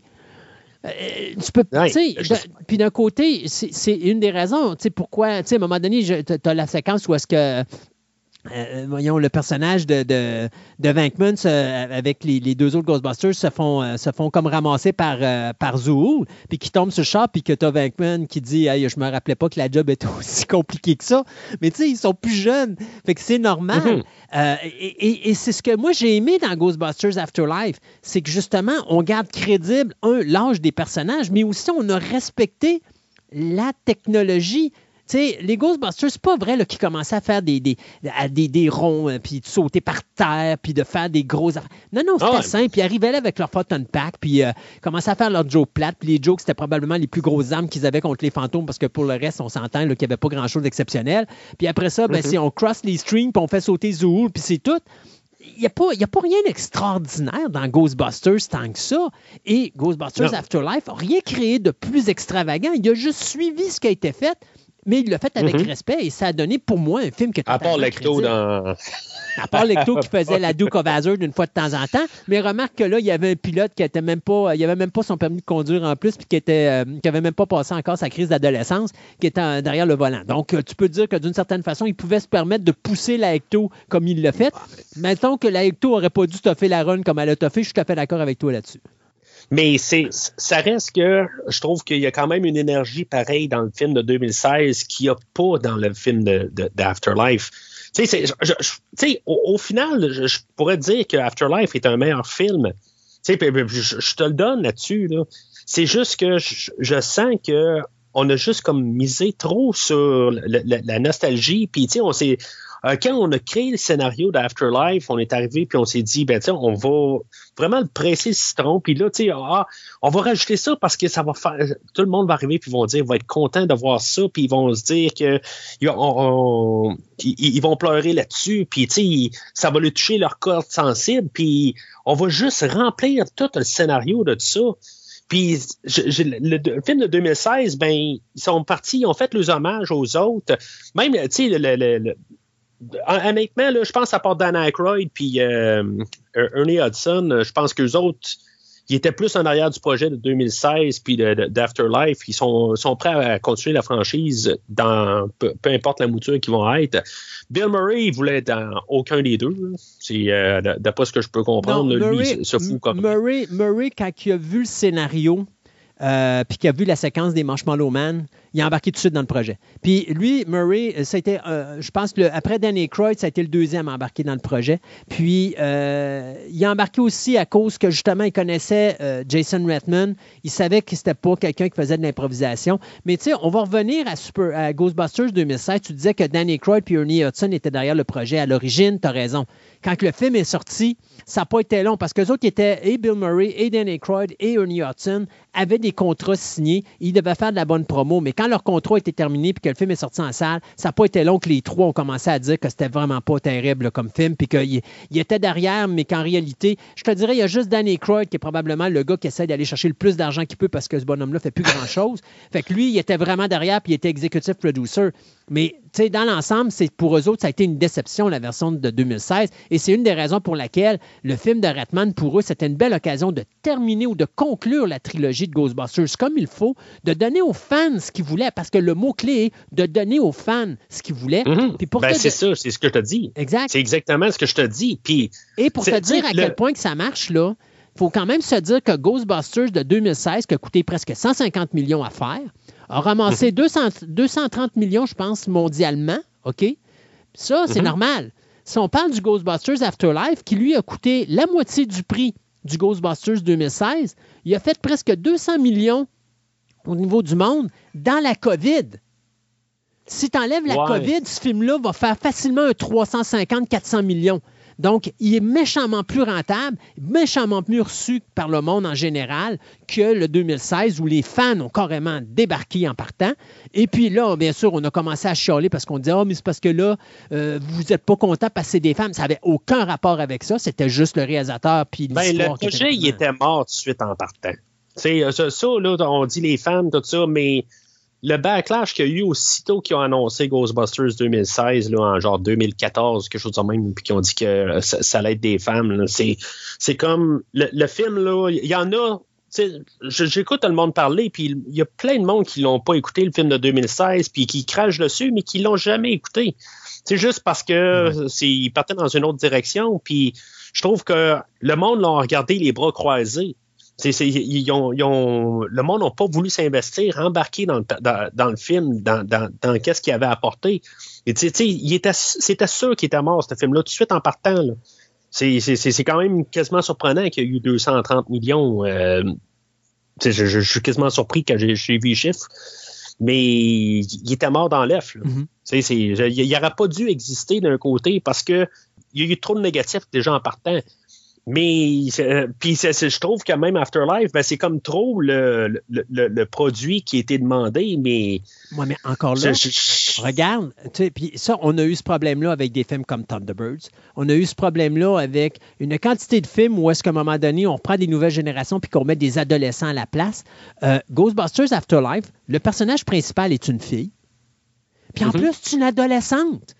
Le mm-hmm. groupe des nouveaux Ghostbusters, c'est tous des adolescents. Et pourtant, mhm. ce film-là a été bien reçu. Les critiques ont été excellentes tant au niveau journalistique qu'au niveau des, des, gens qui ont regardé le film. Euh, il y en a qui vont, oui, comme toi, critiquer l'aspect euh, nostalgique. C'est Ghostbusters 3. Le but de tout ça, c'est la nostalgie. C'est ça pourquoi on nous le ramène, le film. Euh, tu sais, ça revient à ce que je disais au début de chronique c'est comme les gens qui disaient qu'épisode 1, 2, 3 de Star Wars, on n'avait pas l'ambiance Star Wars. Puis quand on vous mhm. redonne un film avec l'ambiance Star Wars des premiers films, qui est épisode 7, ben là, vous chialez contre ça. Mais si vous l'avez demandé, ben Ghostbusters, c'est à peu près ça. Les fans voulaient avoir la nostalgie. On leur a donné. Mais ils ont bien répondu, tant qu'à moi, surtout en cas de pandémie. Parce qu'il faut se rappeler que Sony, contrairement à des compagnies comme Universal, comme Warner Brothers ou comme Disney ou des choses comme ça, ils n'ont pas de poste de streaming, eux autres. Donc, l'argent qu'ils font, c'est l'argent seulement en salle. Ils n'ont pas les postes de streaming qui vont leur ramener de l'argent additionnel. Alors, à ce niveau-là, Ghostbusters Afterlife est un bon succès quand même. Ouais, mais tu sais, tu peux y aller quand même dans tous les sens avec euh, la pandémie aussi. Tu sais, c'est genre le seul film qui sort euh, cette fin de semaine-là. Puis, tu sais, c'est la seule affaire au cinéma. Fait que, tu sais, euh, en temps hors pandémie, ben, tu sais, t'as genre cinq films qui sortent dans une fin de semaine. Fait que l'argent est splitté un peu dans tous les sens. Mais il y aurait fait Là, en pandémie, ouais, mais on a des films qui pètent des, scores, comme le, dernier Spider-Man, il a pété des scores en pandémie. Mais quelle exception?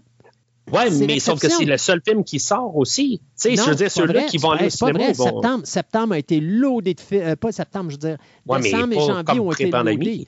Ben, ouais, mais pas comme en pré-pandémie. Tu sais, il n'y a pas cinq films qui sortent dans une fin de semaine. Ben non, mais dans, en, en pré-pandémie, tu n'en avais pas non plus. Tu avais, avais, un, titre, un gros titre par semaine. C'était le fait. Donc, il fallait qu'ils fassent leur, leur budget dans la première semaine parce que sinon, ils étaient dans le trouble après. Mais, ouais, mais là, ils ont plusieurs semaines. en décembre, tu as eu Spider-Man, tu as, eu, as eu Scream, tu as eu une coupelle de gros titres qui sont sortis.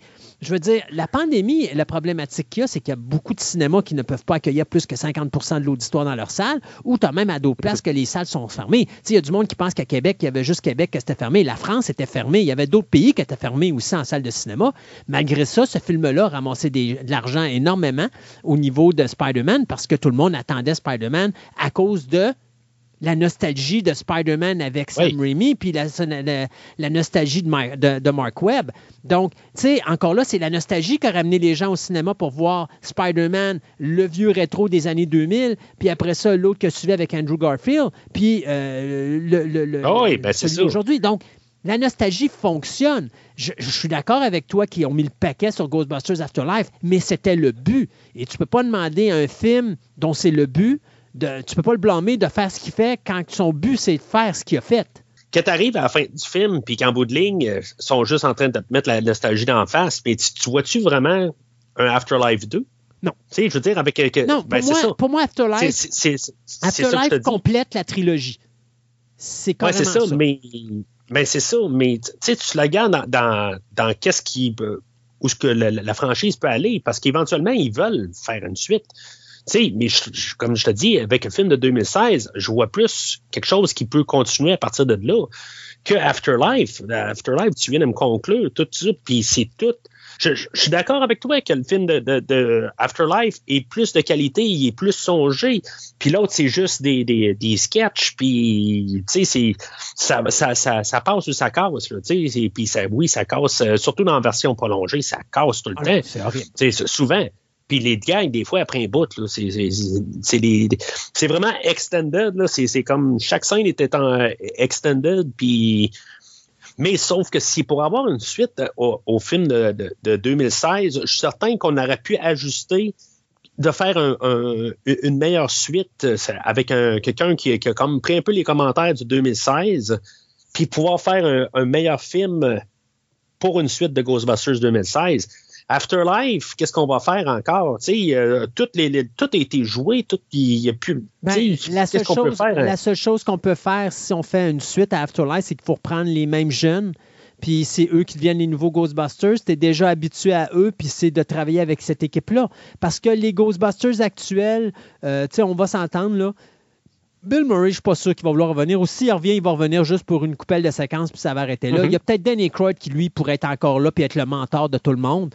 Puis, bien sûr, euh, Ernie Hudson, qui, lui, ben, c'est l'argent derrière tout ça. Alors, c'est sûr et sûr. Puis, tu sais, d'un côté, j'adore j'adore ce qu'on a fait avec les personnages, en passant. Tu sais, le fait que, justement, euh, le personnage d'Ernie euh, euh, Hudson, qui est, Van- qui est pas Bankman, mais qui est Winston, qui est le gars qui finalement arrive comme un cheveu la soupe dans le premier film, qui est toujours le dernier de la clique qu'on voit le moins souvent possible dans la gang, va être le gars qui finalement va être responsable de la survie de l'organisation des Ghostbusters et qui va s'occuper Mhm. de son monde, tout comme Egon s'est occupé de la sécurité du monde en général. On parle de la, de- de- de la population Mhm. terrestre. Lui, Venkman, euh, pas Venkman, mais lui, euh, Winston, s'occupe en arrière-plan de la protection de ses membres de Ghostbusters qui lui ont donné la chance de devenir l'être qui est devenu. Donc, de dire, mettons, un personnage comme euh, Ray, euh, ben Ray, tu es dans une librairie qui ne fait pas d'argent, mais je vais payer ton loyer tout le temps pour permettre que tu puisses garder ta librairie qui ne fait pas d'argent. Puis Venkman, ben lui, il n'a pas besoin puisque Venkman est rendu professeur d'université. D'ailleurs, on se demande comment il a fait, mais enfin, ça, c'est une autre histoire. Euh, mais bon, tu sais, c'est- c'est ça le plaisir de Ghostbusters Afterlife. Maintenant, si on décide de poursuivre, on peut faire ça, mais moi, je continue à dire, il faut ramener les jeunes qui sont là et euh, on va pouvoir retravailler ça. Mais tu sais, Ghostbusters Afterlife est un- me fait penser un petit peu à Ghostbusters de 84. Si tu te rappelles Ghostbusters de 84, ça prend un méchant bout avant de commencer. Tu sais, tu as toute l'intrigue, tout- c'est de l'humour, c'est ça, mais avant que tu vois les Ghostbusters sortir pour la première Ah, fois, je pense que tu as t'as quasiment rendu à la moitié du film. Oui, oui. C'est exactement, exactement le même concept avec Afterlife. Tu as la mise en situation, puis quand tu vois la Ecto sortir, puis tu vois les Ghostbusters, tu sais, je me rappellerai toujours quand tu vois la Ecto sortir la première fois en 84, puis s'en aller dans la rue, puis tu vois les Ghostbusters rentrer dans l'hôtel, puis euh, y a-tu quelqu'un qui a vu des fantômes? Tu sais, tu as l'émotion de voir Mais la... c'est plus le même temps. Je veux dire, Non. au troisième la franchise. Oui, mais, mais, mais- tu, l'as déjà vu, ça, toutes euh, ces choses-là. Oui. Fait que, tu sais, Oui. mais tu es encore, au niveau émotif, touché par Oh. OK, là, ils sont dans les hectos, puis quand ils, se poursuivent, ils poursuivent le fantôme, moi, personnellement, ça m'a ramené en 84, ou de dire yes. Tu oui, je suis d'accord avec toi, il n'y en avait pas. J'aurais aimé qu'il y en ait plus, mais j'aime mieux avoir quelque chose de plus terre à terre que d'avoir quelque chose qui est un petit peu exorbitant et stupide et ridicule comme Ghostbusters de 2016.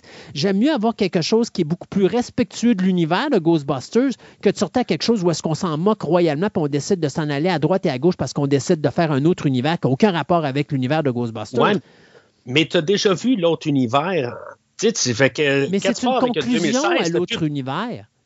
Oui, oui, mais 2016, t'arrives, puis je veux dire, t'as déjà vu l'autre univers, t'as déjà vu toute la, création des crée-toi un autre, mais crée-toi un autre, mais crée-le d'une façon crédible, non pas stupide.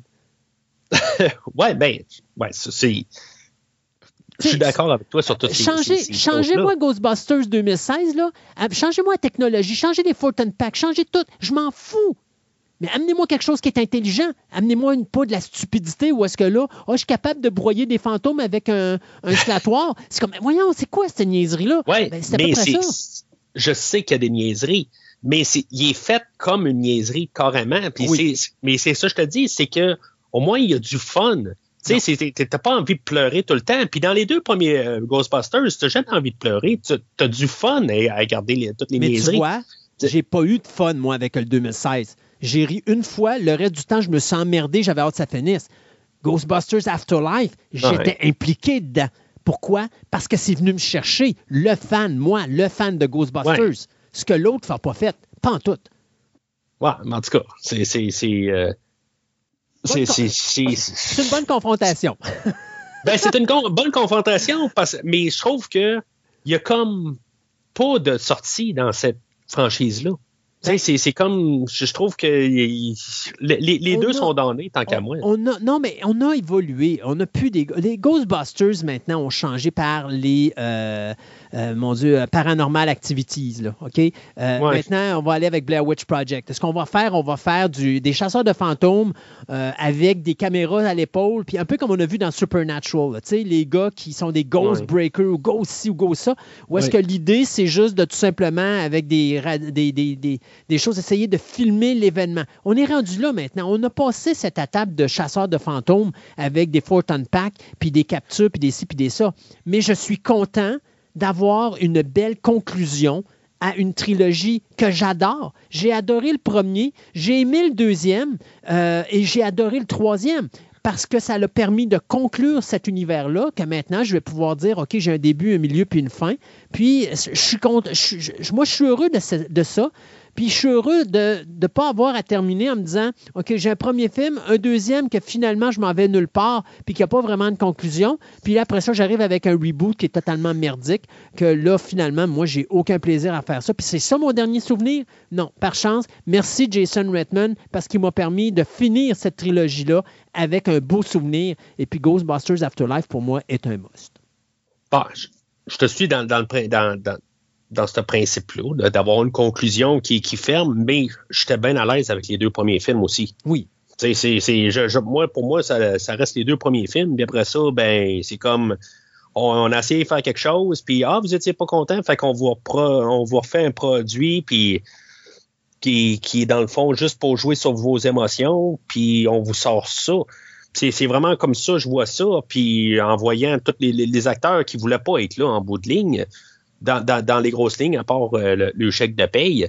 Puis oui, le film a été bien reçu, tout ça, mais il n'a pas juste été mal reçu, hein, le film de 2016, quand même. Il y a quand même des. des, J'étais quand même assez surpris là, de, avant qu'on entre en je, lisais sur 2016, euh, puis il y a quand même. Euh, il, n'est pas mal vu. Là, il, il est quand même. il n'est pas aussi bien vu qu'Afterlife, mais il est quand même pas si pire que ça. Mm-hmm. C'est juste les, les, trolls sur Internet qui aiment ça, euh, qui, prennent un petit peu trop des fois de la place aussi. Là. Oui, ben ça, ça va tout le temps en avoir. Mais il y a quand même, moi, je considère en tout cas qu'il y a énormément de défauts, le, 2016. Euh. En tout cas, moi, j'ai pas de la misère. Comme je te dis, moi, j'ai pas eu de fun avec. J'ai vraiment pas eu de fun avec. C'est pas parce que je voulais pas avoir du fun avec. Mais il y a des personnages comme le personnage féminin de Egon que je déteste pas. Euh, mais y a, mais Ben, dans la version longue, je, je la déteste. En version Non, non, courte, vers- c'est correct. il n'y a pas grand-chose dans la version longue qui est bonne. D'ailleurs, je, je le dis tout de suite au monde, là, si vous avez une Ouais. version écoutée de 2016, écoutez pas la version longue, évitez-la. Je pense que ça fait cinq fois qu'on le dit, mais C'est à éviter, c'est horrible. C'est tout simplement horrible. Euh, Paul Feig devrait être crucifié sur la place publique puis dire voilà ce qui arrive quand vous touchez euh, en mal à Ghostbusters. C'est- horrible. Mais le, film de 2016, honnêtement, je pense qu'il est d'un côté, il est parti trop d'un extrême à l'autre, tu sais, avec son Mm. idée de genre, bon, ben, on part, on met ça au féminin. Quand il aurait pu arriver puis être plus intelligent juste sur le côté, que tu es obligé, tu es obligé de vraiment juste comme virer ça au féminin, c'est comme virer ça un petit peu organique. Ça peut être trois filles et un gars ou quelque Oui. chose de même. Ben, ça, aurait, ça aurait pu être vraiment le fun de mélanger les sexes. Même, j'aurais peut-être même pu voir deux-deux. là. Tu sais, euh, Oh, ouais, ben c'est ça. Je, je, je, voulais, je voulais pas être trop symétrique avec mon deux. Exact. Ça, j'ai mais dit. mais, mais tu peux faire de quoi, effectivement? C'est pas un ou l'autre. Ça peut être juste un mélange. Là, ce qu'on a fait, c'est qu'on a juste changé complètement les sexes de base. C'est-à-dire qu'on avait quatre Ghostbusters masculins puis une secrétaire. Là, on a fait, en 2016, quatre Ghostbusters féminins puis un secrétaire. Euh, mais tu sais, la problématique là-dedans, c'est que ça enlève des possibilités d'échange qui peuvent être drôles. La relation entre, Oui. tu sais, la façon que les femmes peuvent avoir de voir un fantôme face à la façon qu'un homme va avoir de voir un fantôme ou la façon de traiter une situation avec des fantômes du côté féminin sera nécessairement pas la même que tester du côté masculin. De faire un mix entre les deux serait parfait parce que justement, euh, non seulement tu as des forces d'un côté et de l'autre, mais d'un autre côté, ça amène des fois des blagues qui pourraient monter justement un humour intelligent et ou surtout un humour qui est très...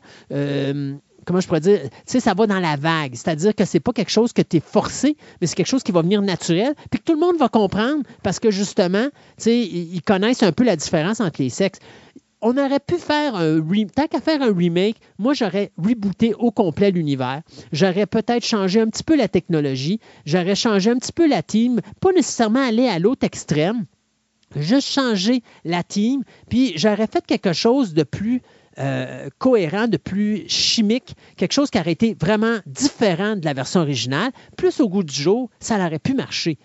Mais ça prend un gars intelligent en arrière de ça. Et Paul Feig, c'est pas le gars à choisir pour ce type de projet-là. Euh, D'ailleurs, j'ai vu plein de films de Paul Feig, puis je te dirais, dans sa carrière à date, il n'y a vraiment pas grand film qui m'ont vraiment fait Ouh, ah! C'est plus des films que, ouais, OK, c'est beau. Le film est fun. Ça a fait plus. Ouh! Ah, ouais. C'est- un genre de metteur en scène que moi, personnellement, sa carrière, là, je regarde ses films, puis il n'a jamais fait un film qui m'a euh, qui m'a jeté en bas de mon lit, comme on dit. Là. Euh, Ouais. C'est pas un réalisateur que j'apprécie.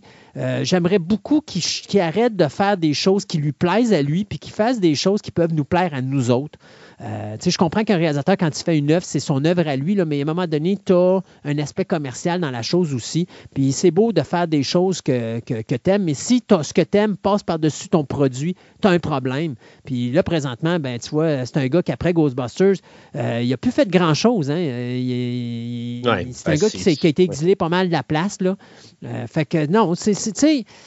Tu sais, je regarde les films qu'il a fait, il a fait quoi? Deux, quatre, six, euh, neuf films. Puis dans les films, je pense que peut-être son meilleur film ou son plus grand film, c'est The Heat, qui était euh, avec, euh, voyons, Sandra Bullock puis Melissa McCarthy. Puis même encore, l'humour entre les deux, tant qu'à moi, marchait pas. Tu avais Spy aussi qui peut être encore là intéressant, mais c'est encore une fois avec Mé- Melissa McCarthy, puis c'est Oui. encore le même humour. Tu sais, c'est- le problème, c'est ça. Il n'est pas, il est pas capable, il n'est pas dans un humour gros, grossier, un humour. On dirait qu'il n'est pas capable de sortir de là. Et ça, c'est plate parce que tant qu'il va jouer dans ce type d'humour-là, euh, pour moi, c'est pas un réalisateur qui va vraiment m'intéresser comme tel. Juste pour un peu terminer là, la conversation, tu penses-tu que c'est le manière que le cinéma va, là, tu sais, il aime ça presser le citron de nostalgie. Tu as parlé de Star Wars, tu as Oui. parlé de. de- tu sais, c'est- c'est- c'est c'est comme ça qu'il va le, le- le cinéma. Parce que euh, on commence à être un petit peu. Moi, moi je commence à être fatigué là-dessus. Honnêtement, j'ai hâte qu'on aille de l'avant, qu'on essaye d'arrêter là, de juste comme. Tu sais, comme, comme, comme tu arrives justement à Ghostbusters 2, sans trop euh, tout le temps être une- un rappel du premier film. Là, on est rendu tout le temps, on fait un rappel du, du premier film. On veut tout le temps que tu penses au premier film. Euh, peut-être une, Moi, je trouve que ça a peut-être commencé dans le coin de Rocky euh, Balboa, où ce qu'on voulait vraiment comme tout le temps revenir au premier film. si on parle de quelque chose comme 2006, je pense. Bon, ça a pas mal commencé là, tranquillement, cette ère-là. Puis là, on est rendu 15 ans plus tard. Puis moi, je pense qu'honnêtement, Star Wars, c'est un petit peu une exception sur le fait que euh, Star Wars, l'épisode 7 était plus une recalibration, un petit peu comme euh, Halloween 2018, qu'est-ce qu'il voulait faire, mais lui, il n'avait pas besoin de le faire. Mais je pense que Star Wars, d'un côté, il avait comme pas le choix de le faire pour faire la, ligne euh, entre mm-hmm. George Lucas et Disney pour dire que, bon, ben, nous autres, on en repart avec le film original, puis on a recréé l'univers au complet. Puis, tu sais, lui, il n'avait pas le choix de faire ça, je pense. Mais après ça, en tout cas, peu importe ce qui passait avec l'épisode 8 tout ça, euh, il est parti de la même base. il, devait le faire. Sauf que là, on est rendu plusieurs années plus tard, puis là, ben, on prend tous les univers, que ce soit n'importe qui, que ce soit James Bond, que ce soit. Tout le monde veut comme presser le citron nostalgie. C'est-tu que je veux dire qu'on pourrait arriver puis juste comme faire une suite directe puis arrêter de juste pleurer sur le passé puis sais, partir avec une nouvelle idée, partir un peu de l'avant. Le problème actuel, je crois, qu'à Hollywood, euh, on est tombé dans un barème de perte de confiance. Euh, ça coûte excessivement cher produire des films. Moi, je pense qu'aujourd'hui, faire des, des, films, ça coûte beaucoup trop cher. Moi, quand je vois des films de 200 millions, c'est beaucoup trop d'argent n'as pas besoin d'avoir tant d'argent que ça pour faire un film qui va euh, être excellent. Euh, ben, Afterlife est cet exemple-là. oui, 75 millions. Donc, aujourd'hui, il y a du monde qui vont dire 75 millions, c'est beaucoup d'argent. C'est vraiment pas beaucoup d'argent. Ben, pour monsieur, madame, tout le monde, oui. Ouais, non, mais je veux dire, tu n'as pas beaucoup de films qui se font. Non, c'est ça. Tu n'as pas beaucoup de films qui se font en bas de 100 millions. Euh, donc, je pense qu'il va falloir qu'Hollywood, de plus en plus, revienne à cette base-là. C'est-à-dire de faire des films où est-ce qu'on va trouver des scénarios beaucoup plus intelligents puis euh, d'arriver avec des box-office euh, où est-ce que justement ton budget va coûter moins cher parce que justement euh, tu vas mettre plus de publicité sur la plus d'argent sur la publicité puis tout ça puis là à ce moment-là ben ça va te permettre d'aller chercher beaucoup plus de profit. Bon. Mais le problème est, est, actuellement, je te dirais, je pense que la chute d'Hollywood a commencé l'année où les scénaristes ont gagné la fameuse grève, où est-ce que là, on devait donner des pourcentages des recettes aux scénaristes. Il y en a qui vont me dire, c'est quoi le rapport? Mais la game, c'est que. Dans 2000. Euh, c'est Quoi, Dans les années 2000, quelque chose de genre. La dernière grève des scénaristes, il me semble que c'était quelque part là-dedans. 2008, 2009. Quelque chose de genre. En tout cas, je, de ma part, je n'ai pas la, la, date, mais la problématique à partir de ce moment-là, c'est quoi qui se passe? C'est que là, les, scénaristes arrêtent d'écrire. Ils vont vous donner ce que vous voulez. C'est-à-dire, là, les gens au cinéma, ils veulent de l'action, ils veulent avoir des gros robots, ils veulent avoir pas d'histoire, mais plein de, plein de big badaboom. Ben, on va leur écrire plein de, on va leur écrire plein de big badaboom. Eux autres, ils veulent que les films fassent de l'argent, parce qu'ils font de l'argent, ils font de l'argent eux autres aussi. Donc, mm-hmm. euh, on a arrêté de travailler. Qu'est-ce qui s'est passé? Ben, tous les bons scénaristes, qui eux sont pas là pour le cash, mais ils sont là pour sortir des œuvres, sont allés dans le niveau du streaming. Alors, mhm. qu'est-ce qui se passe? Ben, présentement, si vous voulez de la qualité, vous allez sur les postes de streaming. Et je pense que la façon de euh, revenir de l'arrière, c'est que Hollywood va falloir que pour arrêter de prendre des franchises qui rapportent de l'argent, ben, il va falloir maintenant qu'ils se concentrent sur, ben, on va baisser nos budgets, on va aller chercher des bonnes histoires, puis on va donner des, affaires qui sont intéressantes pour monsieur et madame tout le monde. On va ramener des concepts qui vont ramener des gens au cinéma. On va s'arranger de le faire pour pas beaucoup d'argent. Pensez à des films, euh, films comme The Quiet Place. Là. The Quiet Place, euh, c'est quand même un film qui coûte pas cher à faire.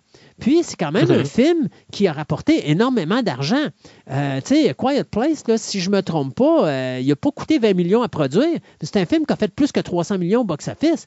C'est du mhm. cash, ça, là, Pensez à Jordan Peele. Jordan Peele, là, le gars qui a fait Us ou qui a fait encore, euh, mon Dieu, c'était Get Out. Get Out, merci. Euh, mm-hmm. C'est un gars qui refuse de faire des gros, box, des gros films à gros budget parce que justement, lui, dans sa tête, c'est je suis capable de faire des films pour moins de 25 millions puis d'aller chercher 3, 4, 500 millions au box-office. Pourquoi j'irais chercher un, budget de 100 millions quand j'irais chercher, j'irais pas nécessairement chercher plus que 2, 300, 400 millions au box-office? Donc, tu sais, ces gens-là, c'est d'après moi la, la, nouvelle génération du cinéma, c'est-à-dire on va vous créer des petites œuvres nouvelles, A Quiet Place, Us, Get Out, des films qui ne coûtent pas mhm. cher, puis qui vont ramener full d'argent au box-office, qui vont remplir les poches de, grosses compagnies de production et qui vont permettre d'avoir du nouveau cinéma à Hollywood et qui vont permettre d'avoir des nouvelles choses euh, sur le grand écran qui vont nous faire aimer de retourner au cinéma. le problème actuel, Hollywood souffre de manque de confiance. Pour faire de l'argent, ça prend des franchises. Pour faire des franchises, ça nous prend des titres qui sont connus. Ça nous prend des Harry Potter. Donc, qu'est-ce qu'on fait? Ben, on a fini Harry Potter, on va commencer les Fantastic Beasts. On va se retourner mhm. dans les années 80. Pourquoi? Les années 80, c'est ce qui rapportait le plus d'argent? Donc, on va aller chercher Robocop, Terminator, Ghostbusters, les Gremlins. On va les ressortir. Ça rapporte de mhm. l'argent. D'ailleurs, je suis surpris qu'on n'ait pas restarté, on n'a pas fait une franchise sur les Back to the Future. Euh, on fait ça avec l'horreur volontiers, hein, avec, Halloween, qui est pour moi un massacre présentement. Mais bon, qu'est-ce que tu veux que je te dise? On va refaire des Halloween, on fait des Halloween. Euh, on va probablement refaire à un moment donné du vendredi 13. Euh, du Freddy Krueger, ça ne me surprendrait pas qu'on recommence ça à un moment donné aussi. sais, on reprend des franchises mhm. comme ça. Pourquoi? Parce que ça on sauve de l'argent parce que les noms sont déjà connus. Donc, ça permet, dès qu'on voit le logo ou dès qu'on voit le titre, ben, les gens vont déjà chercher au cinéma. Donc, on n'a pas besoin d'investir autant d'argent, ou du moins l'argent investi au niveau de la publicité est bien investi sur des produits qu'on connaît.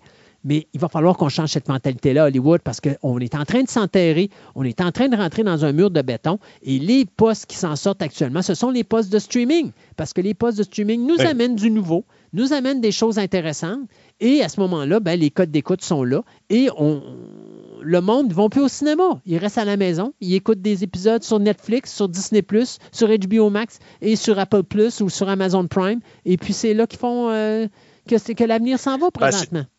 c'est un peu par la force des choses aussi qui sont. oui, avec la pandémie. Mais oublions la pandémie. Je pense que même si la pandémie n'aurait pas été là, c'est ce qui se passerait pareil. Parce que les bons produits sont sur les postes de streaming présentement. Pourquoi? Parce que les bons scénaristes ont quitté Hollywood, puis maintenant, ils sont sur les postes de streaming. C'est à peu près ce que je voulais dire. là-dessus, je, te suis euh, pas mal à 100% là-dessus. Je trouve que c'est juste... En même temps, comment qu'on peut des fois partir... Tu sais, Afterlife, pour, ce que j'ai dit quand même contre ce film-là, il y a quand même des bonnes... Euh, des, bonnes bases pareilles à quelque part. Puis que, tu sais, je trouve que des fois, c'est ça qui manque justement dans, dans, les nouvelles franchises aussi, de juste peut-être partir d'un côté intelligent, mais en même temps, de juste au moins défier un peu, de lâcher la nostalgie, puis d'aller de l'avant. Puis c'est, c'est bien beau continuer une franchise, mais des fois, la continuer, mais intelligemment, en allant de l'avant. Mais c'est comme, j'ai l'impression que toutes les franchises partent puis en regardant tout le temps en arrière. Mais je te, fais une prédiction parce que Afterlife était un peu ce qu'épisode 7 était pour Star Wars, c'est-à-dire on, va ramener le monde dans la franchise. Euh, le but de Ghostbusters, c'était de ramener les fans dans la franchise. Si on fait un quatrième Ghostbusters, parce que Ghostbusters Afterlife, pour moi, continue ah, avec Ghostbusters 3, euh, si on mhm. fait un Ghostbusters 4, je pense que tout ce qui est nostalgie, tu vas l'oublier, puis là, on va se concentrer sur des nouvelles histoires. Mais ça ben, prenait ce, film-là. Oui, mais ça, ça, prenait quand même ce film-là pour ramener les fans et surtout satisfaire les fans qui avaient été déçus par la version de 2016. C'est un film qui a été filmé avant la pandémie aussi. Hein? Oui. Fait que, tu sais, tout comme des fois, il y a des plans euh, dans à la pré-pandémie, comme, comme euh, mettons, comme des Robocop, des affaires de même, où est-ce qu'on parle de des suites, tout ça, puis que la pandémie est tombée, puis il y a des projets qui ont comme tombé à l'eau au travers que, est-ce que ces projets-là vont reprendre, vont reprendre éventuellement ou finalement on a tombé, on, on s'est dit que il n'y a plus d'intérêt en bout de mm-hmm. ligne pour continuer. T'sais. Fait qu'en tout cas, on verra bien là, parce qu'on va être rendu comme 4 ou 5 ans après que Afterlife a été filmé.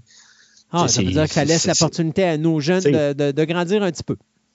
Oui, mais c'est ça, mais sauf que le, la motivation qu'il y avait quand ils ont filmé Afterlife, ils l'ont pu à quelque part parce que ça fait déjà un bout qui est filmé, même s'il vient de sortir.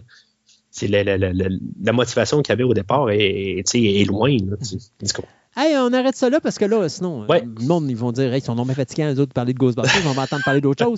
Merci beaucoup, Mathieu. Et puis, écoute, on a plein d'autres versus qui s'en vient euh, dans les prochains mois à Fantastica. Euh, toujours un plaisir. Et puis, qui sait, peut-être que toi et moi, on va se revoir bientôt sur un autre premier visionnement. Qui sait? Ben oui, éventuellement. Éventuellement. Alors, merci beaucoup, Mathieu. Bye.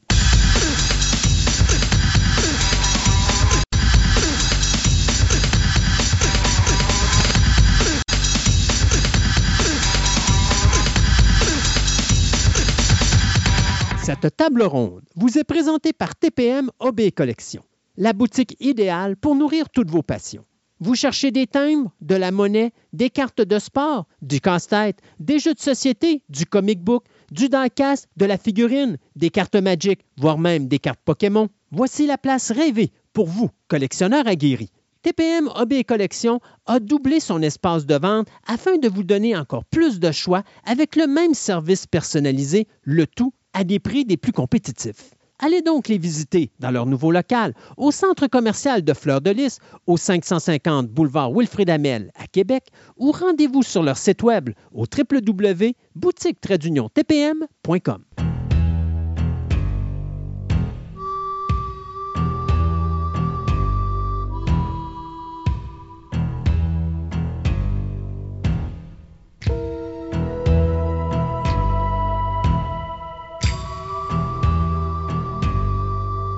Et pour les renouvellements et les cancellations, eh bien, CBS vient de canceller la série Blue Bloods après 14 saisons, donc la prochaine saison sera la dernière. TBS vient d'annoncer la cancellation de la série Miracle Workers après quatre saisons. NBC vient d'annoncer que la troisième saison de Le Bray sera la dernière. Disney vient de canceller la série The Muppet Mayhem après juste une saison. Euh, on a également du côté d'Amazon la cancellation de la série The Horror of Dolores Roach et Shelter. Les deux séries sont annulées après une saison, alors qu'on cancelle la série With Love après sa deuxième saison.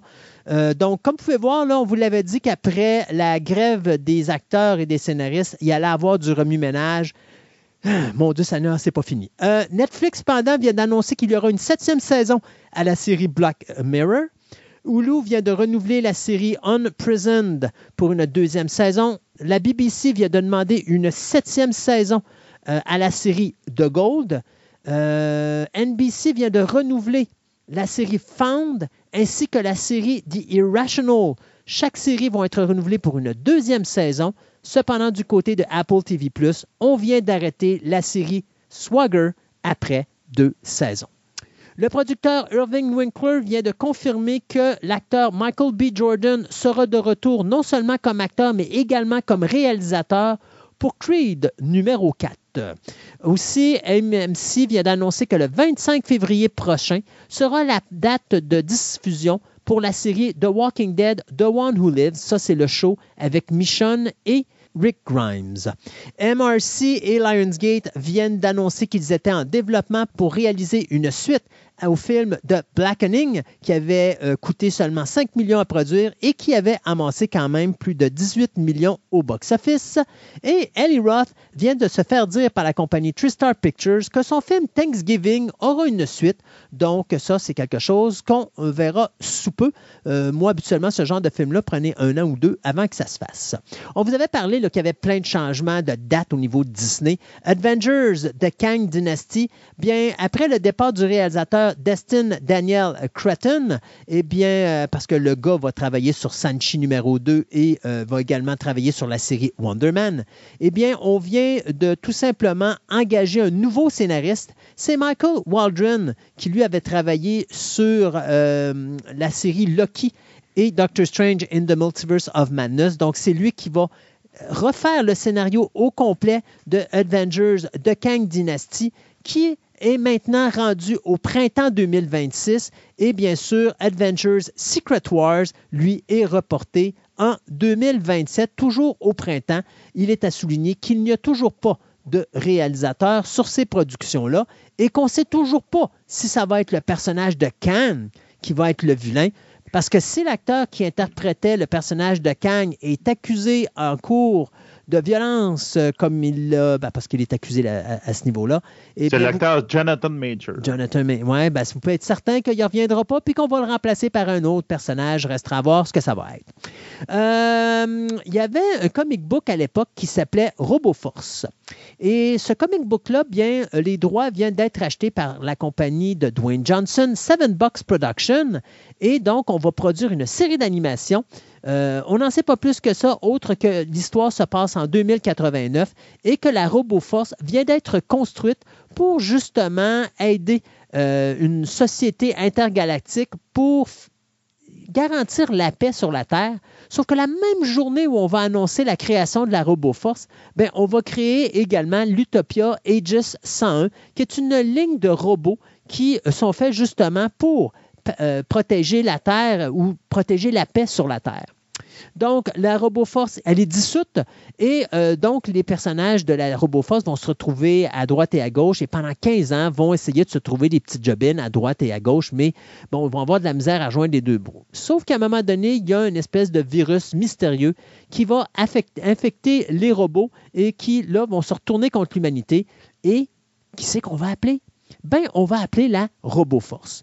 Donc, c'est une série d'animation euh, qui va être produite par euh, Dwayne Johnson et Danny Garcia. Et on sait que c'est le compositeur euh, Matthew Jason qui vient d'être embauché pour faire la musique du film. Moi, ça me fait rire parce que on a déjà engagé le musicien, mais on n'a même pas les réalisateurs qui vont s'occuper de faire le show. Mais on sait cependant que c'est la compagnie Cartoon Conrad qui a fait Teen Titan Go qui va s'occuper de l'animation de cette série intitulée Robo Force. De Saint, euh, ben de Sainte ou le Saint, euh, eh bien, c'est Doug Lehman qui est maintenant attaché pour retravailler le concept du sein et bien sûr de réaliser le nouveau film. Lehman, ça vous dit pas, euh, ben, si le nom vous dit quelque chose, c'est le gars qui avait euh, réalisé le film The Born Identity et qui avait également réalisé le film. Edge of Tomorrow. Donc c'est un excellent metteur en scène. On sait également que l'acteur Roger Jean Page devient euh, ou demeure attaché au rôle titre du sein. Il euh, faut se rappeler que la série avait commencé dans les années 60. C'était à ce moment-là euh, Roger Moore qui interprétait le personnage. Puis on avait eu un film en 97 où est-ce que le saint était interprété par Val Kilmer. Il faut pas oublier la série des années 70 avec George Sanders. Puis il y a eu plein d'autres adaptations, des téléfilms, il y a eu des séries. Le film, je l'avais pas détesté. Moi, j'avais beaucoup aimé le saint dans le temps. Je l'écoutais. Oui. On dirait des reprises, mettons, pas les originales avec Roger Moore. Mais le film avec Val Kilmer, j'avais aimé l'interprétation du personnage qui avait fait un peu plus moderne. Je trouvais ça très intéressant. J'aimerais ça qu'il retourne un peu dans, ce style-là. Mais connaissant, connaissant Lehman, j'ai l'impression que ça va être quelque chose avec beaucoup d'action. Euh, si, vous ne savez pas c'est quoi le saint, ben, c'est parce que le saint est un cambrioleur, mais qui est un mm-hmm. peu à la Robin Hood, c'est-à-dire qu'il vole aux riches pour donner aux pauvres mais des fois, on va l'embaucher pour faire des missions à droite et à gauche. Donc, euh, le sein, ça va être fait par M. Doug Lemon. On n'en sait pas plus sur euh, les dates où est-ce que ça va sortir, mais ce qu'on sait, c'est que Lorenzo Di Bonaventura sera à la production. Parlant de Jason Bourne, ben, il y a un sixième film dans la franchise qui s'en vient, qui va être réalisé par le metteur en scène Edward Berger. Euh, ce qu'on sait présentement, c'est qu'il va développer le scénario et il va réaliser le film. C'est le gars qui avait réalisé All Quiet on, euh, the Western Front, qui avait gagné le prix euh, aux Oscars du meilleur film étranger l'année dernière.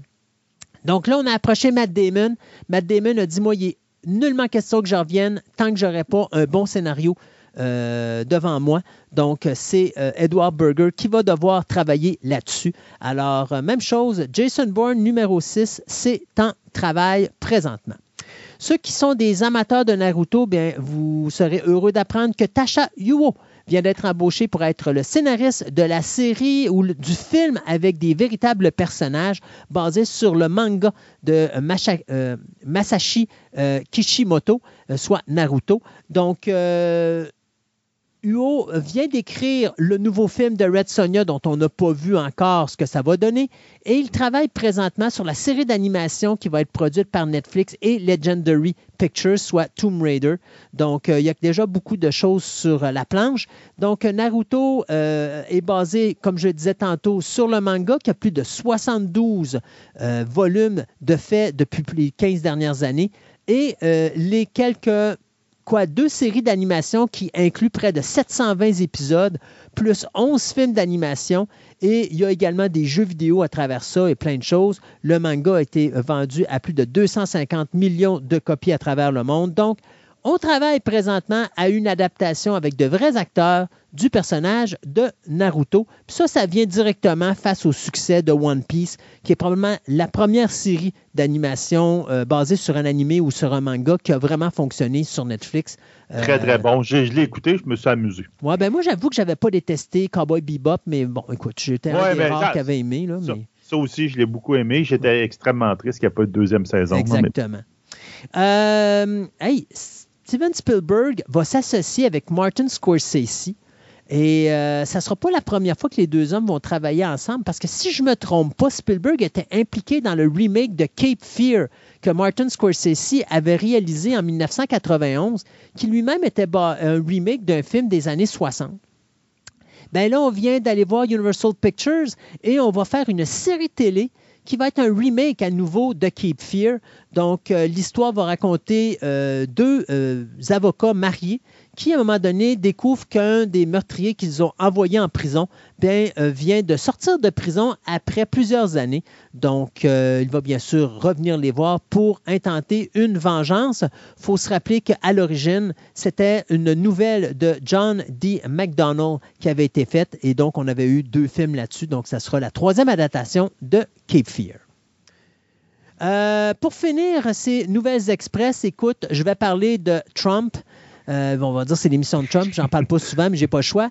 Parce que l'acteur Sébastien Stan vient de signer un contrat pour interpréter le personnage de Donald Trump dans sa biopic. Euh, alors qu'il était, euh, je te dirais, la fin de la trentaine, début de la quarantaine. Donc, on va le voir à la période des années 70 et 80. on va voir aussi son mariage avec, justement, son épouse, là. mon Dieu, c'est Ivana. Ivana, ouais. avec son, son, épouse Ivana.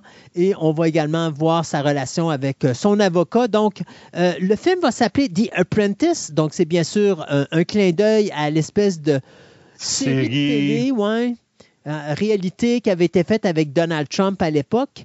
Euh, ça va mettre en vedette donc Sebastian Stan qui avait interprété le personnage de Tommy Lee dans la série Pam and Tommy et qui a surtout interprété le personnage de Bucky Barnes dans l'univers de Marvel qui était le Winter Soldiers.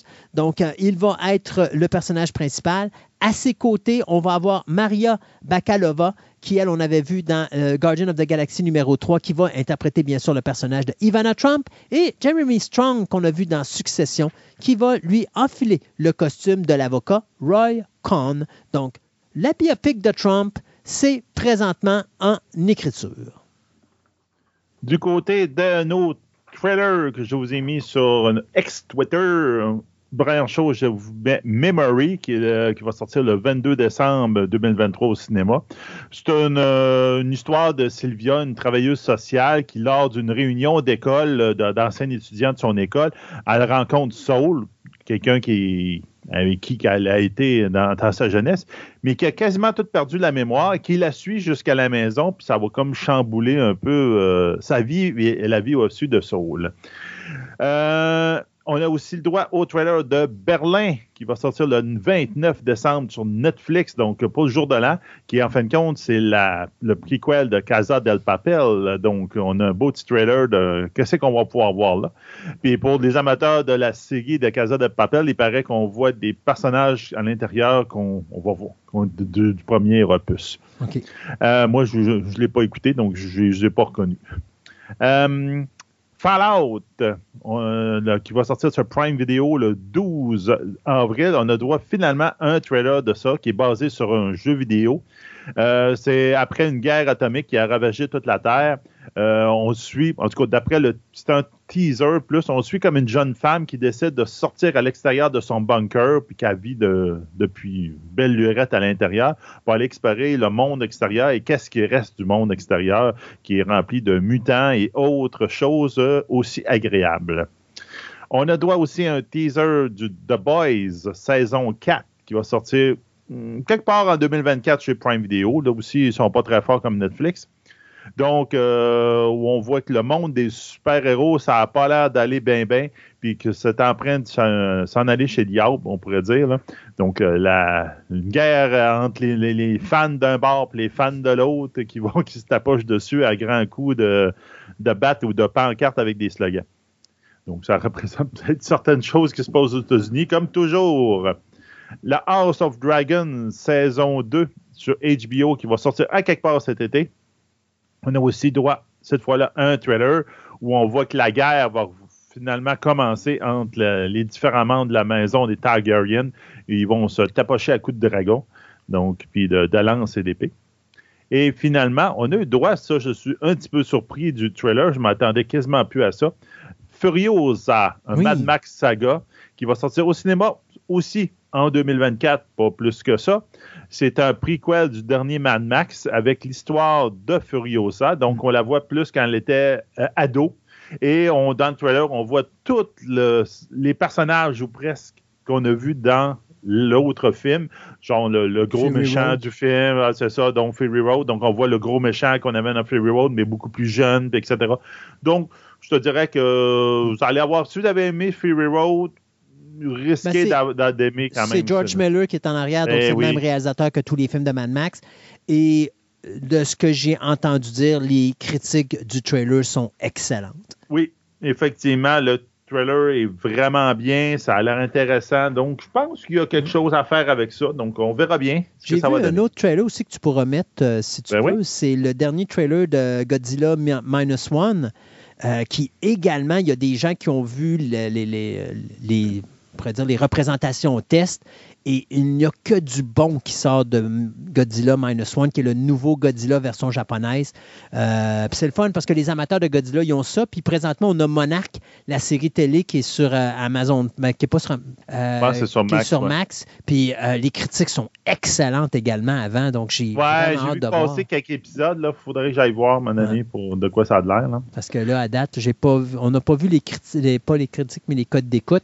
Mais si les codes d'écoute sont bons, tout le monde n'arrête pas de dire qu'il va fort probablement avoir une deuxième saison. Ça fait que c'est juste les cotes d'écoute qui vont déterminer si ça fonctionne pas, mais parce que visuellement et au niveau scénaristique, euh, il y a beaucoup de monde qui louange cette série-là qui est Monac. Donc, euh, Godzilla is back. euh, il est mis sur notre Twitter. T'es bien fin, Sébastien. Merci beaucoup. Merci à vous aussi, les auditeurs. Et on se dit à dans deux semaines pour notre Christmas Carol sur lequel on va célébrer en grand les fêtes de Noël avec vous, avec, Avec les 50 ans d'exorcisme. Et puis après ça, bien, on vous revient en 2024 avec plein de nouveaux produits, plein de nouveaux chroniqueurs, plein de nouvelles choses. Et Sébastien va nous réserver pour notre première émission de 2024 une visite assez spéciale dans la ville de Québec. On n'en dit pas plus long que ça. On se dit à la prochaine édition de Fantastica. Fantastica.